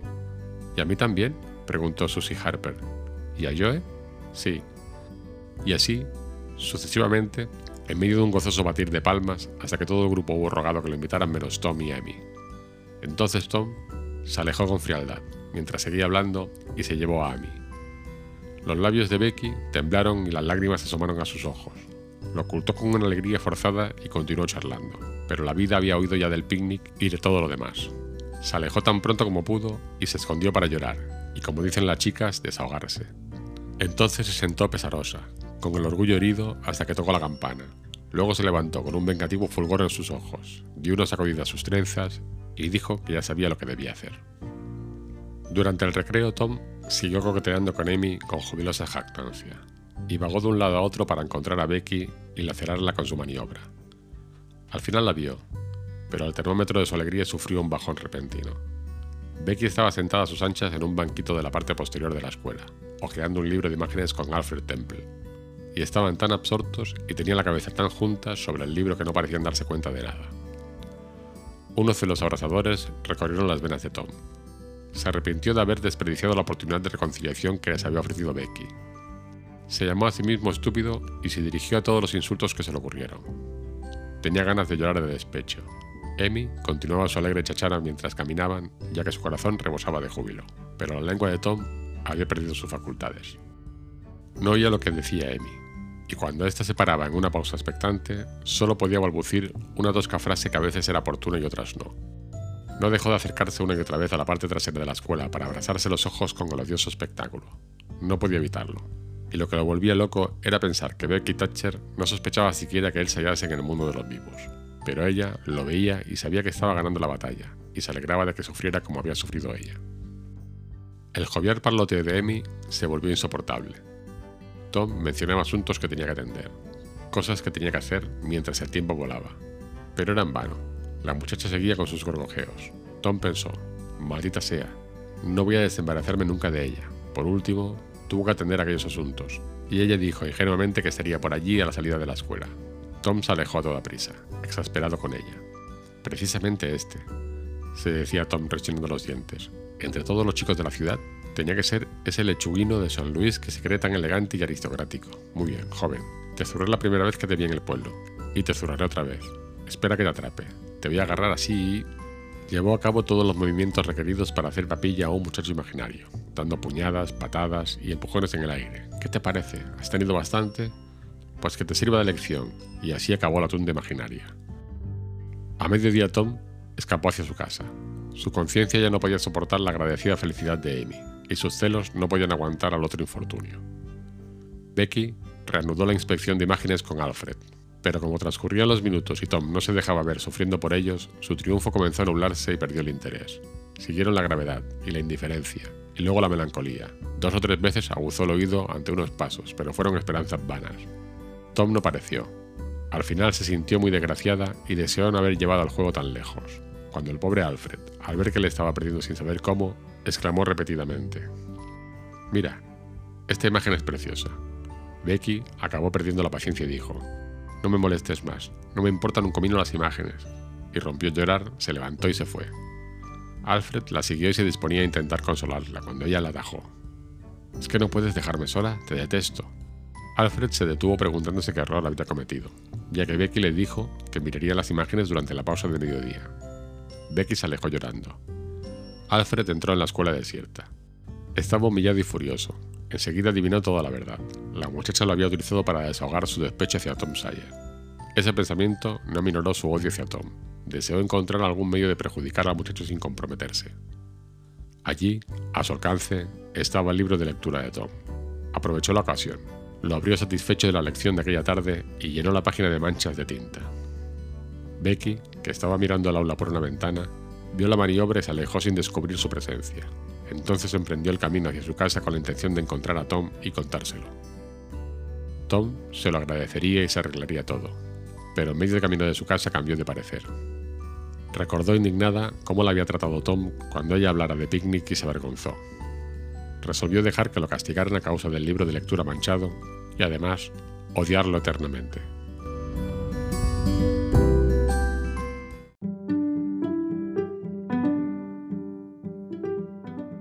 Lo he hecho sin pensar. Capítulo 19. Tom llegó a su casa muy abatido, y lo primero que le dijo su tía al entrar le demostró que había llevado sus pesares a un mercado poco acogedor. Tom, te voy a arrancar la piel. Tita, ¿qué he hecho? Pues bastante. He ido a visitar a Sereni Harper como una vieja tonta, esperando hacerle creer todas las boberillas de aquel sueño, y descubro, prepárate, que has sabido por Joe que aquella noche viniste y oíste toda la conversación. Tom, no sé a dónde puede llegar un muchacho que obra de este modo. Cuánto me duele pensar que has dejado que hiciera el ridículo yendo a ver a Sereni Harper, sin decirme una palabra. Tom vio entonces el asunto bajo otra luz. Su agudeza de la mañana le había parecido entonces una chanza estupenda e ingeniosa. De pronto, solo le parecía mezquina y vil. Agachó la cabeza y no supo qué decir durante un momento. Después exclamó, Tita, ojalá no lo hubiera hecho, pero lo he hecho sin pensar. Ay niño, jamás piensas, solo piensas en ti. ¿Se te ocurrió venir hasta aquí desde la isla de Jackson de noche para reírte de nuestras penas y se te ocurrió volarte de mí con la mentira del sueño? ¿Pero nunca has pensado en compadecerte de nosotros y en ahorrarnos tanto pesar? Tía, sé cobré mal, pero no tenía esa intención, no la tenía de veras, y además, aquella noche no vine aquí para reírme de usted. Pues a qué viniste? A decirle que no se preocupara por nosotros, porque no nos habíamos ahogado. Tom, sería el alma más agradecida del mundo si pudiese creer que se te ocurrió esta idea, pero tú sabes que jamás se te ocurrió, y yo también lo sé, Tom. De veras, de veras que lo pensé, tita, que me muera si es mentira. No mientas más, Tom, no mientas más. Solo consigues empeorar las cosas. No es mentira, tía, es la verdad. Yo no quería que usted se afligiese, por eso vine. Daría el mundo entero por creerte. Eso te redimiría de un buen número de pecados, Tom. Casi me alegraría de que hubieses escapado y verado tan mal. Pero es una locura. Si no, di, ¿Por qué no me advertiste? Porque empezaron a hablar de los funerales y entonces me entusiasmó la idea de escondernos en la iglesia y no logré decidirme a echarla a perder. Así que me guardé la corteza en el bolsillo y no dije nada. ¿Qué corteza? La corteza donde le escribí que estábamos haciendo de piratas. Ojalá lo hubiese despertado entonces cuando la besé, ojalá. Los severos rasgos del rostro de la tía Polly se suavizaron y una súbita ternura le iluminó los ojos. ¿Pero me besaste, Tom? Claro que sí. ¿Estás seguro, Tom? Pues claro que sí, tía, bien seguro. ¿Por qué me besaste, Tom? Porque la quiero y estaba usted llorando y yo sentía mucha pena. Las palabras parecían sinceras. La anciana no pudo disimular un temblor en la voz cuando dijo, Bésame otra vez, Tom, y ahora vete a la escuela y no me fastidies más. En cuanto Tom se marchó, la tía Polly corrió al armario y sacó la chaqueta destrozada que había llevado Tom en sus piraterías. Entonces se detuvo, con la prenda en la mano, y dijo para sí, No, no me atrevo, pobrecillo. Supongo que habrá mentido, pero bendita sea su mentira, ya que tanto consuela me da. Espero que el Señor... Sé que el Señor le perdonará, porque se lo dictó su buen corazón. Y no quiero descubrir que es una mentira, no, no quiero saberlo. Dejó a un lado la chaqueta y se quedó pensativa durante un minuto. Alargó la mano dos veces para coger de nuevo la prenda y se refrenó dos veces. Se aventuró otra vez y se convenció al pensar, es una mentira bien intencionada, y una mentira bien intencionada no debe causarme pesadumbre. Registró el bolsillo de la chaqueta. Un instante después leía el trozo de corteza de Tom a través de un río de lágrimas y decía, ahora perdonaría al muchacho, aunque hubiera pecado un millón de veces.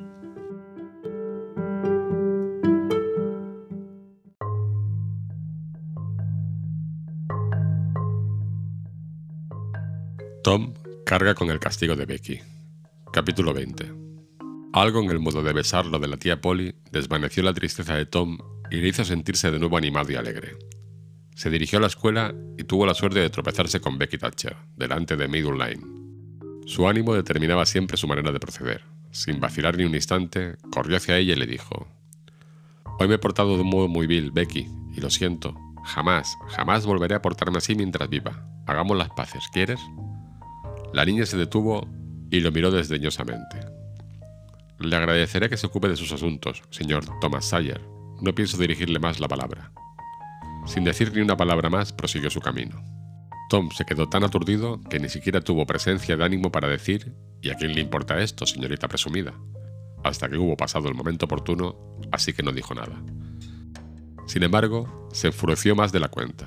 Entró en el patio de la escuela, deseando que Becky hubiera sido un muchacho imaginando cómo la traería haber sido un chico. Al cabo de poco, se encontró con ella y al cruzársela soltó una hiriente burla.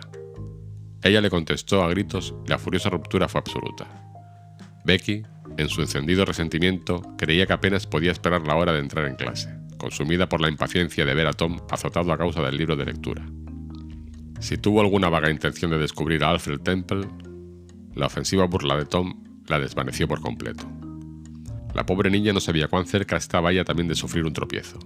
El maestro, el señor Dobbins, había llegado a una edad avanzada con una ambición insatisfecha. Su mayor deseo era ser médico, pero la pobreza había decretado que no pasaría de maestro de escuela. Cada día sacaba de su pupitre un libro misterioso y se enfrascaba en su lectura mientras no se recitaba la lección. Guardaba el libro bajo llave. No había un solo chiquillo en la escuela que no se muriese de ganas de echarle una ojeada, pero la ocasión no se presentaba nunca. Cada chico y cada chica tenía su propia teoría acerca de la naturaleza de aquel libro, pero no había dos teorías iguales, y no había manera de llegar a una idea concreta. Cuando Becky pasó junto al pupitre, que se encontraba cerca de la puerta, advirtió que la llave estaba en la cerradura. Era una oportunidad única. Echó un vistazo en derredor, se encontró sola y un momento después tenía el libro entre las manos. El título que aparecía en la primera página, Anatomía del profesor Tal, no le procuró información alguna, así que comenzó a pasar las páginas. De pronto, encontró una hermosa lámina de colores que representaba una figura humana en cueros. En aquel instante se proyectó una sombra sobre la página. Tom Sawyer atravesó el umbral y echó una ojeada a la lámina. Becky dio un fuerte tirón al libro para cerrarlo, y tuvo la mala suerte de rasgar el grabado hasta media página. Metió el volumen en el pupitre, giró la llave y rompió a llorar avergonzada y temorosa. Tom Sawyer, eres la persona más vil del mundo, acechando a otra persona para ver qué mira. ¿Cómo iba a saber yo que estabas mirando algo? Tendrías que avergonzarte de ti mismo, Tom Sawyer. Sé que me delatarás. ¿Y qué haré entonces? ¿Qué haré? Me azotarán, y será la primera vez que me peguen en la escuela. Después, pateando con impaciencia en el suelo, dijo. Eres vil y rastrero. Yo sé que va a ocurrir algo. Espera y verás. Eres odioso, odioso. Y se marchó hecho un mar de lágrimas. Tom se quedó inmóvil, un poco aturdido por esta embestida. Al cabo de poco se dijo, Qué curiosas tonturas son las chicas. No la han azotado nunca en la escuela, boberías. ¿Qué es una azotaina? Bah, es propio de una chica, piel fina y corazón de polluelo. Bueno, por supuesto que no voy a delatar a esa tontuela ante el señor Dobbins, porque existen otras maneras de vengarme menos ruines. Pero, ¿qué ocurrirá? El viejo Dobbins preguntará quién ha roto el libro, y nadie contestará. Entonces empleará el procedimiento de siempre, preguntar primero a uno y luego a otro, y cuando llegue la chica culpable lo sabrá, sin que se lo diga nadie. Las caras de las muchachas se delatan siempre, no saben disimular, y recibirá la azotaina. En mal paso se ha metido Becky Thatcher, pues no hay ninguna salida. Tom caviló unos momentos más y luego añadió, al fin y al cabo, a ella le gustaría verme en un aprieto así, que se fastidie. Tom fue a unirse al enjambre de ruidosos escolares en el patio. Al cabo de unos momentos llegó el maestro y comenzó la clase. Tom no sentía gran interés por sus estudios. Cada vez que dirigía la mirada al lado de las chicas, el rostro de Becky lo llenaba de turbación. Teniendo en cuenta lo sucedido, él no quería compadecerla, y sin embargo, tampoco experimentaba alegría alguna. No sentía una exaltación que fuese realmente digna de ese nombre. Poco después se descubrió el libro de lectura manchado, y Tom se quedó absorto en sus propios asuntos durante el rato que siguió. Becky salió del letargo de su infortunio y mostró un gran interés por los procedimientos penales. No confiaba en que Tom saliese del apuro negando que habían manchado el libro de tinta, y tenía razón. La negativa, al parecer, solo empeoró la situación de Tom. Becky suponía que debía alegrarse de ello, y trató de creer que se alegraba, pero descubrió que no estaba muy segura. Cuando llegó lo peor, sintió el impulso de levantarse y delatar a Alfred Temple, pero hizo un esfuerzo y se obligó a permanecer quieta, diciéndose a sí misma que él dirá que ha rascado la imagen del libro. No diría una palabra ni para salvarle la vida. Tom recibió una azotaina y volvió a su sitio no del todo descorazonado. pues creía muy posible que él, mientras hubiese vertido la tinta sobre el libro sin darse cuenta, en alguna de sus impetuosas gestas, le había negado por pura fórmula y porque era costumbre, y había insistido por una cuestión de principios.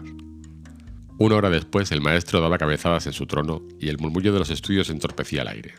Poco después, el señor Dobbins se desperezó, bostezó, luego abrió el pupitre y cogió el libro, pero se mostró indeciso entre sacarlo o dejarlo. La mayoría de los alumnos dirigieron una lánguida mirada, pero había dos entre ellos que observaban sus movimientos con detenimiento. El señor Dobbins manoseó el libro distraídamente unos instantes. Luego lo sacó y se acomodó en su asiento para leer. Tom echó un vistazo a Becky. En una ocasión había visto un conejillo desvalido y atrapado con un fusil apuntándole en la cabeza, que tenía el mismo aspecto. Tom se olvidó al instante de su disputa con ella. Tenía que hacer algo en un abrir y cerrar de ojos, pero la misma inminencia de la catástrofe le paralizaba la inventiva. Al fin tuvo una inspiración. Se apoderaría del libro por sorpresa, saltaría hacia la puerta y emprendería la fuga. Pero su resolución titubeó durante un breve instante y perdió la oportunidad. El maestro ya estaba abriendo el libro. Ojalá la desperdiciada ocasión hubiera vuelto a presentársele, pero era demasiado tarde. Ya no había salvación para Becky, pensó Tom. Un momento después, el maestro se encaraba con los alumnos. Todos los ojos se agacharon ante su mirada. Había algo en ella que amedrentaba incluso a los inocentes. Reinó el silencio el tiempo de contar hasta diez, mientras el maestro se iba enfureciendo. ¿Quién ha rasgado este libro? preguntó. Se hizo el silencio más absoluto. Hubiera podido oírse la caída de un alfiler. El maestro escudriñaba un rostro tras otro en busca de indicios culpables. Benjamin Rogers, ¿has rasgado este libro? Negativa. Otra pausa. Joseph Harper, ¿lo has hecho tú? Otra negativa. La inquietud de Tom iba un aumento bajo la lenta tortura de este procedimiento. El maestro examinó las hileras de muchachos, caviló un rato y luego se dirigió a las chicas. Amy Lawrence. Brusco movimiento de cabeza. Gracie Miller. Mismo gesto. Susan Harper, ¿lo has hecho tú? Otra negativa. La siguiente muchacha era Becky Thatcher. Tom temblaba de pies a cabeza, agitado ante la desesperada situación. Rebecca Thatcher. Tom le miró el rostro. Estaba blanca de terror. ¿Has rasgado? No, mírame a la cara. Sus manitas alzaron suplicantes. ¿Has rasgado el libro? Una idea atravesó como un rayo el cerebro de Tom.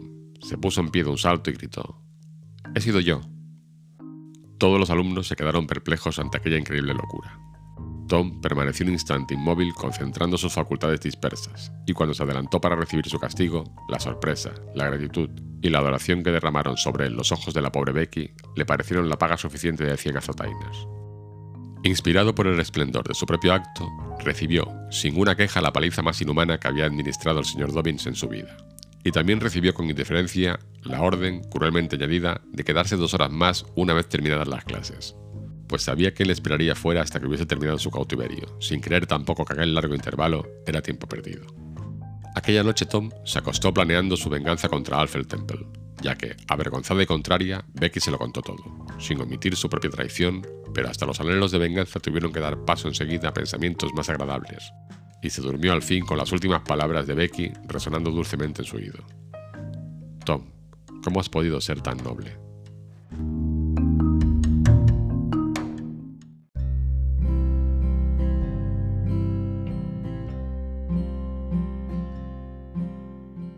Elocuencia y la dorada cúpula del profesor. Capítulo 21. Se aproximaban las vacaciones. El maestro de escuela, que siempre era severo, mostraba más severidad y exigencia que nunca, pues quería que los alumnos se lucieran el día de los exámenes. La vara y la palmeta estaban en la sazón raramente ociosas, por lo menos entre los escolares más pequeños. Solo los muchachos mayores y las señoritas de 18 y 20 años escapaban a los azotes. Además, los azotes que propinaba el señor Dobbins eran muy vigorosos, pues aunque bajo la peluca tuviera la cabeza perfectamente calva y brillante y fuera un hombre entrado en años, sus músculos no mostraban el menor signo de fatiga. A medida que se aproxima para el gran día, toda la tiranía que anidaba en él subía a la superficie. Parecía encontrar un rencoroso placer castigando los menores descuidos. La consecuencia era que los pequeños pasaban los días sumidos en el terror y el sufrimiento, y las noches planeando venganzas. No desperdiciaban la ocasión de jugarle una mala pasada, pero el maestro les llevaba siempre ventaja. La retribución que seguía cada éxito vengativo era tan arrolladora y majestuosa que los muchachos se retiraban siempre del campo maltrechos y derrotados. Al final conspiraron juntos y se les ocurrió un plan que prometía una deslumbrante victoria. Enzarzaron en el complot al hijo del pintor de rótulos. Le explicaron el proyecto y le pidieron que participara. Este tenía sus propias razones para aceptar, pues el maestro se hospedaba en casa de su padre y había dado al muchacho amplios motivos para odiarle. La esposa del maestro tenía que marcharse del campo unos días, de modo que nada estorbaría el plan. El maestro se preparaba siempre para las grandes ocasiones cogiendo una borrachera, y el hijo del pintor de rótulos dijo que, la tarde de los exámenes, cuando el Domine se encontrase en el estado ideal, él arreglaría la cosa, mientras dormitase en su silla, luego lo despertaría a la hora exacta y correría hacia la escuela. Al fin llegó el día del interesante acontecimiento. A las 8 de la noche la escuela estaba muy iluminada y adornada con guirnaldas de flores y hojas. El maestro estaba astronizado en su amplio asiento, sobre una alta plataforma, con la pizarra a su espalda. Tres hileras de bancos a cada lado y otras seis hileras enfrente de él estaban ocupados por los dignatarios de la ciudad y por los familiares de los alumnos. Hileras de chiquillos aseados y vestidos hasta sentirse incómodos. Hileras de zafios muchachotes bancos níveos de muchachas y señoritas vestidas de lino y muselina, muy conscientes de sus brazos desnudos, de las antiguas alhajas de sus abuelas, de los trocitos de cinta rosa y azul y de las flores que lucían en el cabello. El resto de la sala estaba ocupada por los alumnos que no participaban en los exámenes. Empezaron los ejercicios. Un niño muy pequeño se puso en pie y recitó con timidez. Poco podían suponer ustedes verme a mi edad dirigiéndome a un público, etc acompañándose de una gesticulación tan penosamente exacta y espasmódica que parecía propia de una máquina, suponiendo que la máquina estuviera algo descompuesta. Llegó al final sin tropiezos, aunque con un pavor cruel. Recibió los aplausos al hacer un saludo ensayado y se retiró. Una vergonzosa muchachita tartamudeó. María tenía una abejita, etc. Ejecutó un saludo que partía el alma, recibió su tanda de aplausos y se sentó ruborizada y feliz. Tom Sawyer Avanzó con arrogante confianza y se aventuró con el inextinguible e indestructible discurso, Dadme la libertad o la muerte, con bello ímpetu y frenética gesticulación, y se quedó mudo a la mitad. Un tétrico pavor se apoderó de él. Le temblaban las piernas y casi se ahogaba. Cierto es que tenía a su favor la manifiesta simpatía del público, pero tenía también el silencio del público, que era todavía peor que su simpatía. El maestro frunció las cejas y aquello completó el desastre. Tom luchó unos instantes y luego se retiró derrotado, Hubo un débil conato de aplausos que se extendió al nacer. Luego siguió. El muchacho estaba sobre el puente en llamas, así como el asirio llegó y otras perlas declamatorias. Luego tuvieron lugar ejercicios de lectura y un torneo de ortografía. La exigua clase de latín recitó con honor. Luego le llegó el turno a la flor del programa, las composiciones originales de las señoritas. Cada una por turno se adelantó hasta el borde de la plataforma, carraspeó, alzó su manuscrito, atado con primorosa cinta, y comenzó la lectura, cuidando especialmente la expresión y la puntuación. Los temas eran los mismos que habían tratado ya en similares ocasiones las madres de las señoritas, las abuelas y todos los antepasados de sexo femenino hasta las cruzadas. Los títulos eran Amistad, Recuerdos de otro tiempo, La religión en la historia, Tierra de ensueño, Las ventajas de la cultura, Formas de gobierno político comparadas y contrastadas, Melancolía, Amor filial, Anhelos de corazón, etc. Un rasgo característico de esas composiciones era su intencionada melancolía. Otro, el chorro prodigo y opulento del fino lenguaje. Otro, la tendencia a repetir palabras y frases especialmente apreciadas, hasta agotarlas del todo. Y una particularidad que las distinguía y echaba a perder notablemente era el inveterado e intolerable sermón que meneaba su estropeado rabo al final de cada una de ellas. Cualquiera que fuese el tema, se hacía un torturador esfuerzo del cerebro para rematarlo en un sentido u otro que el espíritu moral y religioso pudiera considerar edificante. La evidente falta de sinceridad de esos sermones no era suficiente para conseguir que la moda de pronunciarlos se desterrara de las escuelas, ni es suficiente hoy día, ni tal vez sea suficiente jamás, mientras exista el mundo. No existe ninguna escuela en nuestro país donde las señoritas no se sientan obligadas a terminar sus composiciones con un sermón y veréis que el sermón de la muchacha más frívola y menos religiosa de la escuela es siempre el más largo y piadoso. Pero dejémoslo ahí, porque la verdad casera es desabrida. Volvamos a los exámenes. La primera composición que se leyó fue la titulada ¿Es esto, pues, la vida? Tal vez el lector pueda soportar un extracto de ella. En el monótono transcurso de la vida, con que deleitosas emociones anhela una mente joven una escena de fiesta, la imaginación está ocupada esbozando gozosos cuadros de rosados tonos. En su fantasía, la voluptuosa devota de la moda se ve a sí misma entre la festiva multitud observada por todos. Su frágil figura, envuelta en níveas telas, remolinea a través de los laberintos de la alegre danza. Sus ojos son los más brillantes y sus pasos los más ligeros de la jubilosa reunión. Con tales deliciosas fantasías vuela el tiempo, y llega la esperada hora de entrar en el mundo elisio, del cual ella tiene tantos sueños brillantes. Qué mágicas le parecen las cosas a su hechizada mirada. Cada nueva escena es más encantadora que la anterior, pero no tarda en descubrir que bajo aquella hermosa apariencia todo es vanidad. Los halagos que una vez le hechizaron el alma, de pronto le rechinan con aspereza en los oídos. La sala de baile ha perdido sus encantos, y se aleja con la salud mermada y el corazón amargado, convencida de que los placeres terrenos no pueden colmar las ansias de su alma. Y así, sucesivamente, en el transcurso de la lectura, de vez en cuando se oyó un murmullo de deleite, acompañado de exclamaciones susurradas apenas. ¡Qué hermoso! ¡Qué elocuente! ¡Es verdad! etc. Y después de que concluyera con un sermón sumamente aflictivo, los aplausos fueron entusiastas.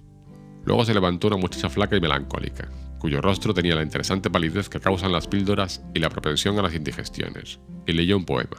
Bastarán dos estrofas. El adiós Alabama de una muchacha de Missouri. Adiós, Alabama, dulce tierra dorada que contra mis deseos tengo que abandonar.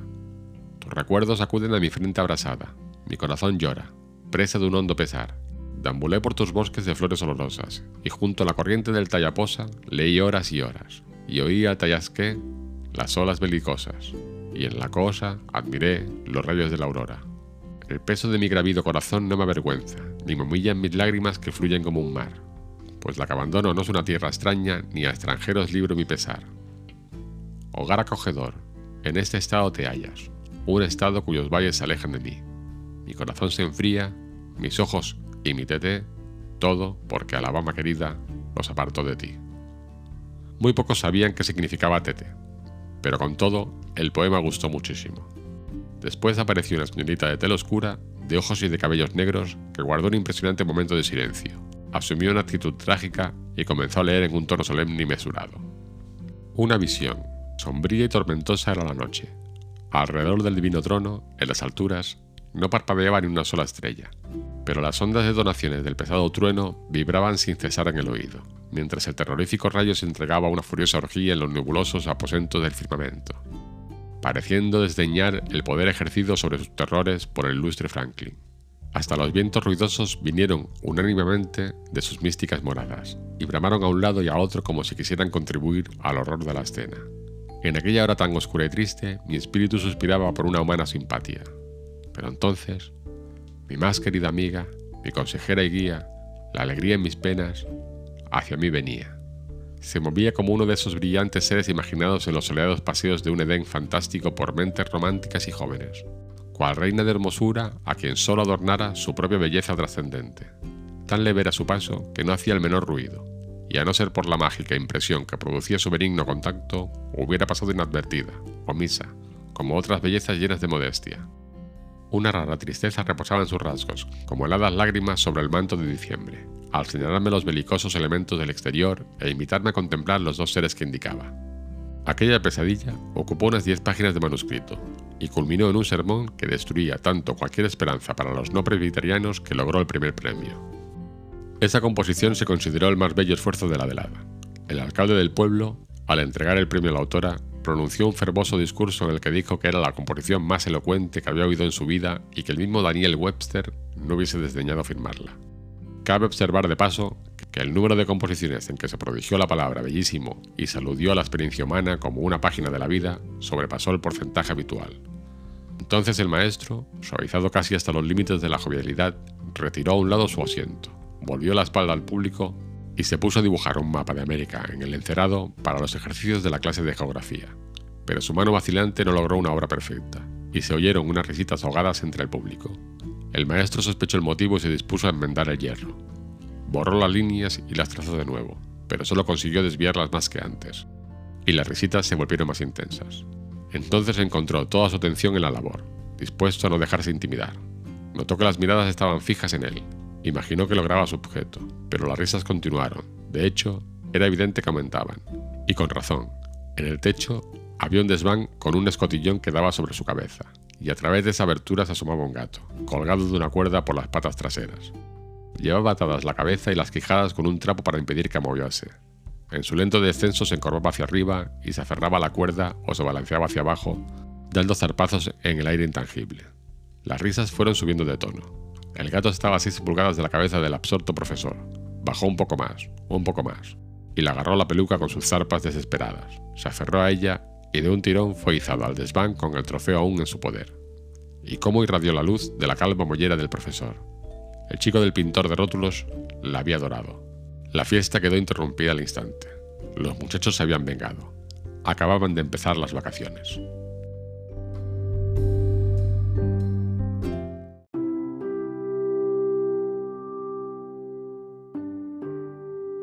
Huck Finn cita las escrituras.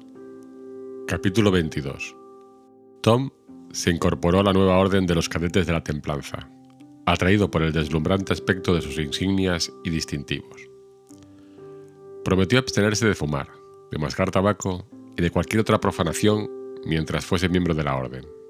Entonces descubrió algo nuevo, a saber, que la promesa de no hacer una cosa es el medio más seguro del mundo para tener ganas de hacerla. Enseguida Tom fue presa del deseo de beber y jurar. El deseo se volvió tan intenso que tan solo la esperanza de tener la ocasión de mostrarse con su faja encarnada le impidió abandonar la orden. Se acercaba el 4 de julio, pero pronto renunció a pensar en ese día. Renunció antes de haber llevado a las cadenas 48 horas, y fijó sus esperanzas en el viejo juez de paz Fraser, que al parecer estaba enfermo de muerte y al que se harían grandes funerales públicos debido a su alto cargo. Durante tres días, Tom estuvo profundamente interesado en el estado del juez y ansioso por tener noticias. A veces sus esperanzas remontaban tanto el vuelo que se aventuraba a sacar sus insignias y se las probaba ante el espejo. Pero el juez tenía un modo de fluctuar sumamente desalentador. Empezó a mejorar, y luego estuvo convaleciente. Tom se sentía contrariado y tenía la impresión de haber sufrido una estafa. Presentó su dimisión de inmediato, y aquella misma noche el juez sufrió una recaída y murió. Tom decidió que jamás volvería a depositar su confianza en un hombre como aquel. El entierro fue magnífico. Los cadetes desfilaron como una pompa que parecía intencionada para hacer morir de envidia al antiguo miembro. No obstante, Tom volvió a ser un muchacho libre. Siempre sería una ventaja. Podía beber y jurar, pero descubrió con asombro que ya no lo deseaba. El simple hecho de poder llevar a cabo su deseo disipaba el encanto. Tom se extrañó entonces de que sus codiciadas vacaciones empezaran a resultarle algo pesadas. Se propuso comenzar un diario, pero no ocurrió nada en tres días y lo abandonó. Una compañía de actores negros llegó al pueblo y causó sensación. Tom y Joe Harper organizaron entonces una compañía y durante dos días estuvieron contentos. Hasta el glorioso 4 de julio fue en cierto modo un fracaso, ya que llovió cántaros, así pues, no hubo desfile, y el hombre más grande del mundo, como suponía Tom, el señor Benton, auténtico senador de Estados Unidos, resultó una abrumadora decepción, pues no medía ni 25 pies de estatura. Llegó un circo, y los muchachos jugaron a los títeres durante los tres días siguientes, con tiendas hechas de alfombras viejas. Precio de la entrada, tres alfileres los chicos y dos las chicas, y después olvidaron aquella distracción. Los muchachos y las muchachas hicieron excursiones, pero fueron tan pocas y tan divertidas que solo volvieron más dolorosos los vacíos que mediaban entre una y otra. Becky Thatcher se había ido a su casa de Constantinopla a pasar allí las vacaciones con sus padres, de modo que la vida no tenía ningún encanto. El terrible secreto del asesinato era un suplicio crónico, un verdadero cáncer a causa de su permanencia y dolor. Después vino el sarampión. Durante dos largas semanas, Tom estuvo prisionero, muerto para el mundo y sus acontecimientos. Estaba muy enfermo y nada le interesaba. Cuando al final se levantó de la cama y se encaminó sin fuerzas al centro del pueblo, todas las cosas y todos los seres habían sufrido un melancólico cambio. Había tenido lugar una resurrección de la fe, y todo el mundo estaba dedicado a la religión, no solo los adultos, sino hasta los chicos y las chicas. Tom vagó de un lado para otro esperando, contra toda esperanza, tropezarse con algún bendito rostro pecador. Pero en todas partes lo amargó la decepción. Encontró a Joe Harper estudiando un Nuevo Testamento, y se apartó desolado de tan deprimente espectáculo. Buscó a Ben Rogers y lo halló visitando a los pobres con un cestito de folletos de propaganda. Fue en busca de Jim Hollis, y este le llamó la atención sobre el divino aviso que significaba su reciente sarampión. Cada muchacho que encontraba acrecentaba su abatimiento, y cuando por último, desesperado, huyó a refugiarse con Huckleberry Finn y fue recibido con una cita bíblica, se le partió el corazón. Volvió a casa y se metió en la cama, dándose cuenta de que solo él, en todo el pueblo, estaba irremisiblemente perdido. Aquella noche se desencadenó una terrorífica tormenta, con una lluvia furiosa, vaporosos truenos y secadores relámpagos, y esperó inmóvil y horrorizado que se cumpliese su destino, pues no tenía la menor duda de que todo aquel alboroto era por su causa. Creía haber abusado de la clemencia de los poderes celestiales hasta el extremo de sobrepasar el límite de su tolerancia y que ese era el resultado. Le hubiera parecido un despilfarro de pompa y de municiones matar un chinche con una batería de artillería, pero no le parecía nada incongruente el estallido de aquella costosa tempestad para sacudir la hierba que pisaba un insecto como él. Poco a poco, la tormenta mainó y se extinguió sin conseguir su objetivo. El primer impulso del muchacho fue sentirse agradecido y enmendarse. El segundo fue esperar, pues acaso no hubiera más tormentas. Al día siguiente volvieron los médicos. Tom había recaído. Las tres semanas que tuvo que pasar en la cama le parecieron un siglo. Cuando al fin pudo levantarse, apenas agradecía su restablecimiento, recordando la soledad que sufría, abandonado y sin amigos. Echó a andar calle abajo con indiferencia y se encontró a Jim Hollis haciendo de juez en un tribunal infantil que procesaba a un gato por asesino, en presencia de su víctima, un pájaro. Joe Harper y Huck Finn subían por una calle comiéndose un melón robado. Desdichados, también ellos, como Tom, habían sufrido una recaída.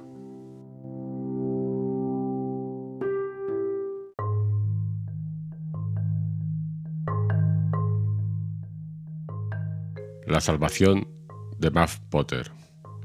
Capítulo 23. Al fin, la soñolienta atmósfera sufrió una poderosísima conmoción. La vista de la causa criminal tuvo lugar en la audiencia. De inmediato se convirtió en el tema de conversación de todo el pueblo. Tom no podía mostrarse indiferente. Cada alusión al asesinato le estremecía el corazón, pues su turbada conciencia y sus temores casi lo persuadían de que esas observaciones se decían ante él para ponerlo a prueba. No entendía cómo podía sospechar que supiese algo del crimen, pero, con todo, se sentía inquieto en medio de las habladurías. Se estremecía sin cesar. Se llevó a Hack a un lugar solitario para hablar con él. Algún alivio hallaría liberando la lengua durante un rato y compartiendo el peso del infortunio con otra víctima. Además, quería asegurarse de que Hack había guardado el secreto. Hack, ¿no has dicho a nadie aquello? ¿A qué te refieres? Ya lo sabes. Por supuesto que no. Ni una palabra. Ni una sola, te lo aseguro. ¿Por qué lo preguntas? No sé, tenía miedo. Mira, Tom Sawyer, si se supiera, no viviríamos ni dos días. Bien lo sabes tú. Tom se quedó más tranquilo. Hack, nadie podría hacerte hablar, ¿verdad? dijo tras una pausa. ¿Hacerme hablar? Si yo quisiera que me ahogase el mestizo, sí que podrían hacerme hablar. No hay otro modo. Está bien, creo que estamos seguros mientras no digamos palabra.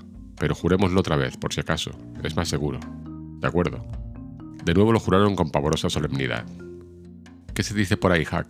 Yo he oído muchas cosas. ¿Qué se dice? Pues que el asesino no es otro que Muff Potter. Muff Potter, siempre Muff Potter. Eso me trae frito y quiero esconderme en algún sitio. Lo mismo dicen a mi alrededor. Creo que no tiene salvación. ¿No te da pena a veces? Ya lo creo, siempre.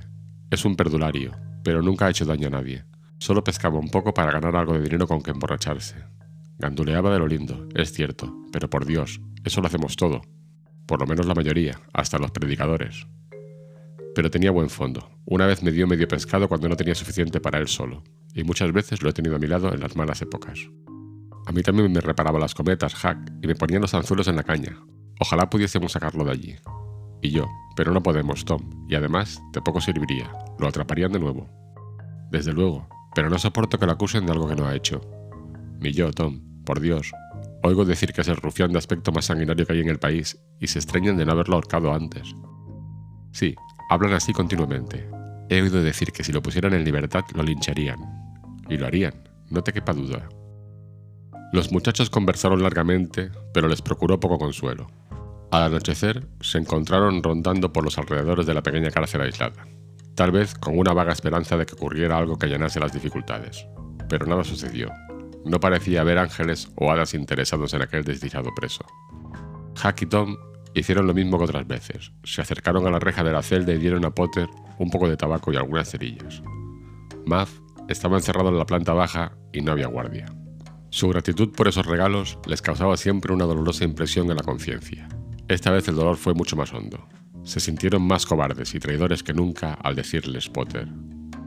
Os habéis portado muy bien conmigo, muchachos, como nadie en el pueblo, no creáis que lo olvido.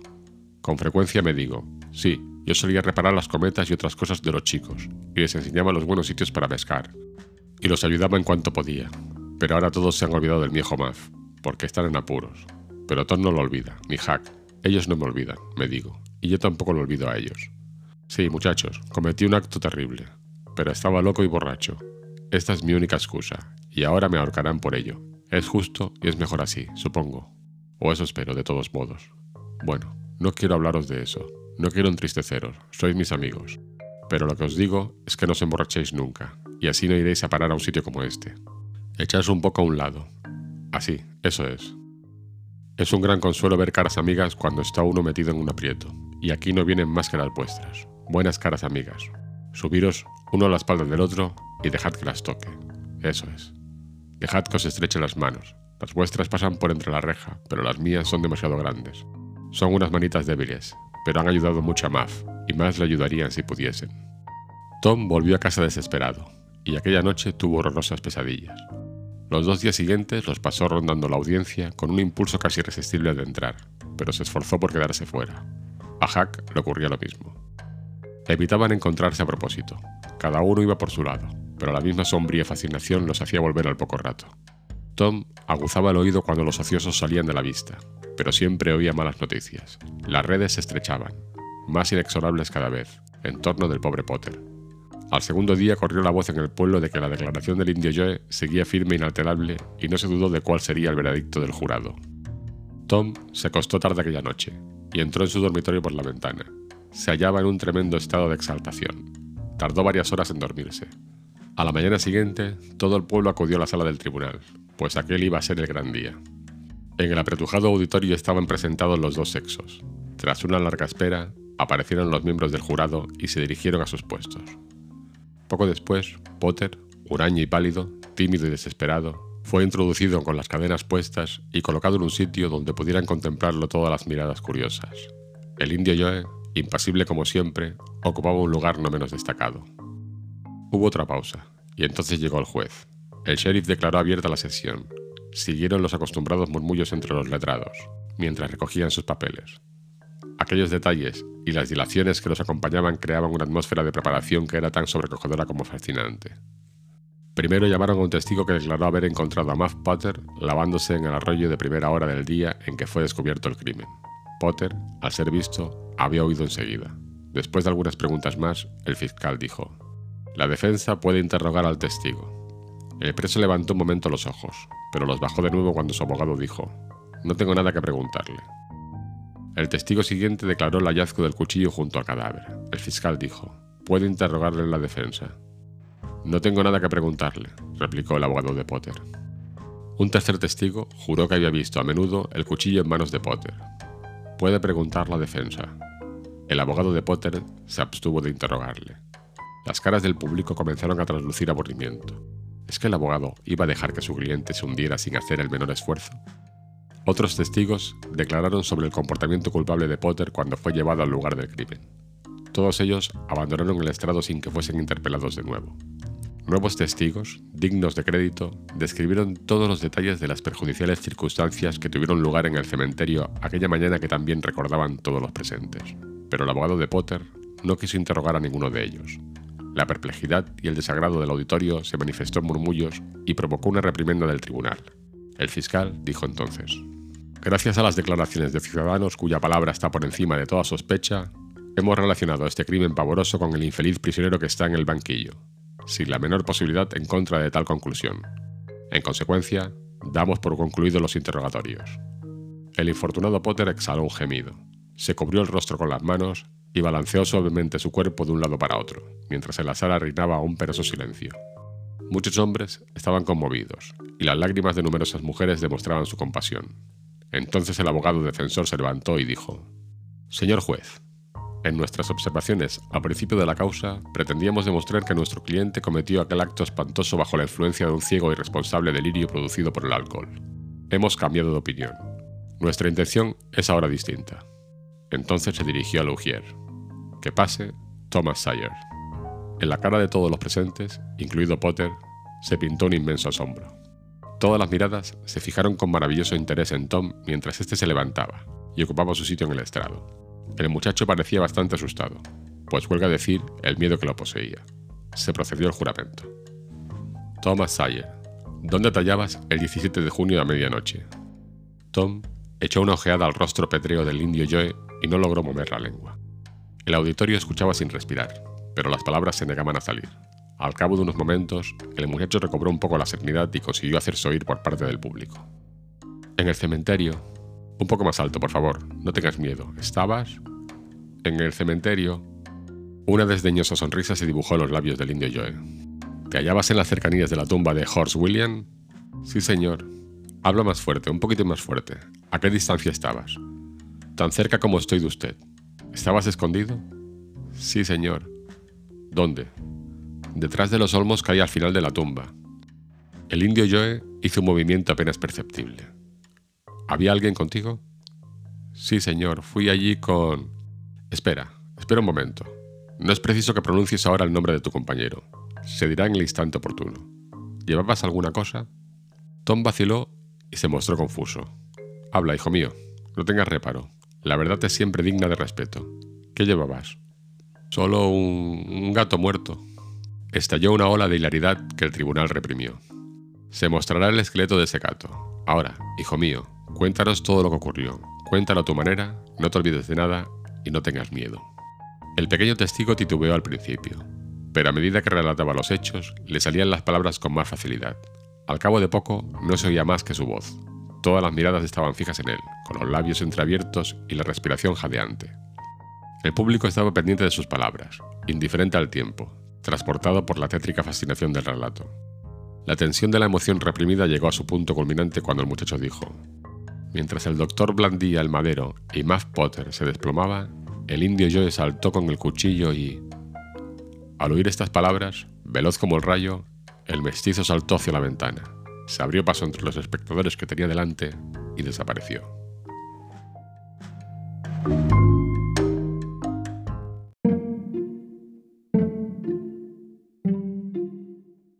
Días esplendorosos y noches sombrías. Capítulo 24. Tom volvió a convertirse en heredero del pueblo, el favorito de los mayores y la envidia de los jóvenes. Su nombre conoció incluso la inmortalidad de las letras de molde, pues el periódico del pueblo glorificó su hazaña. Muchos vaticinaron que llegaría presidente, si escapaba a la horca. Como suele ocurrir con frecuencia, la gente, voluble y tornadiza, se encariñó con Muff Potter, y le mimó con la misma prodigalidad que antes mostraban sus insultos.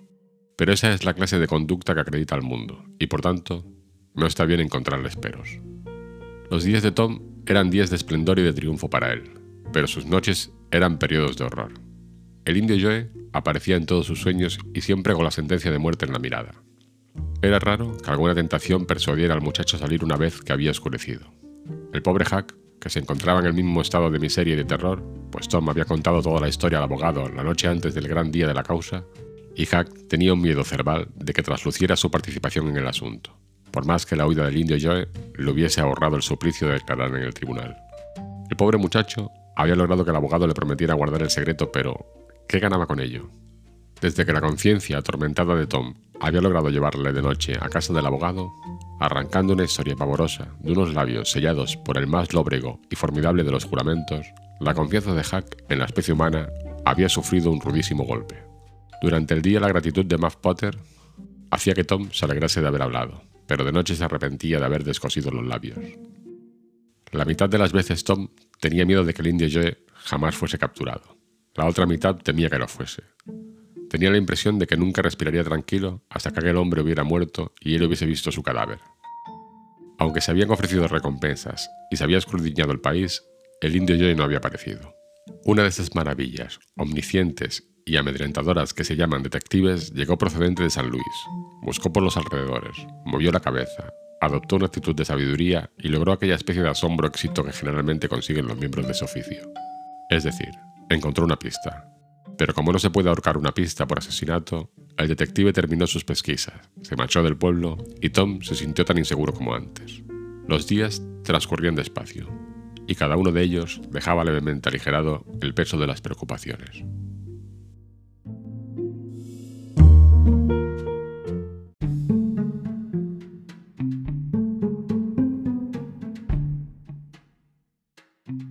La busca de tesoros enterrados. Capítulo 25 Hay una época en la vida de todo muchacho de constitución normal en la que se siente un rabioso deseo de ir de una parte a otra y desenterrar algún tesoro oculto. A Tom ese deseo le vino de repente. Salió en busca de Joe Harper, pero fracasó. Luego buscó a Ben Rogers. Se había ido a pescar. Poco después se tropezó con Hack Finn, mano roja. Hack respondería. Tom lo llevó a un lugar apartado y le expuso confidencialmente el asunto. Hack se mostró conforme. Hack estaba siempre dispuesto a participar en cualquier empresa que ofreciese distracción y no requiriese capital, pues tenía una fastidiosa superabundancia de esa clase de tiempo que no es oro. ¿Dónde tenemos que cavar? preguntó Hack. En muchos sitios. ¿Están ocultos en todas partes?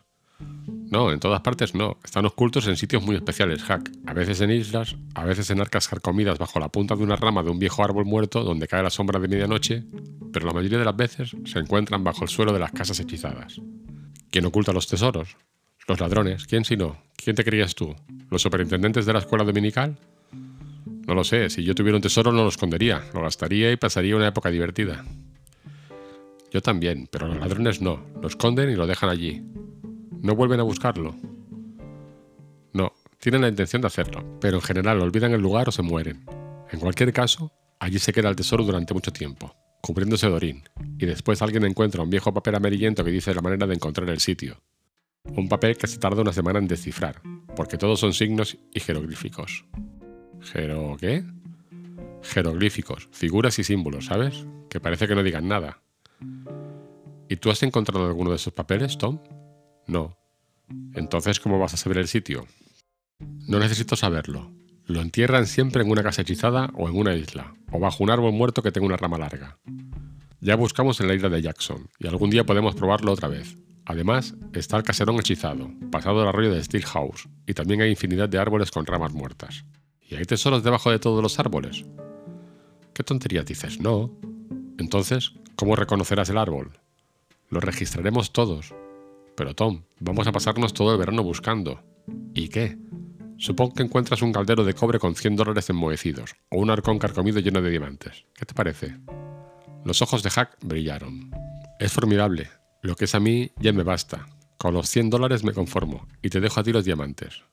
Conforme, pero te apuesto a que yo no los dejo. Hay diamantes que valen 20 dólares cada uno, y casi no hay ninguno que no valga 60 centavos o un dólar. ¿De veras? Segurísimo, cualquiera te lo puede decir. ¿Nunca has visto ninguno, Hack? Que yo recuerde, no. Los reyes los tienen a paletadas. Es que yo no conozco a ningún rey, Tom. Me figuro que no. Pero si fueras a Europa, los verías saltando a montones. ¿Saltando? ¿Qué saltar ni qué niño muerto? No, hombre. Pues porque has dicho que estarían saltando. Solo quería decir que los verías, no saltando, por supuesto. ¿Por qué habrían de saltar? Quería decir que los verías, esparcidos por allí, ¿sabes? De una manera general, como el viejo Ricardo, el de la joroba. ¿Ricardo? ¿Cuál era su apellido? Ricardo únicamente. Los reyes no tienen más que un apodo. ¿Es cierto? Sí, hombre, sí.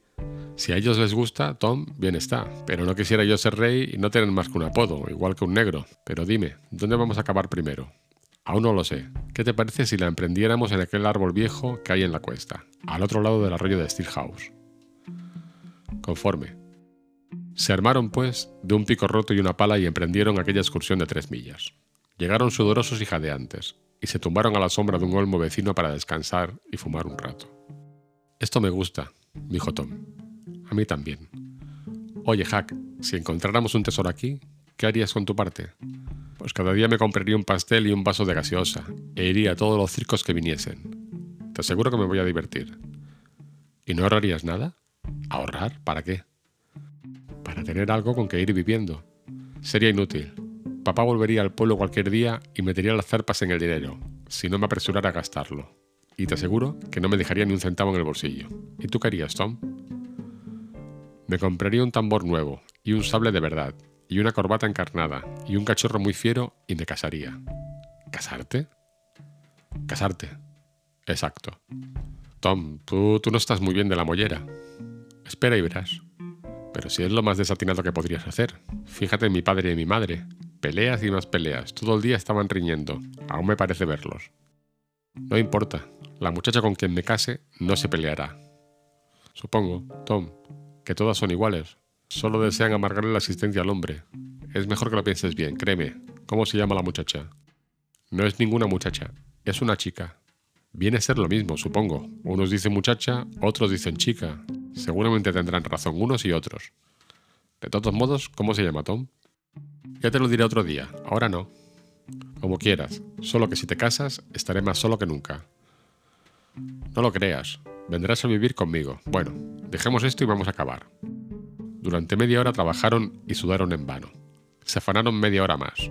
Nada todavía. Hack dijo, ¿lo entierran siempre tan hondo? A veces, no siempre, por lo general no. Creo que no hemos acertado con el sitio. Después de elegir otro lugar, comenzaron de nuevo. La tarea resultaba un poco lenta, pero con todo progresaba. Cavaron en silencio durante un rato. Entonces Hack se apoyó en la pala, se secó el sudor de la frente con la manga y dijo, ¿Dónde vamos a acabar luego cuando terminemos aquí? Podemos ir bajo aquel árbol viejo que hay al otro lado de la colina de Cardiff, detrás de la mansión de la viuda. Creo que será un buen sitio, pero ¿no se quedará la viuda con el tesoro, Tom? El terreno es suyo. Ella, que lo intente, cuando se halla uno de estos tesoros ocultos, es del que lo encuentra. Da igual quién sea el propietario del terreno. El trabajo continuó, al cabo de poco Hack dijo, Maldita sea, otra vez nos hemos equivocado con el sitio. ¿Qué opinas? Es curiosísimo, Hack, no lo entiendo. A veces intervienen brujas, tal vez sea eso lo que ocurre ahora. No digas tonterías, las brujas de día no tienen ningún poder. Es cierto, no había caído en ello. Ah, ya sé qué ocurre. Somos unos tontos. Primero tenemos que ver dónde cae la sombra de la rama de medianoche y cavar allí.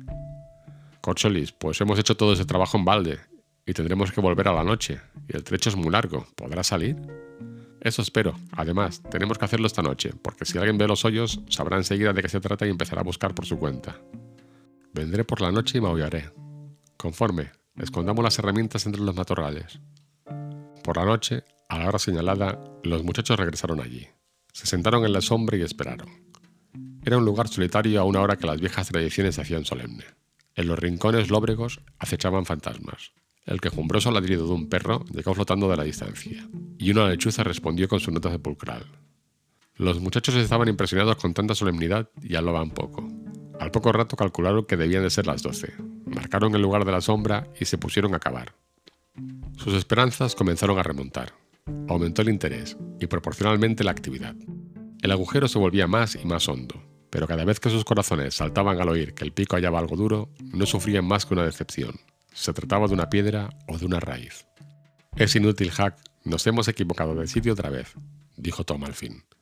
Pero si no podemos habernos equivocado, hemos hecho una señal donde caía la sombra. Lo sé, pero hay otra cosa. ¿Qué? Pues que la hora solo la hemos calculado. Probablemente era más tarde o más temprano. Hack dejó caer la pala. Será eso, dijo. Ese es el motivo. Tenemos que abandonar este sitio.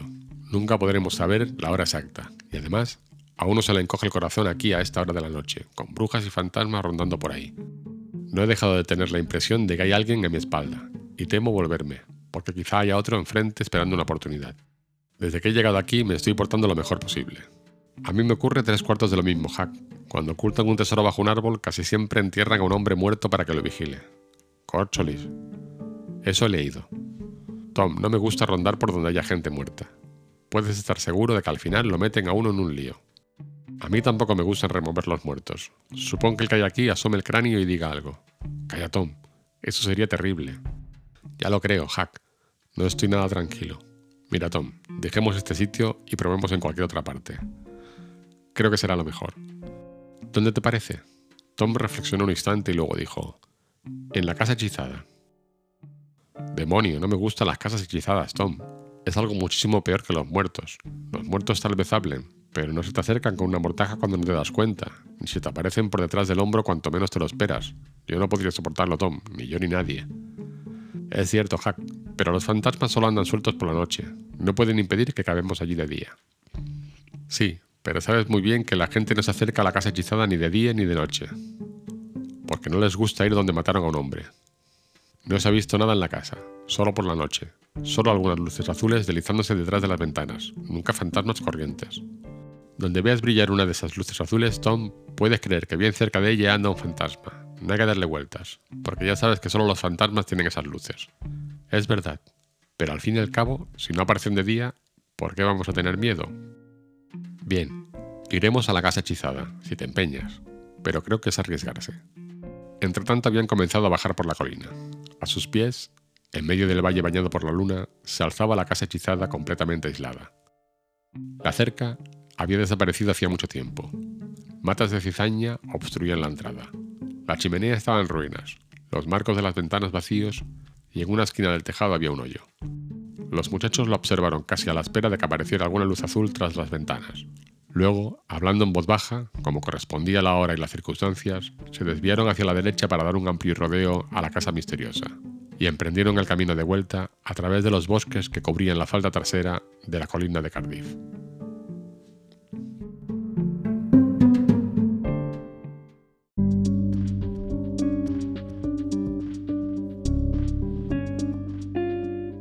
Unos ladrones auténticos poseen un tesoro. Capítulo 26 Al día siguiente, casi a mediodía, los muchachos llegaron al árbol. Habían ido a recoger las herramientas. Tom estaba impaciente por llegar a la casa hechizada. Hack también, pero no tanto. Tom, ¿sabes qué día es hoy? preguntó de repente. Tom repasó mentalmente los días de la semana y luego levantó los ojos enseguida, sorprendido. Dios bendito, no se me había ocurrido. A mí, pero de pronto me ha venido la mollera que era viernes. Te digo, Hack, que uno nunca es demasiado precavido. En buen enredo nos podíamos haber metido yendo a la casa en viernes. Podíamos. Di más bien que nos habríamos metido. Puede que haya días de suerte, pero el viernes no lo es. Hasta los tontos lo saben. No creo que seas el primero que lo haya descubierto, Hack. No he dicho nunca que fuese el primero en descubrirlo, y menos tratándose del viernes. Anoche tuve una pesadilla horrorosa. Soñé ratas. Malo, señal de disturbios. ¿Se peleaban? No. Mejor, Hack. Cuando se pelean, solo indica que los disturbios están cerca de uno, ¿sabes? Lo único que hay que hacer es estar muy atento y mantenerse al margen. Bueno, hoy dejaremos lo del tesoro y jugaremos. ¿Sabes quién es Robin Hood? No, ¿quién es? Uno de los hombres más grandes que ha existido en Inglaterra, y el mejor. Era un ladrón. Estupendo. Ojalá lo fuera yo, pero dime, ¿a quién robaba?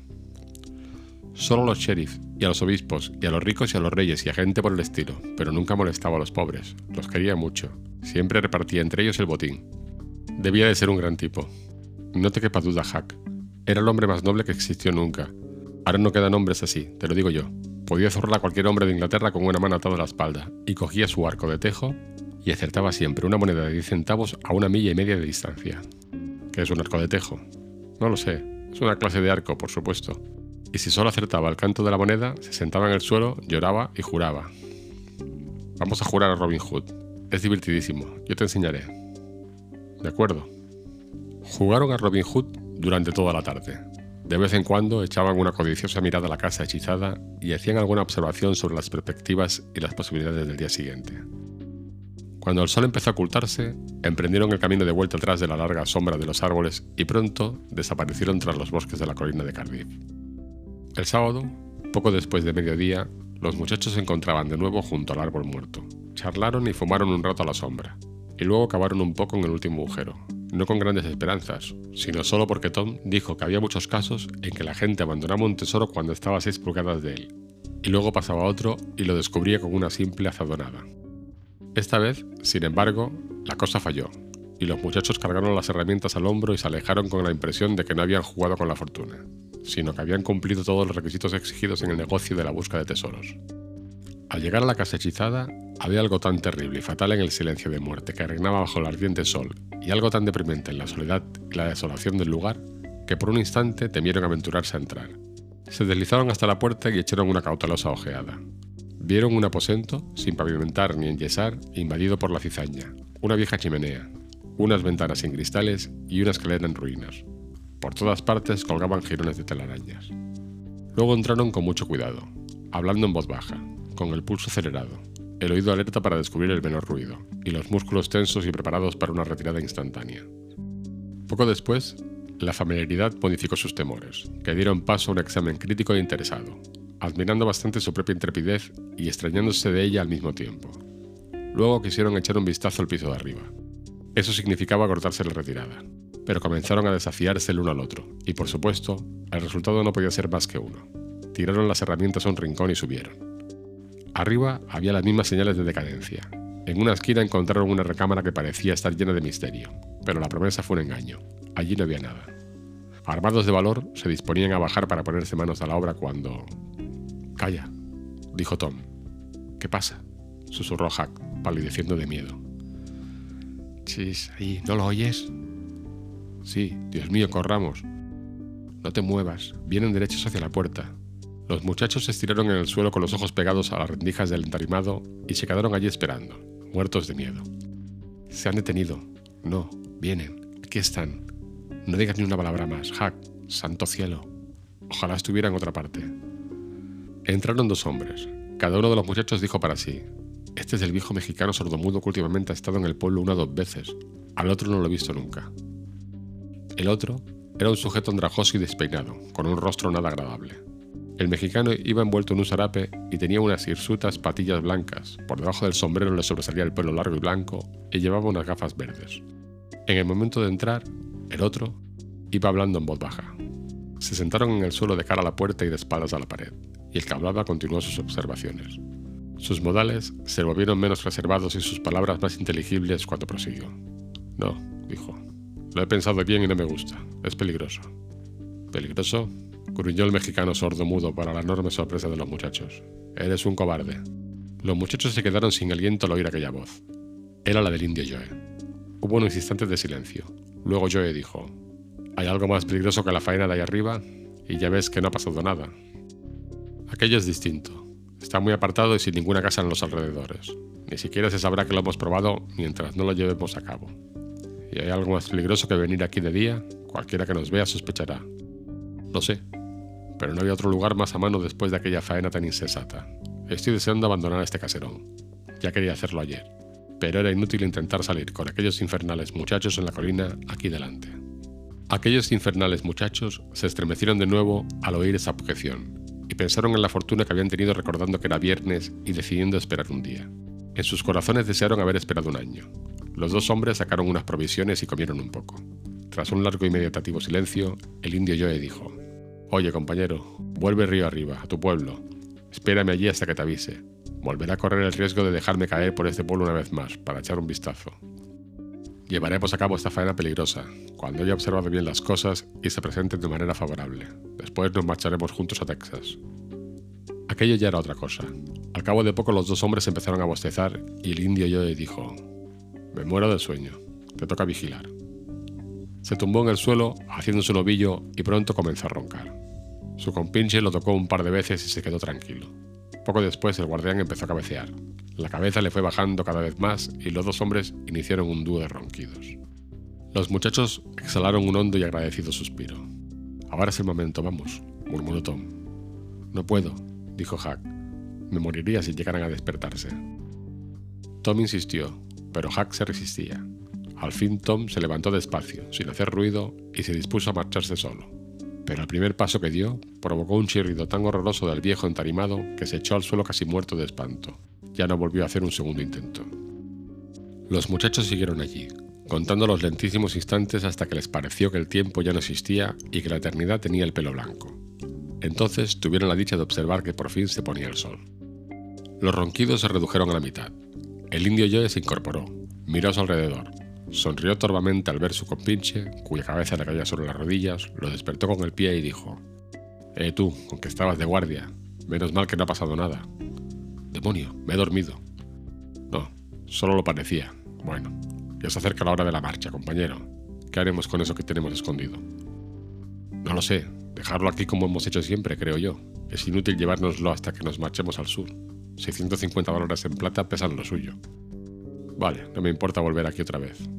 No, pero yo preferiría volver de noche, como hacíamos antes, es mejor. Sí, pero puede pasar algún tiempo antes de que vea el momento oportuno para ejecutar esa faena. Pueden ocurrir muchas cosas. El dinero no está en un buen sitio, y más vale que lo enterremos bien, y hondo. Buena idea, dijo el compañero que acto seguido cruzó la sala, se arrodilló, levantó una de las piedras del fondo de la chimenea y extrajo un saco que tintineó agradablemente. Separó 20 o 30 dólares para él y otros tanto para el indio Joe, y entregó el saco a este último que estaba arrodillado en un rincón cavando un hoyo con su cuchillo de caza. Tom y Hack olvidaron todos sus temores y sus miserias en un instante. Observaban cada movimiento con ojos codiciosos. ¡Qué suerte! Aquel dinero superaba todo lo que habían imaginado. 600 dólares bastaban para enriquecer a media docena de muchachos. Eso era buscar tesoros bajo los auspicios más felices, sin fastidiosas inseguridades sobre el lugar de la excavación. Se daban codazos a cada momento. Codazos elocuentes y fáciles de entender, pues tan solo significaban que, ¿te alegras de estar aquí? El cuchillo de Joe dio contra algo duro. Eh, tú, exclamó. ¿Qué pasa? dijo su camarada. Un madero podrido. No, es una caja, creo. Oye, échame una mano y veremos de qué se trata. Da igual, he hecho un agujero. Metió la mano y volvió a sacarla. Vaya, es dinero. Los dos hombres examinaron el puñado de monedas. Eran de oro. Los muchachos arriba estaban tan exaltados y alegres como ellos. Eso lo sacamos en un momento, dijo el compinche de Joe. Hay un pico oxidado entre las hierbas de aquel rincón, al otro lado de la chimenea. Lo he visto antes. Corrió y trajo las herramientas de los muchachos. El indio Joe cogió el pico, inspeccionó, movió la cabeza, murmuró algo para sí y entonces comenzó a cavar. Enseguida desenterró la caja. No era muy grande. Estaba reforzada con hierros y había sido muy resistente antes de que el transcurso de los años la hubiese estropeado. Por unos instantes los hombres contemplaron el tesoro con arrobado silencio. Amigo, aquí hay miles de dólares, dijo el indio Joe. He oído decir que la banda de Murrell estuvo rodando un verano por aquí, observó el desconocido. Yo también, dijo el indio Joe, y esto parece confirmarlo. Ya no necesitarás aquella faena. Joe frunció las cejas y dijo, Tú no me conoces. Al menos no sabes de qué va el asunto. No es un simple robo, sino mi venganza. Y un brillo maligno le iluminó los ojos. Necesito que me ayudes. Cuando esté listo, entonces nos marcharemos a Texas. Vete con Nancy y los pequeños y espera recibir noticias mías. Como tú digas, ¿qué hacemos con esto? ¿Volver a enterrarlo? Sí. Alegría loca en el piso superior. No. Por el Gran Sánchez, no. Honda aflicción en el piso superior. Ya no me acordaba.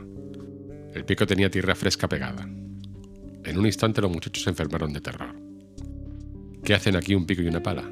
¿Qué hacen aquí sucios de tierra fresca? ¿Quién los trajo y dónde está? ¿Has oído a alguien? ¿Has visto a alguien? Enterrarlo otra vez para que me venga quien sea y vea la tierra removida. ¿Qué cosas dices? Ni hablar. Me lo llevaré a mi madriguera. Desde luego, ya podríamos haberlo pensado antes. ¿Te refieres a la número uno? No, a la número 2, debajo de la cruz. El otro sitio es malo, está demasiado a la vista. Bien, ya casi ha oscurecido. Podemos marcharnos. El indio Joe se levantó y recorrió todas las ventanas asomándose con cautela. Luego dijo, ¿Quién habrá traído estas herramientas? ¿Crees que puede estar arriba? Los muchachos se quedaron sin aliento. El indio Joe empuñó el cuchillo, se detuvo un instante indeciso y luego se dirigió hacia la escalera. Los muchachos pensaron en la recámara, pero no tuvieron valor para moverse. Los pasos se acercaban haciendo rechinar los peldaños. La intolerable adversidad de la situación resucitó la angustia de los muchachos. Se disponían a saltar hacia la recámara cuando se oyó un chasquido de madera rota y el indio Joe se cayó al suelo entre los escombros de la escalera en ruinas. Se puso en pie mascullando juramentos y su compañero dijo: ¿De qué serviría? Si hay alguien arriba que se quede, ¿quién le importa? Si quiere bajar ahora y meterse en un lío, ¿quién se lo impide? Dentro de un cuarto de hora habrá oscurecido y podrá seguirnos, si quiere. Ya me gustaría, en mi opinión, el que ha dejado esas herramientas aquí nos ha visto y ha debido de tomarnos por fantasmas, diablos o algo por el estilo. Aún debe de estar corriendo. El mestizo refunfuñó un rato. Luego convino con su compinche que debían aprovechar la poca luz que el día que quedaba para preparar las cosas para marcharse. Poco después salieron y se dirigieron hacia el río con una preciosa carga. Tom y Hack se pusieron en pie, débiles pero muy aliviados y contemplaron a través de las rendijas de la pared de tronco la huida de los malhechores. ¿Debían seguirlos? Ellos no lo harían. Se contentaron con bajar a la planta baja sin romperse la crisma, y emprendieron el sendero de la colina hacia el pueblo. Apenas hablaron durante el camino de regreso. Estaban demasiado absortos, maldiciéndose y maldiciendo la mala suerte que les había hecho llevar el pico y la pala. A no ser por las herramientas, el indio Joe no habría sospechado nunca. Habría enterrado las monedas de plata con las de oro mientras esperaba llevar a cabo su venganza y entonces hubiese tenido la desgracia de descubrir que el dinero había desaparecido. Qué mala suerte haber ido allí con el pico y la pala. Decidieron acechar al mexicano cuando fuese al pueblo en busca de la ocasión para llevar a cabo su venganza y seguirlo hasta la número 2, donde quiera que estuviera. Entonces a Tom se le ocurrió una idea espantosa. ¿Su venganza? ¿Y si se refiere a nosotros, Hack? Ay, no digas eso, exclamó Hack, casi desmayándose. Siguieron hablando de ello, y al entrar en el pueblo convinieron que tal vez se refería a otras personas. cuando menos podía referirse únicamente a Tom, puesto que solo Tom había declarado. Pero el hecho de ser el único en peligro apenas consoló a Tom, y pensó que acompañado se habría sentido mucho mejor.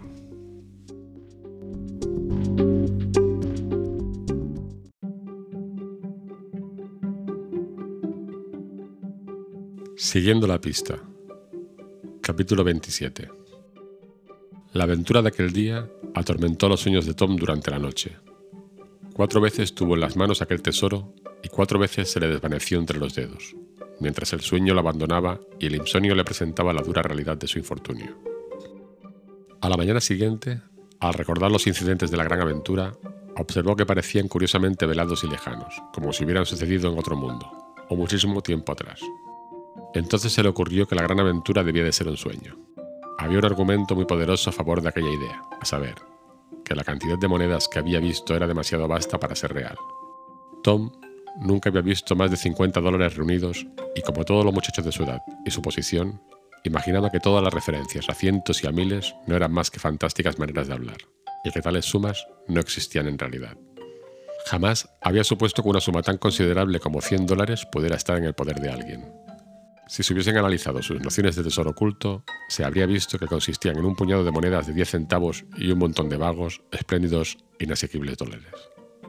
Sin embargo, los incidentes de su aventura se agudizaron y se aclararon a fuerza de pensar en ellos. Así que pronto tuvo la impresión de que, al fin y al cabo, podía no ser un sueño. Aquella incertidumbre tenía que desvanecerse. Desayunaría a toda prisa e iría en busca de Hack. Encontró a Hack sentado sobre el borde de una barca plana, moviendo distraídamente los pies en el agua con una expresión muy melancólica. Tom resolvió dejar que Hack hablase primero del asunto. Si no decía nada, quedaría demostrado que la aventura no había sido más que un sueño. Hola, Hack. Hola. Silencio durante un minuto. Tom, si hubiésemos dejado las condenadas herramientas en el árbol muerto, habríamos conseguido el dinero. ¿No es terrible? Entonces no es un sueño, no es un sueño. Sin embargo, a veces quisiera que lo fuera. Que me cuelguen sino hack. ¿Qué no es un sueño?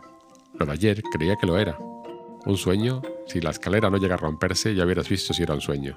Yo he tenido pesadillas toda la noche, y en todas ellas me perseguía aquel demonio de mexicano con el parche en el ojo. Que se pudra.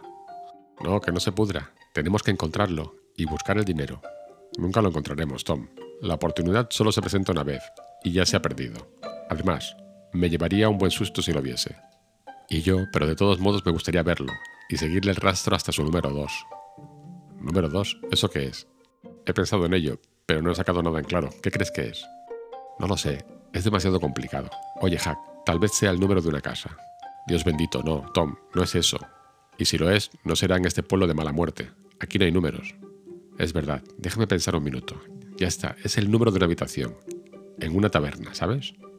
Esa es la pista. Solo hay dos. Pronto lo sabremos. Espera aquí, Hack, hasta que vuelva. Tom se fue al instante. La compañía de Hack no le interesaba en los lugares públicos. Estuvo media hora ausente. Descubrió que en la mejor taberna, la habitación número 2, había estado ocupada mucho tiempo por un joven abogado, que seguía allí. En la taberna de apariencia más humilde, la habitación número 2 era un misterio. El hijo del tabernero dijo que siempre estaba cerrada, y que nunca veía a nadie entrar o salir de ella, excepto de noche. No sabía por qué. Había sentido cierta curiosidad, no muy intensa, se explicaba el misterio diciéndose que la habitación estaba hechizada. Había observado que la noche anterior hubo luz. Eso ha descubierto Hack. Creo que ese es el número dos que buscamos. Yo también lo creo, Tom. ¿Y ahora qué hacemos? Déjame pensar. Tom reflexionó un buen rato y luego dijo, Verás, la puerta trasera de ese número 2 es la que da al callejón sin salida que entre la taberna y el viejo almacén de ladrillos. Tú apodérate de todas las llaves que encuentres y yo cogeré todas las de mi tía y la primera noche oscura que se presente iremos allí y las probaremos. Y acuérdate de vigilar al indio Joe, pues dijo que volvería al pueblo en busca de la oportunidad de vengarse. Si lo ves, síguelo. Y si no va ese número 2, será que no es el sitio que buscamos. No me gusta mucho esa tarea. Seguro que será de noche, ni siquiera te verá, y aunque te vea, puede que no sospeche nada. Bueno, si es muy oscuro, creo que lo seguiré. No sé, no sé, veremos. Sí que lo seguirás, Hack, si es oscuro. Puede que no encuentre la ocasión de vengarse y desaparezca con el dinero. Es verdad, Tom, es verdad. Lo seguiré, lo seguiré, diantre. Así me gusta. Si tú no te acobardas, Hack, yo tampoco me acobardaré.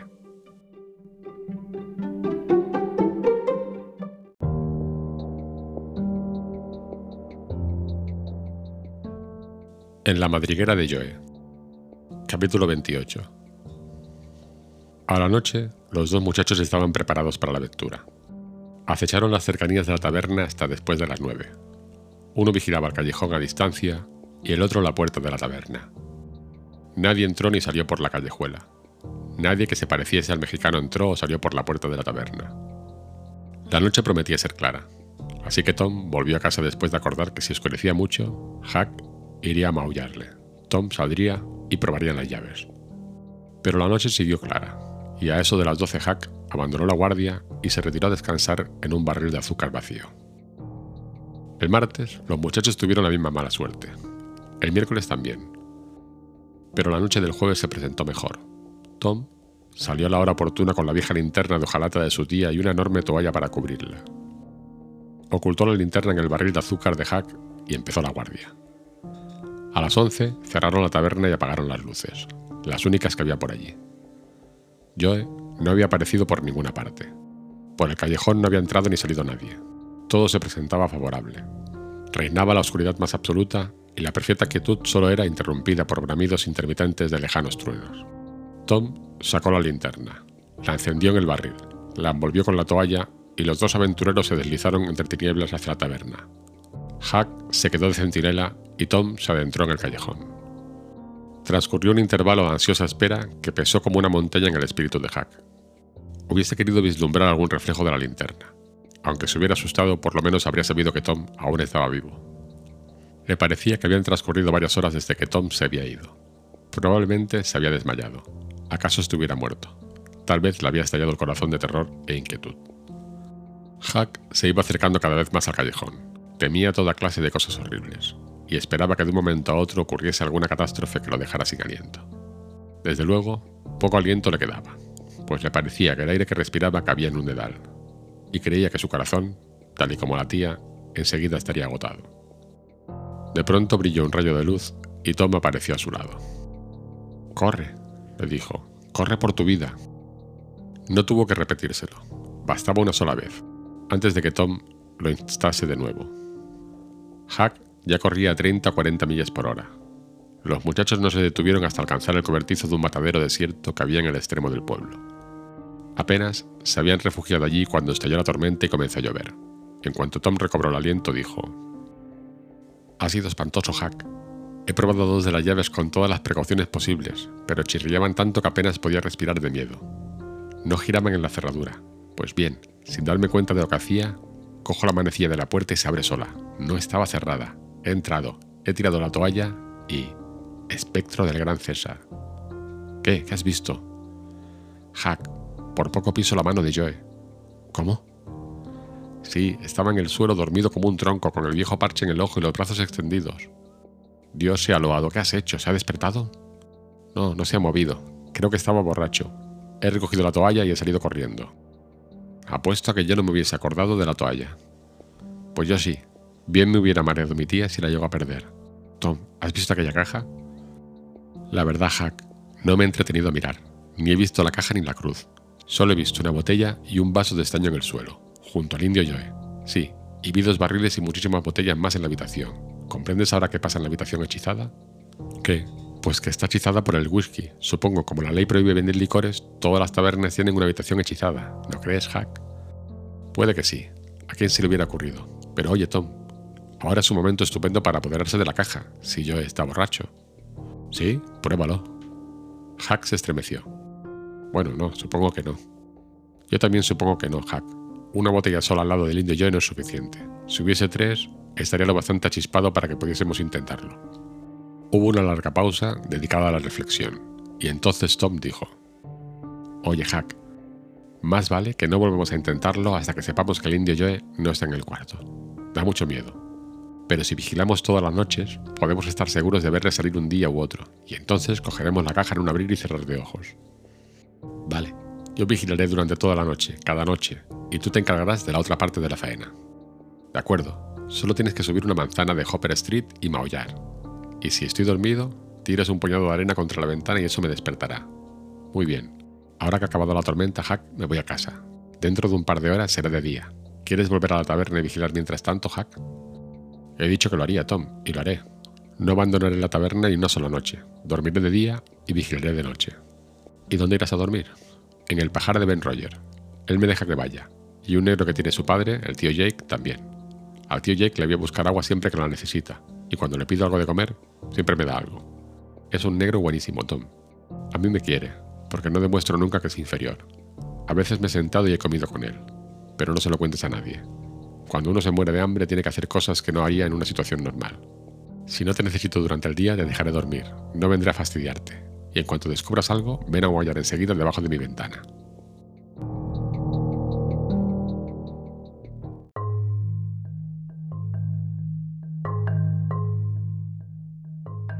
Huckleberry salva a la viuda Douglas. Capítulo 29. La primera cosa que tomo yo el viernes por la mañana fue una noticia alegre. La familia del juez Thatcher había vuelto al pueblo la noche antes. El indio Joe y el tesoro adquirieron una importancia secundaria, y Becky ocupó el lugar preferente en los intereses del muchacho. La vio y pasaron una tarde divertida y agotadora jugando con sus compañeros de escuela. El día se completó y se coronó de un modo especialmente satisfactorio. Becky insistió a su madre para que celebrase al día siguiente el picnic tanto tiempo prometido y aplazado, y ella consintió. La alegría de la niña fue ilimitada, y no fue más moderada la de Tom. Mandaron las invitaciones antes de ponerse el sol, y en un abrir y cerrar de ojos los jóvenes del pueblo fueron presa de una fiebre de preparativos y de perspectivas brillantes. La exaltación de Tom le mantuvo despierto hasta muy tarde, pues abrigaba la esperanza de que oiría maullar a Hack y se apoderaría del tesoro, con el que dejaría atónitos a Becky y los participantes en el picnic al día siguiente. Pero tuvo una decepción. No llegó señal alguna aquella noche. A las 10 o las 11 de la mañana siguiente, un inquieto y gozoso grupo estaba reunido en casa del juez Thatcher con todo dispuesto para la marcha. No era costumbre que las personas mayores echasen a perder los picnics con su presencia. Se consideraba que los muchachos estaban a salvo bajo las alas de unas cuantas señoritas de 18 años y unos cuantos jóvenes de 23 poco más o menos. Se había fletado para la ocasión el viejo barco de vapor. La alegre multitud no tardó en desfilar por la calle principal del pueblo cargada con los cestos de provisiones. Sid estaba enfermo y no pudo participar en el picnic. Mary se quedó en casa para hacerle compañía. Las últimas palabras de la señora Thatcher a Becky fueron, Será muy tarde cuando volváis. Tal vez sea mejor que te quedes a pasar la noche con alguna de las niñas que viven cerca del embarcadero, cielo. Entonces me quedaré en casa de Susie Harper, mamá. Muy bien. Y acuérdate de portarte bien y de no molestar a nadie. Poco después, mientras levaban anclas, Tom dijo a Becky: ¿Sabes qué podemos hacer? En vez de ir a casa de Joe Harper, subiremos a la colina y nos quedaremos en casa de la viuda Douglas. Nos dará helado. Cada día tiene a montones. Y estará muy contenta de que vayamos. Qué divertido. Becky reflexionó un instante y dijo, ¿pero qué dirá mamá? ¿Cómo vas a verlo? La muchacha estuvo cavilando un rato y luego dijo de mala gana. Supongo que no está bien, pero... Tonterías. Tu mamá no lo sabrá. ¿Y qué mal hay en ello? Lo que ella quiere es que estés segura. Y apuesto a que no ha dicho que vayas a casa de la viuda Douglas porque no se le ha ocurrido. Estoy seguro de que lo hubiese dicho. La espléndida hospitalidad de la viuda Douglas era un cebo tentador. Ello y las persuasiones de Tom se impusieron enseguida. Decidieron, pues, no decir nada a nadie del programa de la noche. Al cabo de poco Tom se le ocurrió que tal vez aquella misma noche Hack fuera a darle la señal. La idea restó mucho encanto a sus perspectivas. Con todo, no se decidía a renunciar a la divertida velada en casa de la viuda. ¿Y por qué había de renunciar? razonaba Tom, si no hubo señal la noche anterior. ¿Qué probabilidades había de que fuese esa noche? La perspectiva de la diversión de la velada venció el tesoro incierto. Y como hacen los muchachos, Tom decidió rendirse a la inclinación más fuerte y se prohibió volver a pensar en la caja del dinero durante todo el día. El vapor se detuvo en la boca de una frondosa ensenada, tres millas más abajo del pueblo, y amarró. Los excursionistas se desparramaron por la ribera y pronto resonaron gritos y risas en las profundidades del bosque y las escabrosas alturas. Se pusieron en práctica todos los medios de fatigarse y sudar, y poco a poco los expedicionarios volvieron al campamento. Fortalecidos por un enorme apetito, comenzaron entonces a destruir los manjares. Después de comer tuvo lugar un reparador intervalo durante el cual se descansó y se charló a la sombra de cópudos olmos. Luego alguien gritó: ¿Quién viene a la cueva?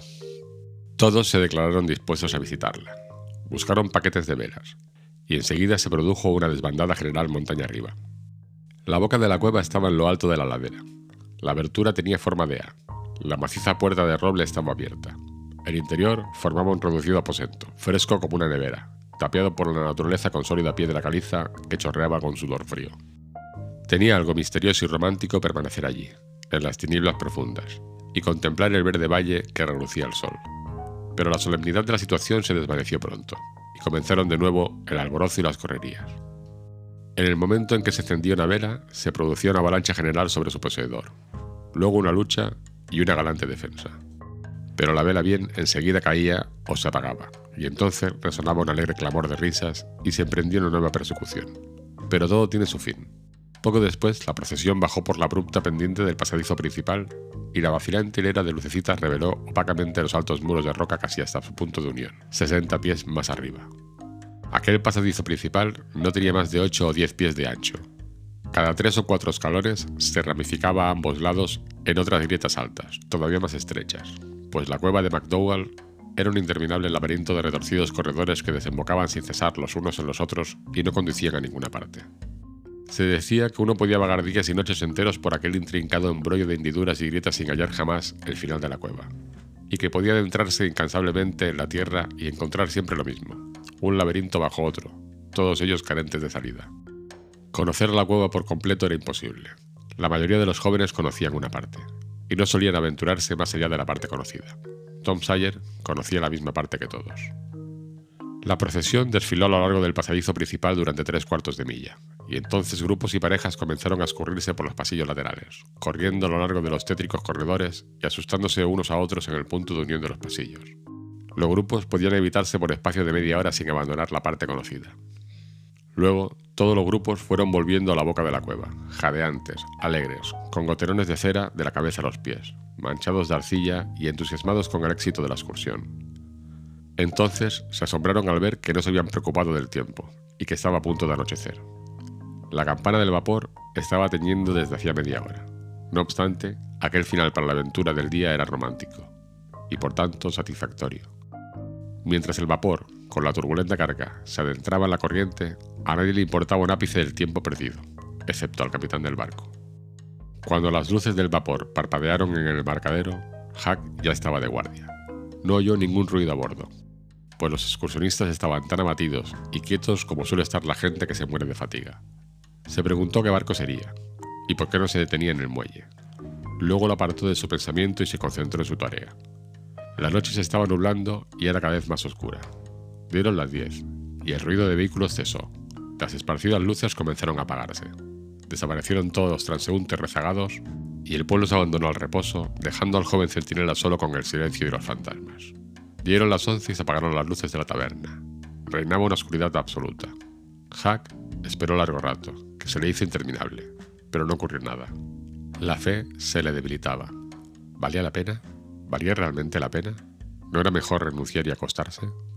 Entonces llegó un rumor a sus oídos. Prestó toda su atención. La puerta del callejón se cerró suavemente. Saltó a una esquina del almacén de ladrillos. Un instante después pasaron dos hombres junto a él, y uno de ellos parecía llevar algo bajo el brazo. Debía de ser la caja, sin duda. Estaban trasladando el tesoro. ¿Cómo llamar a Tom entonces? Sería absurdo. Los hombres desaparecerían con la caja y el tesoro se perdería para siempre. No, era preferible seguir a los hombres. Razonando así para sus adentros, Hack salió de su escondite y se deslizó tras los rateros, descalzo, dejando que se adelantaran lo justo para poder seguirlos. Recorrieron tres manzanas de casa en dirección al río. Luego giraron a la izquierda y tomaron una calle transversal. Siguieron en línea recta hasta que llegaron al sendero que conducía a la colina de Cardiff. Pasaron sin vacilar ante la casa del viejo galés, a medio camino de la cumbre de la colina, y continuaron subiendo. Vaya, pensó Hack, quieren enterrarla en la vieja cantera. Pero al llegar a la cantera no se detuvieron, siguieron adelante hacia la cumbre. Se adentraron en un estrecho sendero entre altos matorrales y al instante quedaron ocultos en las tinieblas. Hack fue avanzando y acortando la distancia, pues ya no podían verle. Caminó un rato y después aminoró el paso, temiendo adelantarse demasiado. Anduvo otro derecho y luego se detuvo. Escuchó. Ningún ruido, ninguno, salvo que le parecía oír los latidos de su propio corazón. El triste ulular de un búho llegó de lo alto de la colina. Ominoso sonido. No se oían pasos. Cielos. ¿Estaba todo perdido? Se disponía a emprender una loca carrera cuando un hombre carraspeó a cuatro pies de él. El corazón de Hack le subió a la garganta. pero lo engulló otra vez. Entonces se quedó allí, temblando como si padeciera una docena de fiebres a la vez, tan débil que pensó que iba a desplomarse. Sabía dónde estaba. Se encontraba a cinco pasos del portillo que conducía a los terrenos de la viuda Douglas. Muy bien, pensó. Que lo entierren aquí. No será difícil de encontrar. Entonces oyó una voz. Una voz que apenas era un susurro. La del indio Joe. Maldita sea. Puede que tenga visitas. Todavía hay luz a esas horas. No veo ninguna. La voz que le contestó era la del desconocido de la casa hechizada. Un frío mortal invadió el corazón de Hack. Esa era, pues, la venganza. Lo primero que se le ocurrió fue huir a toda velocidad.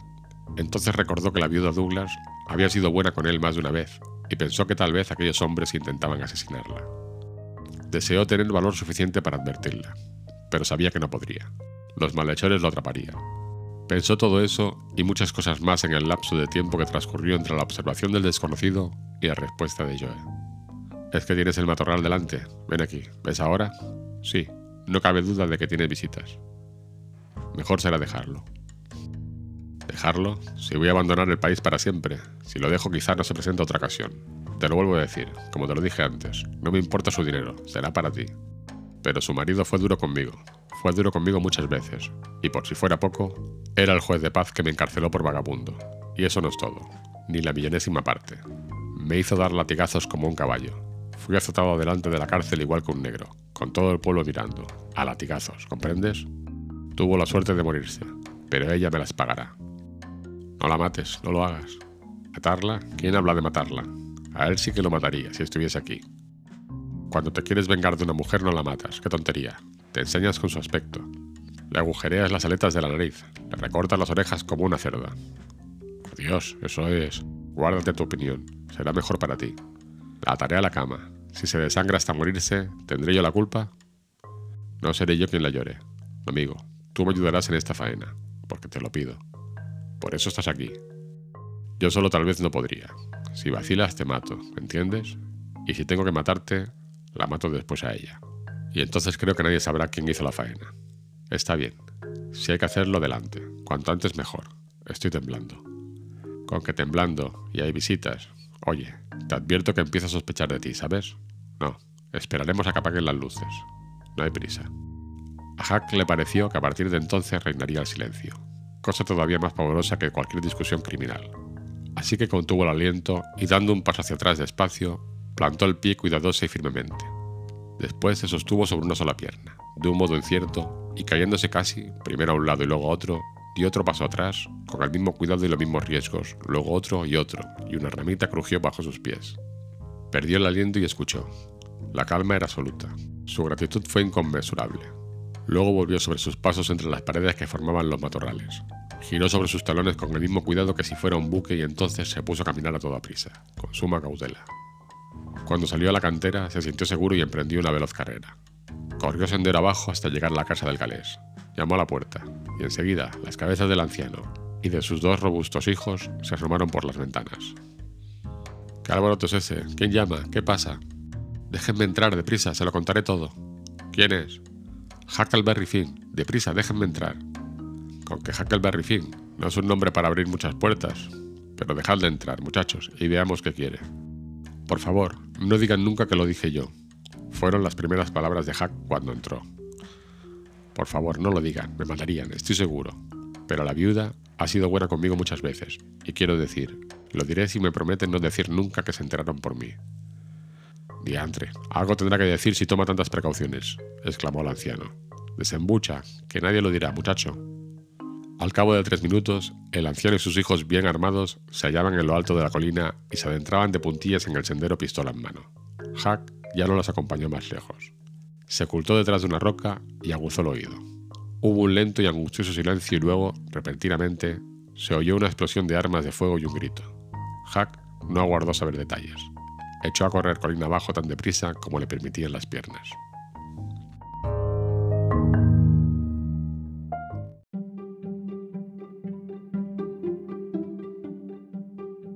Perdidos en la cueva. Capítulo 30. En cuanto despuntó el alba del domingo por la mañana, Hack subió a tientas la colina y llamó suavemente a la puerta del viejo Ares. Los habitantes de la casa estaban dormidos, pero su sueño era muy ligero tras el excitante episodio de la noche. ¿Quién está ahí? preguntaron desde una ventana. La voz amedrentada de Hack contestó muy quedo. Por favor, déjeme entrar. Soy Hack Finn. Es un nombre que puede abrir esta puerta día y noche, muchacho. Y bienvenido. Aquellas palabras resultaban extrañas a oídos del vagabundo. Eran las más agradables que había oído nunca. No recordaba que nadie les hubiese dicho jamás refiriéndose a él. La puerta se abrió enseguida, y Hack entró. Le ofrecieron un asiento, y el anciano y los dos mocetones se vistieron en un instante. Bien, muchacho, espero que estés bien y que tengas hambre, pues el desayuno estará listo en cuanto salga el sol, ya puedes prepararte. Los chicos y yo esperábamos que volvieras a pasar aquí la noche. No me llegaba la camisa al cuerpo, dijo Hack. Me eché a correr cuando se oyeron los disparos, y no me paré en tres millas. He venido porque quería saber qué ocurrió, y he llegado antes de que fuese de día para no encontrarme con aquellos demonios, aunque estuviesen muertos. Pobre Hack. Tiene aspecto de haber pasado una mala noche, pero aquí hay una cama para cuando hayas terminado el desayuno. No, no están muertos, muchacho, por desgracia. Sabíamos bien dónde echarles el guante, siguiendo tus indicaciones, así que nos deslizamos de puntillas hasta que estuvimos a 15 pies de ellos. Aquel sendero de matorrales estaba oscuro como una bodega, y en aquel preciso momento sentí que iba a estornudar. ¡Qué suerte tan perra! Intenté contenerme, pero fue en vano. Tenía que salir y salió. Yo iba delante con la pistola levantada, y cuando el estornudo puso a los bergantes en movimiento y se disponían a salir del sendero, grité, ¡Fuego, muchachos! y disparé hacia donde se oía el ruido. Los muchachos dispararon también, pero los pillastres escaparon en un abrir y cerrar de ojos, y corrimos tras ellos, persiguiéndolos hasta los bosques. Creo que no los tocamos. Al escapar hicieron un disparo cada uno, pero sus balas silbaron junto a nosotros sin hacernos daño. En cuanto dejamos de oír sus pisadas, abandonamos la persecución y bajamos a despertar a los aguaciles. Reunieron algunas fuerzas y salieron a vigilar la orilla del río. En cuanto amanezca, el sheriff y sus hombres harán una batida por los bosques. Mis chicos irán a reunirse con ellos dentro de unos momentos. Quisiera que me describieras a esos bandidos. Sería de gran ayuda. Supongo que en la oscuridad no verías cómo eran, ¿verdad, muchacho? Sí, los vi ya en el pueblo y los seguí. Magnífico, descríbelos, descríbelos, hijo mío. Uno es el mexicano, sordomudo, que ha rondado por aquí una o dos veces, y el otro es un tipo que va muy andrajoso. Con eso es suficiente, muchachos, ya sé quiénes son. Me tropecé con ellos en el bosque, un día que regresaba de casa de la viuda, y al verme se alejaron. En marcha, muchachos, y contádselo al sheriff. Ya desayunaréis mañana por la mañana. Los hijos del galés se marcharon de inmediato. Cuando iban a salir de la sala, Hack se puso en pie un salto y exclamó: Por favor, no digan a nadie que yo di el soplo. Así será, Hack, si lo deseas. Pero creo que tu buena acción debería ser conocida por todo el mundo. No, no, no lo digan, por favor. Cuando los jóvenes se hubieron ido, el viejo galés dijo: No lo dirán, ni yo tampoco, pero. ¿Por qué no quieres que se sepa? Hack se limitó a decir que bastante sabía ya de uno de aquellos hombres y que no quería por nada del mundo que ese hombre supiera lo que él sabía en contra suya. Seguramente lo mataría por saberlo. El anciano prometió una vez más guardar el secreto y dijo, ¿Cómo se te ocurrió seguir a esos bandidos, muchacho? Tenían aspecto sospechoso. Hack cayó mientras urdía una respuesta suficientemente cauta. Luego dijo, Pues verá usted, yo soy un poco granuja, por lo menos lo dice todo el mundo y nada veo en contra de ello, y a veces no puedo dormir pensándolo y diciéndome que he de obrar de otro modo. Eso es lo que me ocurrió anoche. No podía dormir y me puse a rondar por las calles a medianoche. Y cuando llegué al viejo y arruinado almacén de ladrillos que hay junto a la taberna, me recosté contra el muro para pensar otro rato. Bien, pues precisamente entonces pasaron junto a mí aquellos dos tipos con un bulto debajo del brazo y sospeché que lo habrían robado. Uno iba fumando y el otro pidió fuego. Se detuvieron frente a mí y los cigarros les iluminaron la cara y vi que el más robusto era el mexicano sordomudo, con sus patillas blancas y su parche en el ojo, y el otro, un tipo miserable de aspecto andrajoso. ¿Lograste ver los andrajos a la luz de los cigarros? Hack titubeó un instante. Pues no lo sé, pero de alguna manera creo que lo vi, dijo. Entonces siguieron su camino, ¿y tú? Lo seguí, sí. Quería saber qué ocurría y por qué se deslizaban de aquel modo. Lo seguí hasta el portillo de la viuda, y me quedé en la oscuridad y oí que el de los andrajos hablaba de la viuda, y el mexicano juró que le iba a cortar la cara, como le dije a usted y a sus dos... ¿Cómo? ¿El sordomudo dijo todo eso? Hack había cometido otra equivocación lamentable. Aunque hacía todo lo posible para que el anciano no sospechara quién podía ser el mexicano, su lengua parecía empeñada en traicionarle a pesar de sus esfuerzos. Intentó varias veces salir del atolladero, pero los ojos del anciano estaban fijos en él y Hack decía un despropósito tras otro. Entonces el galés dijo, Hijo mío, no temas nada de mí. Por nada del mundo te haría daño. Al contrario, te protegeré. Ese mexicano no es sordo ni mudo. Lo has descubierto sin querer. Ahora ya no puedes arreglarlo. Tú sabes algo de ese mexicano que quieres mantener oculto. Dime qué es y confía en mí. Yo no te traicionaré. Hack contempló un instante los honrados ojos del anciano. Luego se inclinó y murmuró a su oído. No es mexicano. Es el indio Yoe. El galés casi saltó de su silla. Poco después dijo, Ahora lo comprendo todo. Cuando me hablaste de recortar orejas y perforar narices, creí que eran detalles tuyos para adornar el relato, porque los blancos no se vengan de esa manera. Pero un indio ya es otra cosa. Siguieron charlando mientras desayunaban, y el anciano dijo que lo último que habían hecho él y sus hijos antes de retirarse fue examinar el portillo y sus contornos con una linterna en busca de señales de sangre. No hallaron ninguna, pero capturaron un pesado bulto de... ¿De qué? Si las palabras hubieran sido un rayo, no habrían saltado con una precipitación más asombrosa de los pálidos labios de Hack. Miró al anciano abriendo los ojos desmesuradamente y contuvo el aliento, esperando la respuesta. El galés se quedó sorprendido. Miró a su vez a Hack durante tres segundos, cinco segundos, diez, y entonces replicó. De herramientas de ratero, ¿pero qué te pasa? Hack se desplomó en su asiento, jadeando ahogadamente pero sintiendo una profunda e indecible gratitud. El galés lo contempló con grave sorpresa y luego dijo: Sí, herramientas de ratero. Parece que eso te ha quitado un peso de encima. ¿A qué se debe tu sobresalto? ¿Qué esperabas que? Hack no sabía cómo salir del apuro. Los penetrantes ojos del anciano galés estaban fijos en él y hubiera dado cualquier cosa por encontrar material para una respuesta plausible. No se le ocurría nada. Aquellos ojos lo taladraban cada vez más, hasta que se le pasó por la cabeza una respuesta insensata. No tuvo tiempo de examinarla, de manera que la soltó a la aventura. Libros para la escuela dominical, quizá. El pobre Hack estaba demasiado apurado para sonreír, pero el anciano estalló en una fuerte y gozosa carcajada. Sacudió toda su anatomía desde la cabeza hasta los pies, y acabó diciendo que una risa así era como dinero en el bolsillo, porque disminuía las facturas del médico como ninguna otra cosa. Luego añadió, Pobre Hack, estás pálido y fatigado, tienes mal aspecto y no me extraña que desbarres así, pero ya te repondrás, necesitas dormir un poco. A Hack le exasperaba pensar que había sido tan ganso y había mostrado una exaltación tan sospechosa, pues había dado a entender que el paquete sacado de la taberna era el tesoro al oír aquella conversación ante el portillo de la viuda. Con todo, Solo había pensado que no fuese el tesoro, sin saberlo del todo, y por eso la sugerencia de que habían encontrado un bulto fue excesiva para poder dominarse. Pero en el fondo se alegraba de que hubiese ocurrido ese pequeño episodio, pues sabía con absoluta certeza que el bulto no era el bulto que buscaban, y tenía la cabeza en paz, sumida en un extraordinario bienestar. Todo parecía ir por el buen camino. El tesoro debía de hallarse aún en el número 2. Los hombres serían capturados y encarcelados aquel día, y él y Tom podrían apoderarse del oro por la noche sin más inquietud ni temor a interrupciones. Cuando estaban acabando de desayunar, llamaron a la puerta. Hack se ocultó, pues no tenía ganas de que lo relacionasen, ni siquiera remotamente, con el acontecimiento de la víspera. El galés recibió a damas y caballeros, entre las primeras a la viuda Douglas, y observó que varios grupos de ciudadanos subían por la colina a echar un vistazo al portillo. La noticia se había esparcido ya por el pueblo. El galés tuvo que contar la historia nocturna a los visitantes. La viuda la expresó su gratitud con vehemencia. No hable usted de ello, señora, hay alguien con quien tal vez esté más en deuda que conmigo y mis hijos, pero no quiere que diga su nombre. A no ser por él, no habríamos acudido. Aquellas palabras, por supuesto, excitaron una curiosidad tan intensa que casi empequeñeció el hecho principal, pero el galés dejó que la curiosidad picara a sus visitantes y que a través de ellos se transmitiese a todo el pueblo, pues él se negó a revelar su secreto.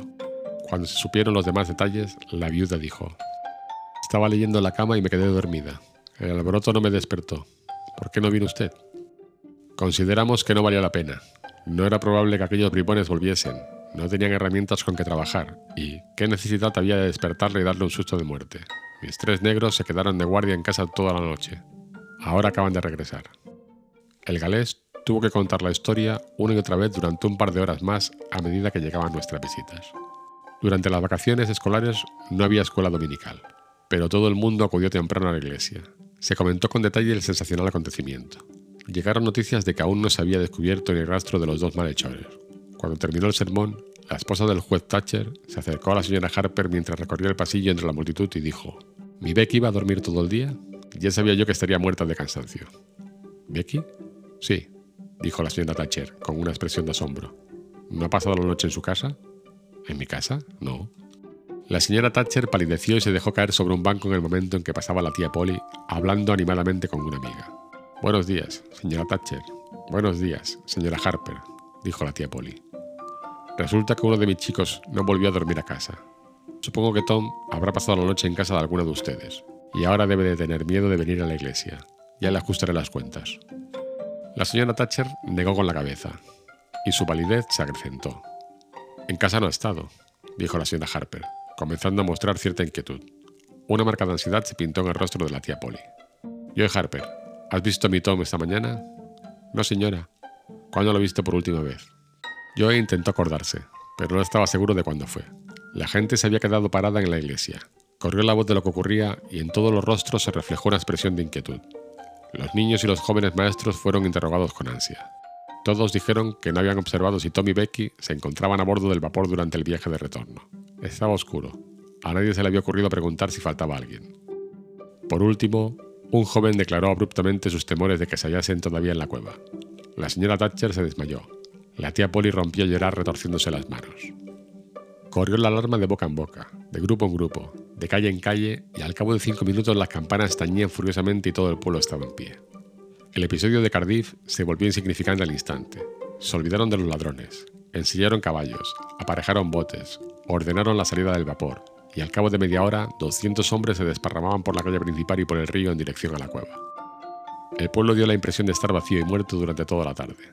Muchas mujeres visitaron a la tía Polly y a la señora Thatcher y trataron de consolarlas. Unieron también su llanto al de ellas, y aquello fue mejor aún que las palabras. Durante el lento transcurso de la noche el pueblo esperó noticias, pero cuando al fin clareó, la única nueva que llegó fue enviad más velas y comida. La señora Thatcher estaba casi loca, al igual que la tía Polly. El juez Thatcher envió mensajes desde la cueva dando esperanzas, pero no procuraron ningún consuelo. El viejo galés volvió a su casa al clarear el día, salpicado de sebo de vela, manchado de arcilla y casi sin fuerzas. Encontró a Hack todavía en la cama que le había prestado, delirando de fiebre. Los médicos estaban todos en la cueva, de modo que llamó a la viuda Douglas, que tomó el paciente a su cargo. Dijo que le cuidaría lo mejor que sabía, porque tanto si era un chico bueno, malo o indiferente, era una criatura del Señor, y nada que fuese del Señor podía desecharse. El galés dijo que Hack tenía buen fondo, y la viuda contestó, no lo pongo en duda, esa es la marca del Señor, no la olvida, no la olvida nunca, la pone en cualquier criatura que viene de sus manos. A mediodía, algunos grupos de hombres exhaustos volvieron al pueblo, pero los ciudadanos más fuertes continuaron buscando. Las noticias más halagüeñas que llegaron fueron que estaban escrudiñando remotos lugares de la cueva que nunca se habían visitado, que se buscaba en cada rincón y en cada grieta, que donde quiera que uno vagase, a través de la confusión de pasadizos, veía fluctuar luces a un lado y a otro en la distancia, y que los gritos y los disparos de pistolas enviaban al oído sus huecas resonancias desde las sombrías naves. En un lugar alejado de la sección que solían frecuentar los turistas, habían hallado los nombres Becky y Tom, trazados en la pared de piedra con humo de vela, y no lejos de allí un trozo de cinta manchada de sebo. La señora Thatcher reconoció la cinta y derramó lágrimas sobre ella. Dijo que era la última reliquia que tendría de su hijita, y que ningún otro recuerdo suyo sería tan precioso, porque ese era el último que se separó del cuerpo en vida antes de que llegara la pavorosa muerte. Alguien dijo que de vez en cuando en la cueva parpadeaba un lejano fulgor, y entonces resonaba un clamor de triunfo y una veintena de hombres se precipitaba por el pasadizo lleno de ecos. Y el resultado era siempre una abrumadora decepción, los niños no estaban allí. No era más que luz de otro buscador. Tres días y tres noches horribles arrastraron sus horas tediosas, mientras el pueblo se hundía en un desesperado estupor. Nadie tenía ánimos para nada.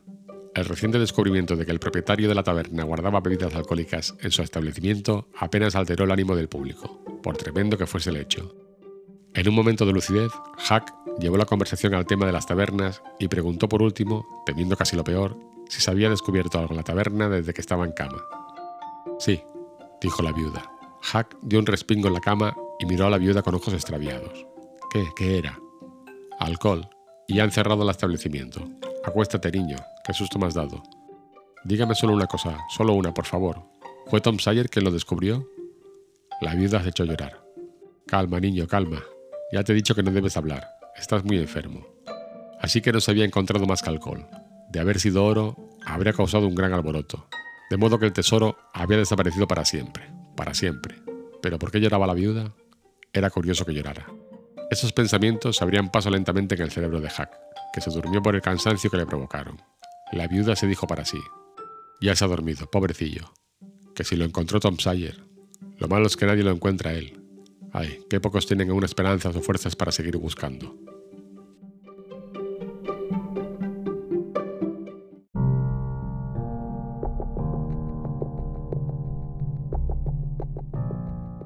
Hallados y perdidos de nuevo.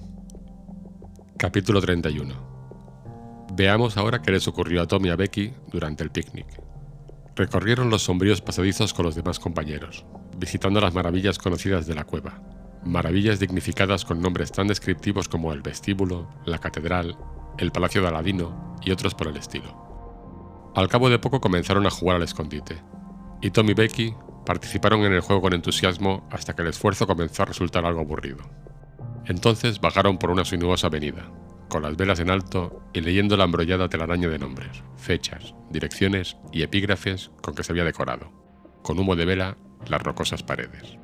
Caminando y charlando, apenas observaron que se hallaban en una parte de la cueva cuyos muros no estaban decorados.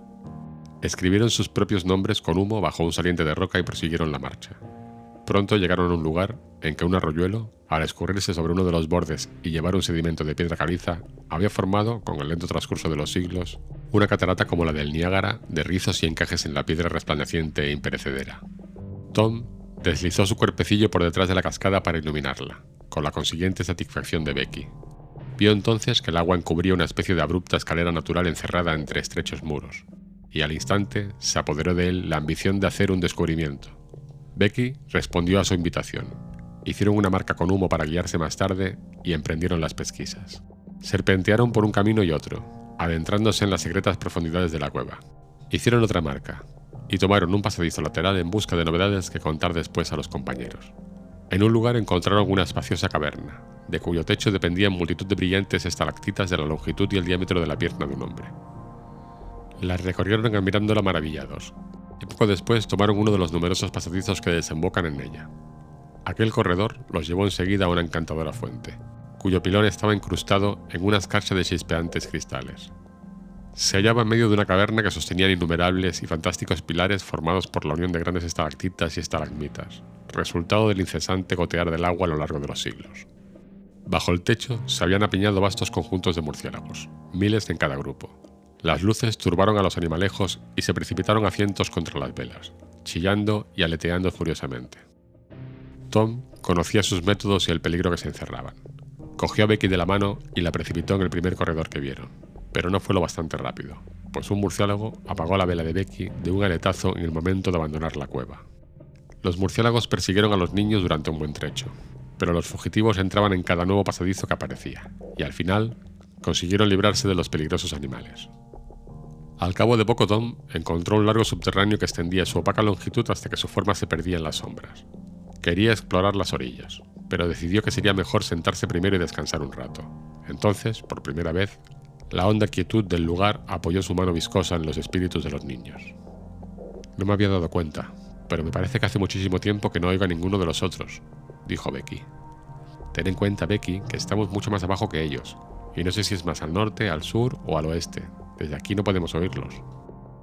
Becky mostró cierta aprensión. ¿Cuánto hace que estamos aquí, Tom? Creo que sería mejor regresar. Sí, tal vez sea lo mejor. ¿Sabrás encontrar el camino, Tom? Para mí es un embrollo con tantas vueltas y revueltas. Supongo que podría encontrarlo, pero hay murciélagos. Si nos apagan las dos velas, estaremos en un terrible aprieto. Intentemos encontrar algún otro camino para no tener que pasar por allí. Espero que no nos perdamos, sería espantoso, y la muchacha se estremeció al pensar en aquellas horribles posibilidades.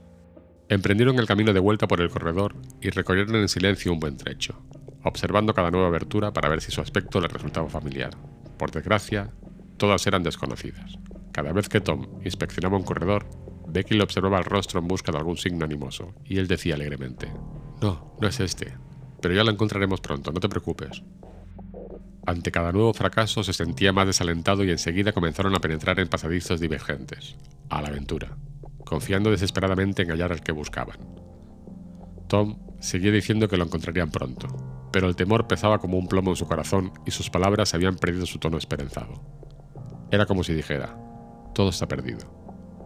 Becky no se movía de su lado angustiada por el miedo y trataba con todas sus fuerzas de retener las lágrimas, pero era inútil. Ay, Tom, no me importan los murciélagos. Volvamos por aquel camino. Cada vez me parece que nos perdemos más, dijo al fin. Escucha, dijo Tom deteniéndose. Reinaba un silencio tan profundo que sus respiraciones eran audibles en aquella quietud. Tom gritó. La llamada repercutió por las naves vacías y murió en la distancia. En un sonido leve pareció el cabrilleo de una risa burlona. No vuelvas a llamar, Tom. Es horrible, dijo Becky. Es horrible, pero es mejor hacerlo, Becky. Tal vez nos oigan, ¿sabes? Y gritó de nuevo. Aquel tal vez era de una frialdad más horrible aún que la risa espectral, pues confesaba que había perdido la esperanza. Los niños se quedaron quietos escuchando, pero no oyeron respuesta alguna. Tom volvió sobre sus pasos apresuradamente. No transcurrió mucho tiempo sin que cierta indecisión en sus maneras revelara a Becky otro hecho espantoso. No podía encontrar el camino de vuelta. Ay, Tom, ¿no has hecho ninguna señal? He sido un estúpido, Becky, un estúpido. No pensaba que fuéramos a volver por el mismo camino. No, no encuentro el camino. Todo es confuso. Tom, Tom, estamos perdidos. No saldremos jamás de este horrible lugar. ¿Por qué hemos abandonado a los otros? Se dejó caer al suelo y rompió en un llanto tan desesperado que a Tom le aterró la idea de que pudiese morir o perder la razón. Se sentó a su lado y la rodeó con los brazos. Ella hundió su cabecita en el pecho de Tom, se abrazó a él, se liberó de sus terrores y de sus lamentos inútiles, y los ecos lejanos convirtieron sus palabras en risas burlonas. Tom le suplicó que tuviese valor, pero ella dijo que no podía. Tom comenzó a reprocharse y a insultarse por haberla llevado a una situación tan penosa. Aquello resultó más efectivo. Becky dijo que intentaría recobrar las esperanzas e iría donde quiera que él la llevase, con tal que no hablara otra vez de aquel modo. Al fin y al cabo, no merecía ella menos reproches que él, agregó. Retomaron el camino sin rumbo.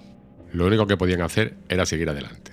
Durante un rato sus esperanzas revivieron, no porque hubiese razón para ello, sino porque está en su naturaleza revivir cuando el manantial no está agostado por los años y la familiaridad con el fracaso. Al cabo de poco Tom cogió la vela de Becky y la apagó, ese ahorro significaba mucho. No hacían falta palabras. Becky comprendió la triste realidad y sus esperanzas murieron de nuevo. Sabía que Tom tenía una vela entera y tres o cuatro pedazos en los bolsillos, pero era preciso ahorrar. Entretanto, la fatiga comenzaba a reclamar sus derechos. Los niños trataron de no prestarle atención, pues era horrible pensar en sentarse cuando el tiempo se había convertido en algo tan precioso. Al menos caminar en alguna dirección, en cualquier dirección, era un progreso que podía dar sus frutos pero sentarse era invitar a la muerte y acortar su persecución. Al final, las frágiles piernas de Becky se negaron a llevarla más lejos. Se sentó. Tom se quedó con ella, y hablaron de su familia, de los amigos, de los lechos confortables y sobre todo de la luz. Becky se puso a llorar, y Tom intentó pensar en alguna manera de consolarla, pero todas sus palabras de ánimo estaban manidas y parecían sarcasmos. La fatiga se apoderó tanto de Becky que se durmió. Tom se alegró, se puso a contemplar su carita tensa y vio que se suavizaba y volvía a su expresión natural bajo la influencia de agradables sueños, y poco después le brotó una sonrisa. Aquel rostro sosegado transmitió un poco de paz y de balsámica quietud a su propio espíritu, y sus pensamientos vagaron hacia tiempos pasados y brumosos recuerdos. Mientras estaba sumido en sus cavilaciones, Becky se despertó con una fresca risa, pero se le murió en los labios y fue seguida de un gemido. ¿Cómo he podido dormirme? Ojalá no me hubiera despertado nunca. No, no quiero decir eso, Tom. No me mires así, no volveré a decirlo. Me alegro de que hayas dormido, Becky. Ahora te sentirás más descansada y encontraremos el camino de salida. Intentémoslo, Tom, pero en sueños he visto un país bellísimo y creo que vamos allí. Puede que no. Anímate, Becky, y sigamos probando. Prosiguieron la marcha, cogidos de la mano y poseídos por un profundo desaliento. Intentaron calcular cuánto tiempo hacía que estaban en la cueva, pero solo llegaron a la conclusión de que podía hacer varios días o semanas. No obstante, era imposible, pues las velas aún no se habían consumido.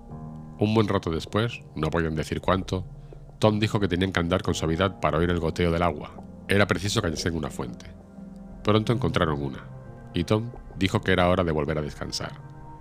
Estaban muy fatigados, pero Becky insistió en seguir adelante. Le sorprendió que Tom se negara. Se sentaron y Tom fijó la vela en la pared de enfrente con un poco de arcilla. Tenía el pensamiento ocupado. Durante un rato no dijeron nada pero Becky rompió el silencio.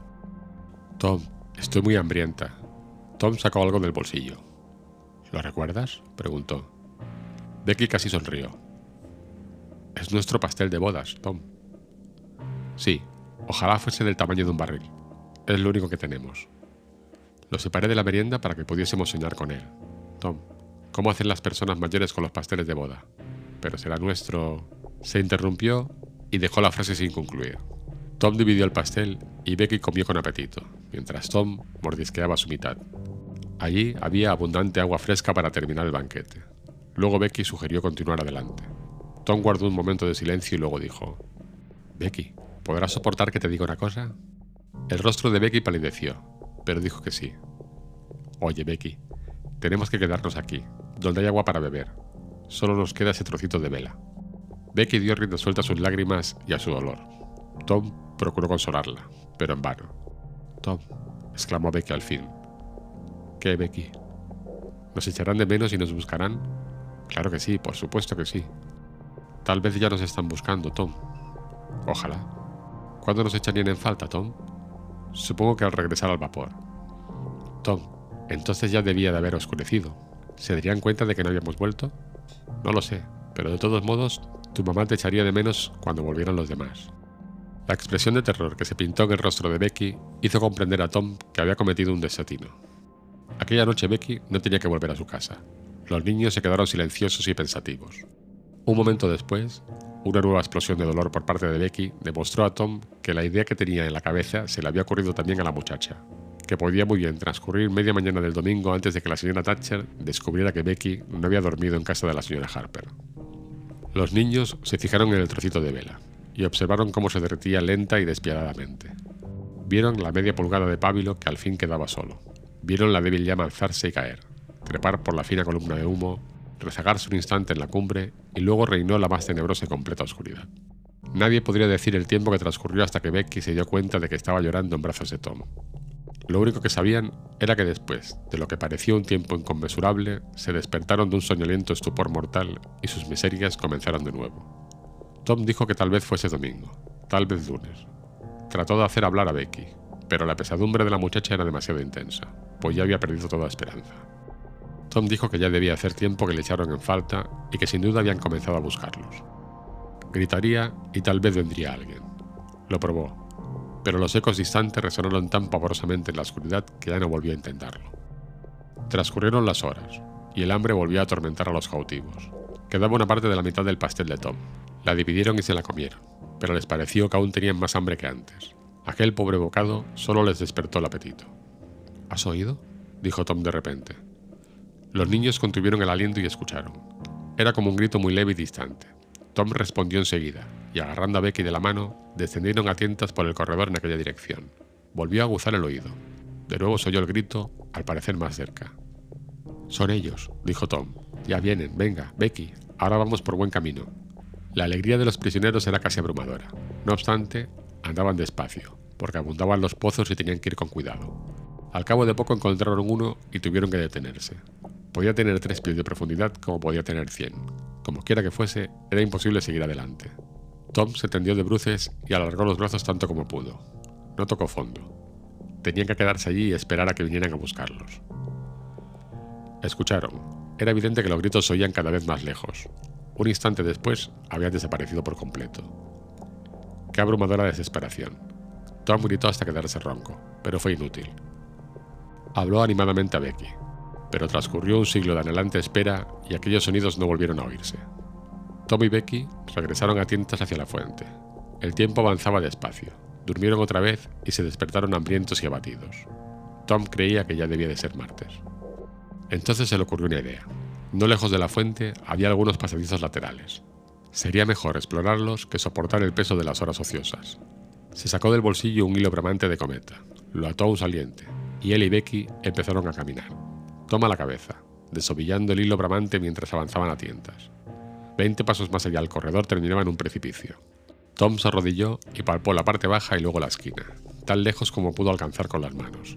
Hizo un esfuerzo para estirarse un poco más hacia la derecha, y en aquel momento, a 20 yardas, apareció por detrás de una roca una mano humana que sostenía una vela. Tom prorrumpió en un grito de triunfo, y a continuación siguió a la mano el cuerpo al que pertenecía, el del indio Joe. Tom se quedó paralizado. No podía moverse, un instante después sentía un inmenso alivio al ver que el mexicano giraba sobre sus telones y desaparecía. Tom se extrañó que Joe no hubiera reconocido su voz y se le hubiese acercado para matarle por su declaración en el tribunal. Los ecos debían de habérsela transformado. No cabía duda de que había sido así, pensó. El terror de Tom le debilitó todos los músculos del cuerpo. Se dijo que si tenía suficientes fuerzas para volver a la fuente, se quedaría allí, y no correría el riesgo de volver a encontrarse al indio Joy.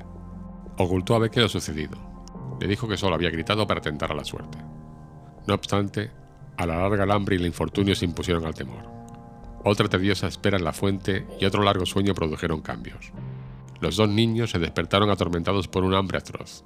Tom creía que ya debía de ser miércoles o jueves, o incluso viernes o sábado, y que habían abandonado la búsqueda. Propuso explorar otro pasadizo. Se sentía capaz de enfrentarse con el indio Joy y con los demás terrores. Pero Becky estaba muy débil. Se había sumido en una melancólica apatía de la que no quería salir. Dijo que se quedaría donde estaba para morir, cosa que no tardaría en suceder. Le dijo a Tom que, si quería, continuase explorando con el hilo bramante de la cometa, pero le suplicó que volviera de vez en cuando con ella y la hablara, y le hizo prometer que cuando llegase el instante supremo se quedaría a su lado y le sostendría la mano entre las suyas hasta que todo hubiese terminado. Tom la besó con una sensación opresiva en la garganta, y fingió que esperaba encontrar a los buscadores o alguna salida de la cueva. Entonces cogió el ovillo y el cordel y avanzando a gatas se adentró en uno de los pasadizos, atormentado por el hambre y angustiado por los presagios de un fin inminente.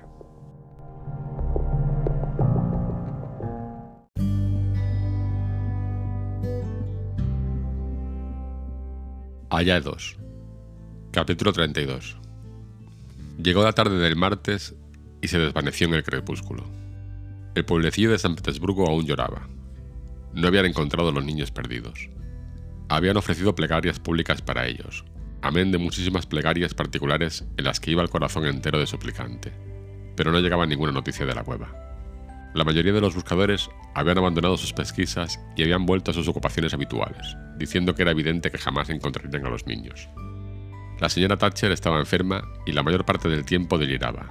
La gente decía que partía el corazón oírla llamar a su hijita y verla alzar la cabeza y escuchar un minuto para después dejarla caer de nuevo con un gemido. La tía Polly estaba sumida en una melancolía persistente, y sus cabellos grises se habían vuelto casi blancos. El martes por la noche, el pueblo se entregó al reposo triste y abatido.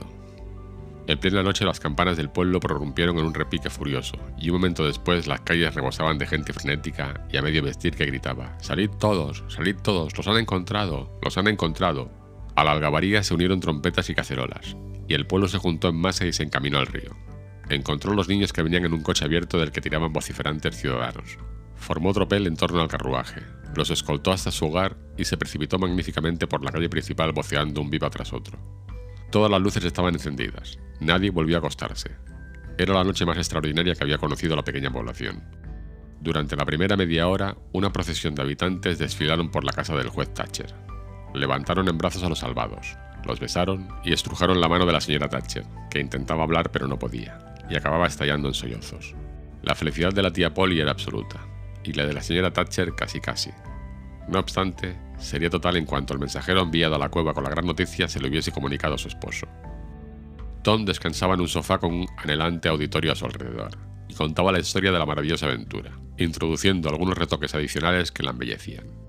Concluyó con una descripción de cómo dejó a Becky en una de sus exploraciones, cómo recorrió dos pasadizos hasta donde le alcanzó el hilo bramante de la cometa, luego siguió por un tercero hasta desovillar todo el cordel y se disponía a volver cuando vislumbró una lejana claridad que le pareció luz diurna.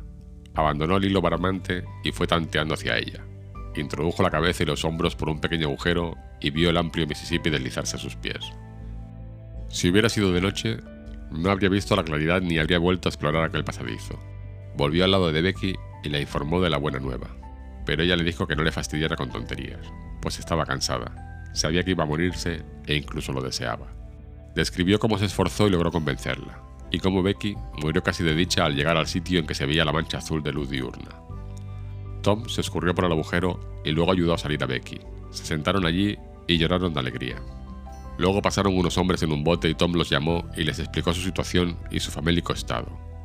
Al principio los hombres no creyeron su sorprendente historia, porque, dijeron, Estáis cinco millas más abajo del valle en el que está la cueva. Luego se los llevaron. Remaron hasta una casa, les dieron comida, los hicieron dormir hasta dos o tres horas después de oscurecer y entonces los llevaron al pueblo. Antes del amanecer encontraron al juez Thatcher y el puñado de hombres que estaban con él en la cueva por medio de los carretes de hilo que habían dejado a su paso, y los informaron de la gran noticia.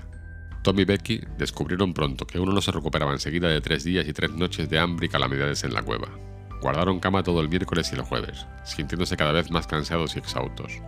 Tom comenzó a salir el jueves. El viernes llegó hasta el pueblo y el sábado estaba casi restablecido. Pero Becky no salió de su cuarto hasta el domingo, y con el aspecto de haber pasado una agotadora enfermedad. Tom se enteró de que Hack estaba enfermo y fue a visitarlo el viernes, pero no lo dejaron entrar en su dormitorio. El sábado y el domingo tampoco, Después ya fue admitido a diario, pero le advirtieron que no contara nada de sus aventuras ni introdujese en la conversación ningún tema excitante.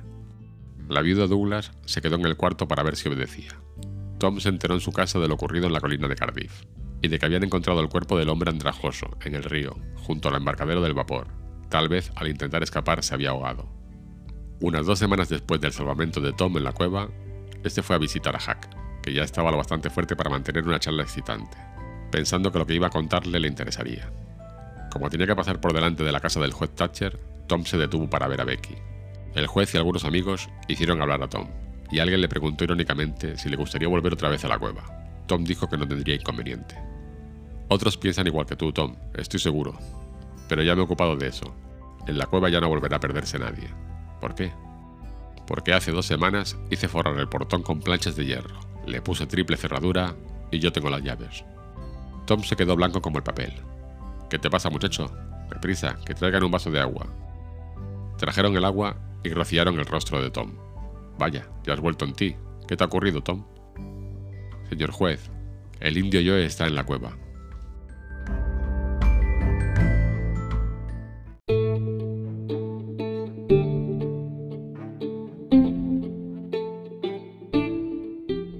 La suerte de Joe.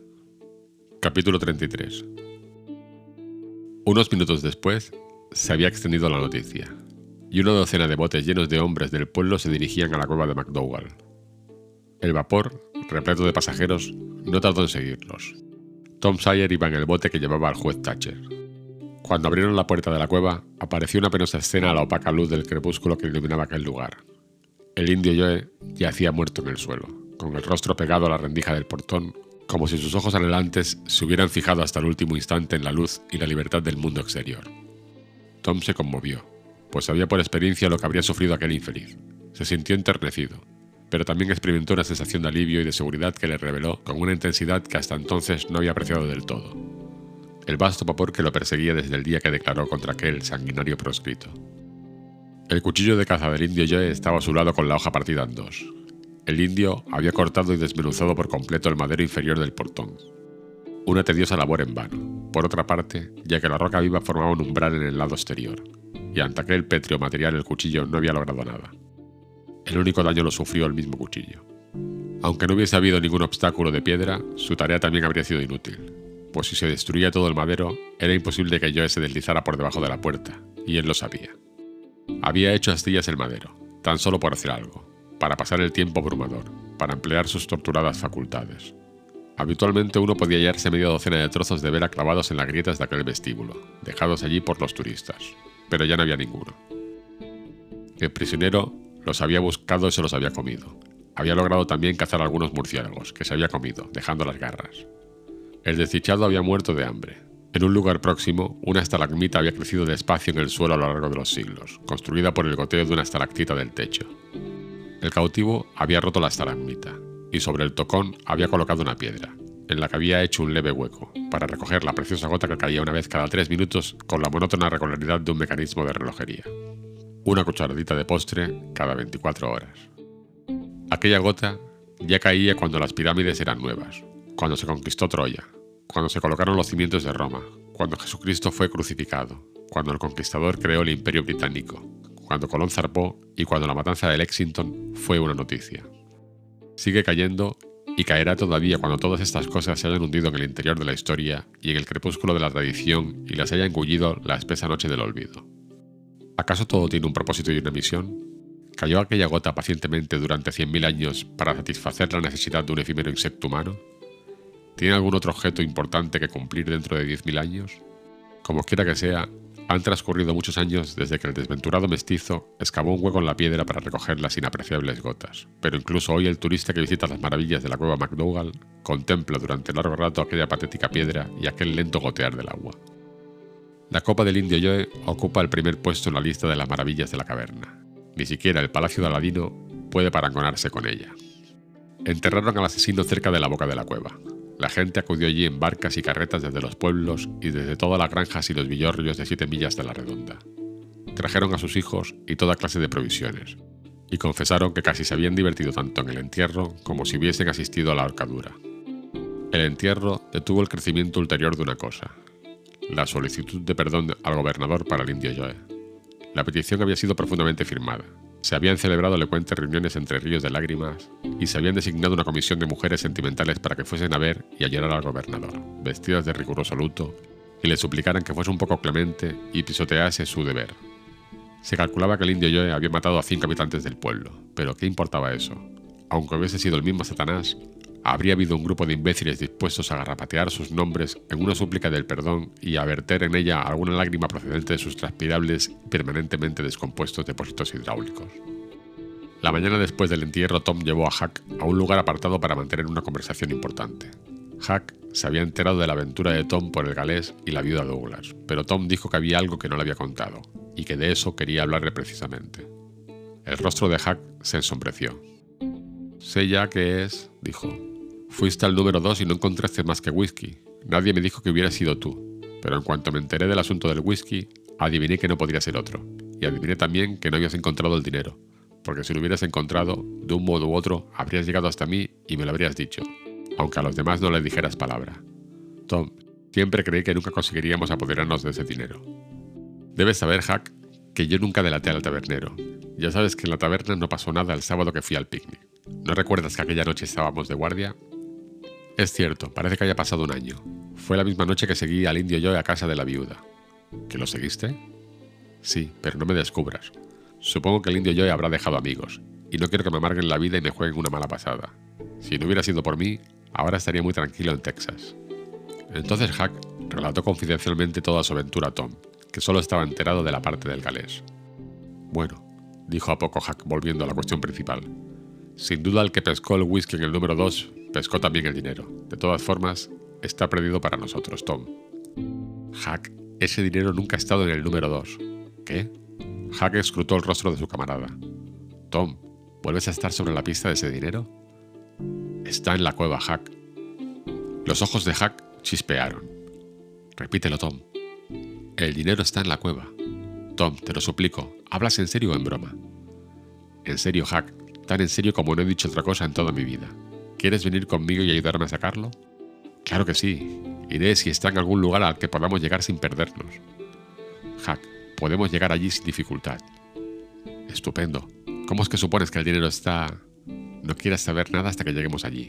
Si no lo encontramos, estoy dispuesto a regalarte mi tambor y todo lo que tengo en el mundo. Palabra, te lo doy. Muy bien, eso es hablar. ¿Cuándo iremos? Enseguida, si quieres. ¿Te sientes lo bastante fuerte? ¿Está muy adentro de la cueva? Hacía tres o cuatro días que salgo, pero no quiero tener tantas fuerzas para andar más de una milla, Tom. Está por el camino que seguiría todo el mundo, Hack, a unos cinco millas al interior. Pero hay un atajo muy corto que solo conozco yo. Hack, te llevaré directamente allí en un bote. Lo dejaré en la corriente a la ida y remaré a la vuelta. No tendrás que mover un dedo. Pues no perdamos tiempo, Tom. Mira, necesitamos un poco de pan y carne, y nuestras pipas, y un saquito o dos, y dos o tres bramantes de cometa, y unas cuantas cosas de esas que han salido ahora y que llaman fósforos. Te aseguro que más de una vez deseé haber tenido alguno cuando estuve allí dentro. A primera hora de la tarde, los muchachos tomaron un pequeño bote prestado a un ciudadano que estaba ausente, y partieron sin dilación. Cuando se hallaban varias millas más abajo de la cueva, Tom dijo, Mira ese peñascal que viene ofreciendo el mismo aspecto desde la boca de la cueva. Sin casas ni bosque, todos son matorrales. ¿No ves aquel lugar blancuzco, ahí abajo, donde ha habido un desprendimiento de tierra? Pues bien, es una de mis marcas. Ahora vamos a tierra. Desembarcaron. Desde aquí, Hack, podrías tocar el agujero por donde salí con una caña de pescar. Veamos si lo encuentras. Hack buscó a su alrededor y no halló nada. Tom se dirigió majestuosamente a un espeso matorral. Aquí está, dijo. Míralo, Hack. Es el agujero más formidable del país. Ni una palabra de dónde está. Hace mucho tiempo que quería convertirme en ladrón, pero sabía que me hacía falta un escondrijo así y no había manera de encontrarlo. Ahora ya lo tenemos, no se lo diremos a nadie, y solo lo sabrán Joe Harper y Ben Rogers, porque, naturalmente, hay que formar una banda, si no, ya no valdría la pena. La banda de Tom Sayers, suena genial, ¿no te parece, Hack? Ya lo creo, Tom. ¿Y a quién robaremos?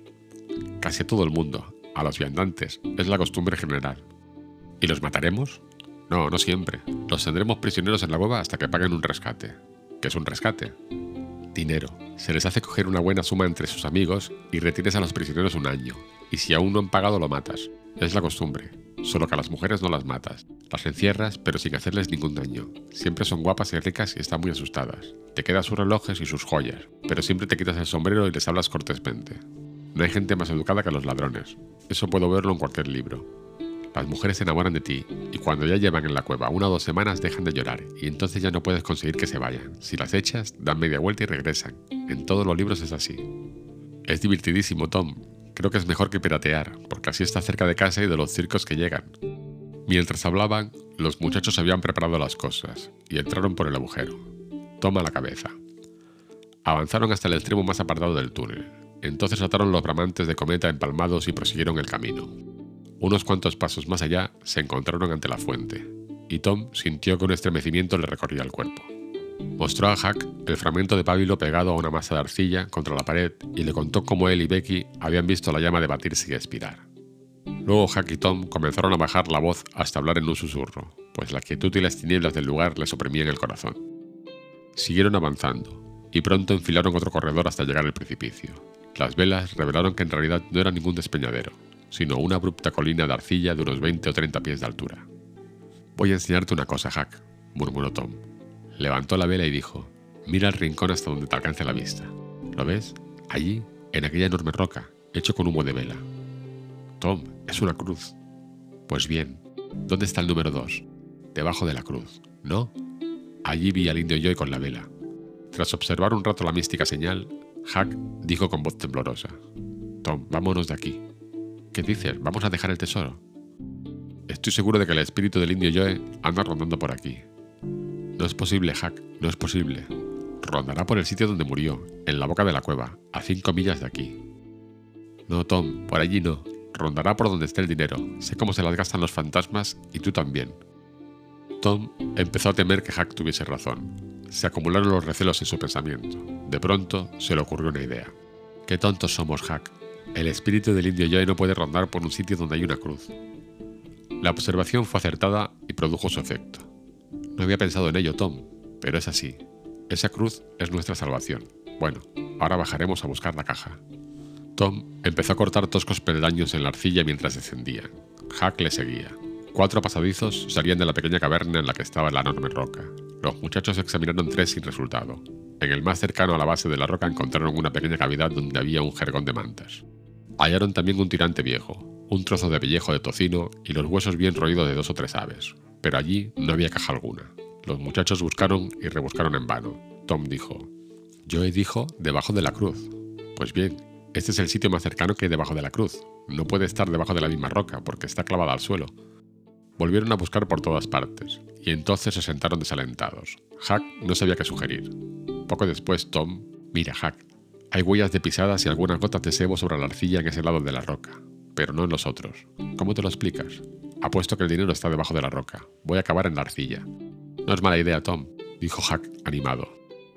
No tardó en entrar en acción el auténtico Barlow de Tom, y aún no había acabado cuatro pulgadas cuando tocó madera.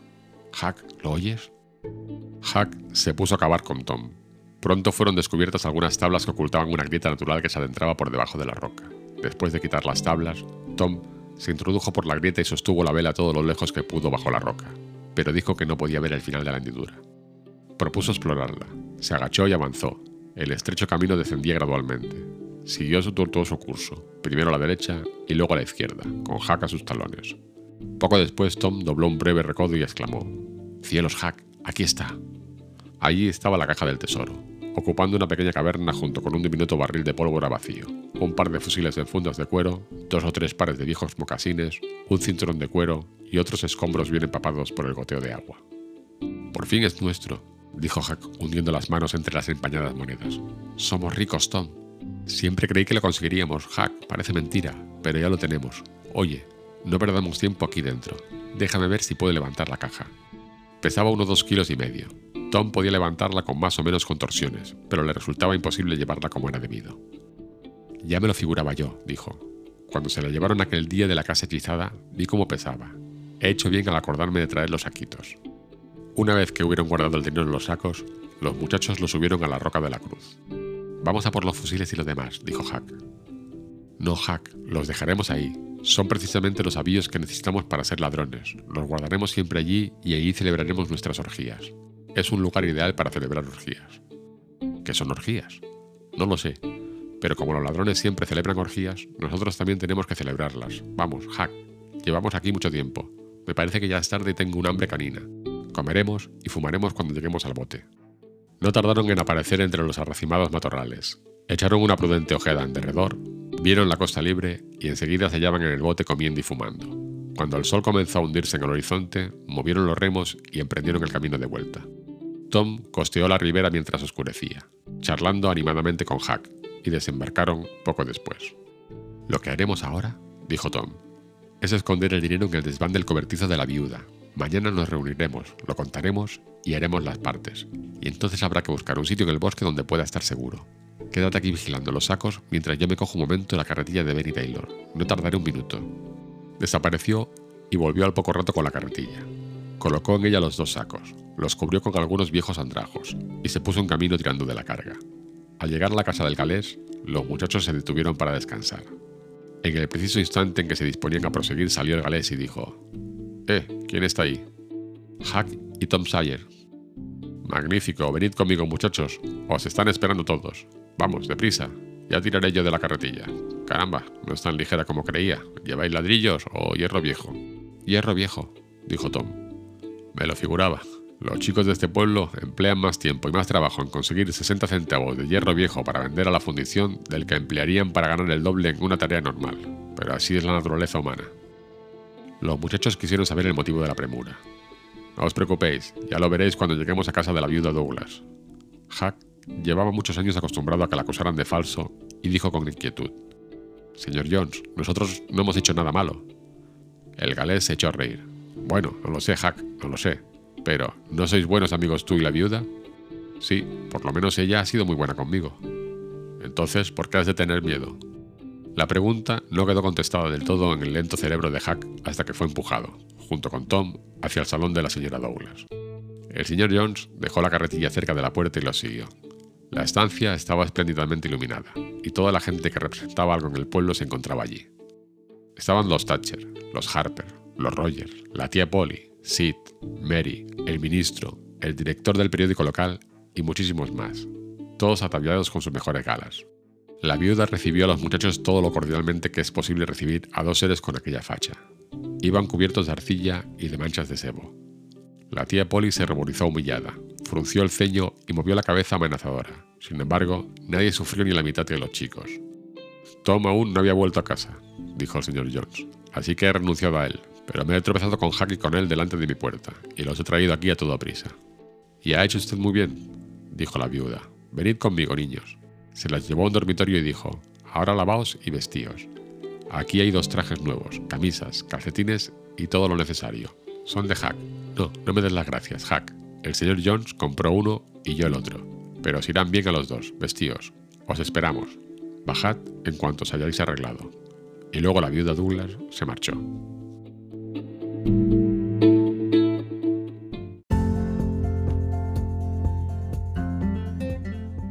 Ríos de Oro Capítulo 34 Tom, si encontráramos una cuerda, dijo Hack, podríamos escapar. La ventana no es muy alta.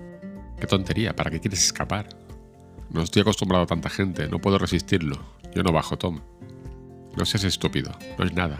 A mí no me importa en absoluto. Ya cuidaré de ti. Entonces apareció Sid. Tom, dijo, la tía Polly te ha esperado toda la tarde. Mary te había preparado la ropa del domingo y todos estaban inquietos por ti. Oye, ¿no es sebo y arcilla lo que hay en tu ropa? Mira, Sid, será mejor que te ocupes de tus asuntos. Y dime, ¿a qué viene tanta fiesta? Es una de las reuniones que suele ofrecer la viuda. Esta vez la dedica al galés y a sus hijos por haberla salvado la otra noche. Y escúchame, puedo decirte algo si te interesa. ¿Qué? El viejo Jones quiere dar una sorpresa a la gente reunida esta noche, pero yo he oído que se lo contaba a la tía como un secreto, y supongo que ahora ya es un secreto a voces. Todo el mundo lo sabe, la viuda también, aunque hace ver que no. El señor Jones necesitaba que Hack estuviese presente, pues sin Hack no podría contar su gran secreto, ¿sabes? ¿De qué secreto hablas, Sid? Que Hack siguió a los rateros hasta el portillo. Supongo que el viejo Jones piensa causar gran sensación con su sorpresa, pero te apuesto a que se le volverá agua de borrajas. Sid dejó escapar una risita llena de contento y satisfacción. Sid, se lo dijiste tú. ¿Qué más da? Alguien lo dijo y ya está. Sid, en este pueblo solo hay una persona bastante mezquina para hacerlo, y esa persona eres tú. Si hubieses estado en el sitio de Hack, te habrías escabullido colina abajo y no habrías avisado a nadie. Tú no puedes hacer más que cosas mezquinas, y no puedes soportar que alaben a otro porque hizo una buena acción. Toma. No, no me des las gracias, como dice la viuda. Y Tom le dio un par de sopapos a Sid y lo acompañó hasta la puerta con algunos puntapiés. Y ahora, cuéntaselo a la tía Polly si te atreves, y mañana verás. Poco después los invitados de la viuda estaban sentados para la cena, y una docena de chiquillos rodeaban unas mesitas adyacentes, en el mismo comedor, según la moda de aquel país y de aquellos tiempos. En el momento oportuno, el señor Jones pronunció un discursito, en el que agradeció a la viuda el honor que le hacía a él y a sus hijos, pero dijo que había otra persona, cuya modestia... Soltó el secreto de la participación de Hack en la aventura con el estilo más dramático y florido que pudo hacer gala, pero la sorpresa que ocasionó fue una gran parte fingida y no tan efusiva y clamorosa como podía haber sido en circunstancias más felices.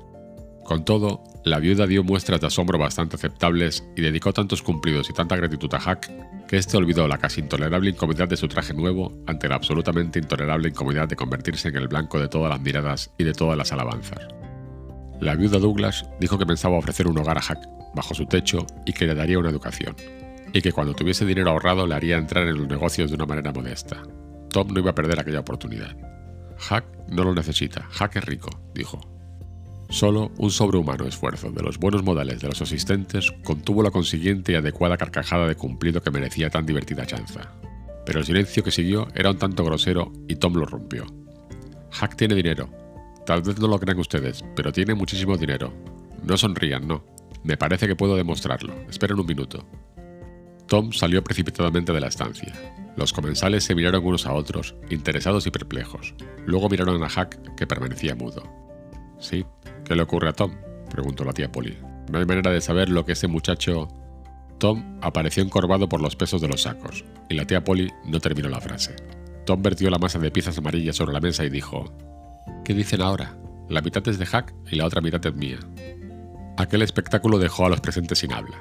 Todos miraban aquellas riquezas mudos de asombro. Luego hubo una petición unánime de explicaciones. Tom dijo que podía ofrecerlas, y así lo hizo. El relato fue extenso, pero rebosante de interés. Apenas tuvo lugar una interrupción que rompiese el hechizo de su fluidez. Cuando hubo terminado, el señor Jones dijo, Creía haber preparado una pequeña sorpresa para la fiesta, pero ahora ya no vale nada. Esta otra la empequeñece mucho, lo reconozco. Contaron el dinero. La suma ascendía a poco más de 12.000 dólares. Era más de lo que cualquiera de los presentes había visto junto en su vida, pese a que algunos de ellos fuesen considerablemente más ricos en propiedades.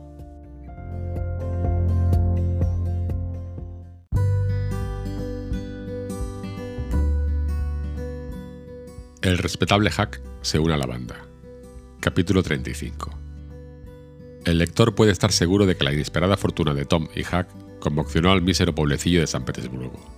Una suma tan vasta toda en dinero constante y sonante, parecía bordear lo increíble.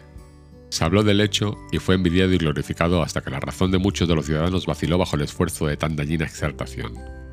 Todas las casas hechizadas de San Petersburgo y de los pueblos limítrofes fueron desmontadas tabla por tabla y se cavaron y escudriñaron sus cimientos en busca de tesoros ocultos. Y no lo hicieron chicuelos, sino hombres, algunos de los cuales eran además hombres graves y nada románticos. Donde quiera que apareciesen, Tommy Hack eran festejados, admirados y observados. Los muchachos no podían recordar que sus observaciones hubiesen sido alguna vez de peso, pero de pronto sus palabras eran escuchadas y repetidas. Todo cuanto hacían se consideraba algo notable. Era evidente que habían perdido el poder de hacer o decir cosas vulgares. Se rebuscó, además, en su historia y se descubrió que poseía rasgos de ilustre originalidad. El diario local publicó sus cintas biografías de los dos chicos. La viuda Douglas invirtió el dinero de Hack al 6%, y el juez Thatcher, a instancias de la tía Polly, hizo otro tanto con el de Tom. Cada uno de los muchachos percibía una renta prodigiosa, un dólar cada día laborable del año y medio dólar los domingos. Era exactamente lo que ganaba el pastor, es decir, lo que le habían prometido. Generalmente no podía cobrarlo. Con poco más de un dólar por semana bastaba, en aquellos tiempos felices, para mantener, alojar y educar a un muchacho, y hasta para vestirlo y lavarlo. El juez Thatcher se había formado un alto concepto de Tom. Dijo que un chico cualquiera no habría logrado sacar a su hija de la cueva. Cuando Becky le contó a su padre, de un modo estrictamente confidencial, que en la escuela Tom había recibido la azotaina en su lugar, el juez se emocionó. Y cuando ella suplicó gracia por la mentira que había dicho Tom a fin de cargar sobre sus hombros el castigo destinado a su compañera, el juez dijo con gran entusiasmo que era una mentira noble, generosa y magnánima. Una mentira que merecía levantar la cabeza y pasar a la historia junto con la tan loada veracidad de George Washington acerca del hacha. Becky se dijo que su padre jamás había mostrado un aspecto tan majestuoso y soberbio como al decir aquello, dando zancadas y golpeando el suelo con el pie. Becky fue enseguida a contárselo a Tom. El juez Thatcher esperaba ver a Tom convertido algún día en un gran abogado o en un gran soldado. Dijo que haría todo lo posible para que Tom fuese admitido en la Academia Militar Nacional y educado luego en el mejor colegio jurídico del país. Así estará preparado para cualquiera de las dos carreras o para ambas a la vez. La fortuna de Huck Finn y el hecho de encontrarse bajo la protección de la viuda Douglas lo introdujeron en la buena sociedad, es decir, lo arrastraron a ella y la metieron dentro de un empellón. Casi sufría más de lo que podía soportar. Los criados de la viuda lo mantenían limpio, cuidado, peinado y cepillado, y lo acostaban cada noche entre sábanas antipáticas sin la más leve mácula o rotura que pudiese apretar contra el corazón y reconocer como amiga. Tenía que comer con cuchillo y tenedor, tenía que usar la servilleta, vaso y plato, tenía que aprender de los libros, tenía que ir a la iglesia, tenía que hablar con tanta propiedad que el lenguaje se le hacía insípido en la boca. Donde quiera que se dirigiese, las barreras y los grilletes de la civilización le cerraban el paso y lo ataban de pies y manos. Durante tres semanas soportó bravamente sus miserias y un buen día desapareció. La viuda, muy desesperada, lo buscó por todas partes durante 48 horas. El pueblo estaba muy preocupado. Escudriñaron el río en busca de su cuerpo. A primera hora de la mañana del tercer día, Tom Sawyer, con certero instinto, se dedicó a buscar en unos barriles vacíos que había detrás del abandonado matadero y en uno de ellos encontró al fugitivo. Huck había dormido allí. Acababa de desayunar algunas fruterías que había hurtado y estaba voluptuosamente tumbado, fumando una pipa. Iba sucio, despeinado y vestía los mismos andrajos que habían hecho de él un tipo pintoresco en los días que era libre y feliz.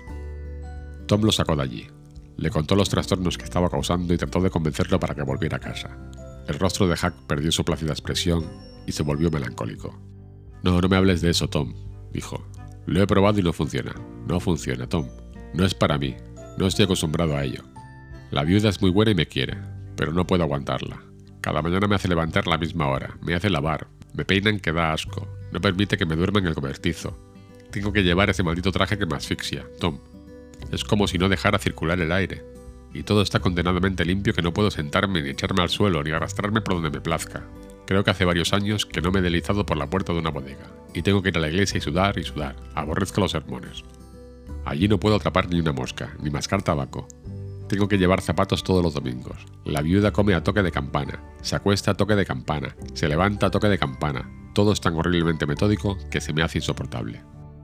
Pero si todos vivimos así, Hack. Eso no importa, Tom. Yo no soy como los demás y no puedo resistirlo. Es horrible estar encadenado así. Tengo que pedir permiso para ir a pescar. Tengo que pedir permiso para ir a nadar. Que me ahorquen si no he de pedir permiso para todo. Además, tengo que hablar tan fino que me desespera. Últimamente subí al desván un rato cada día a jurar para darle gusto a la lengua, o de lo contrario habría reventado Tom.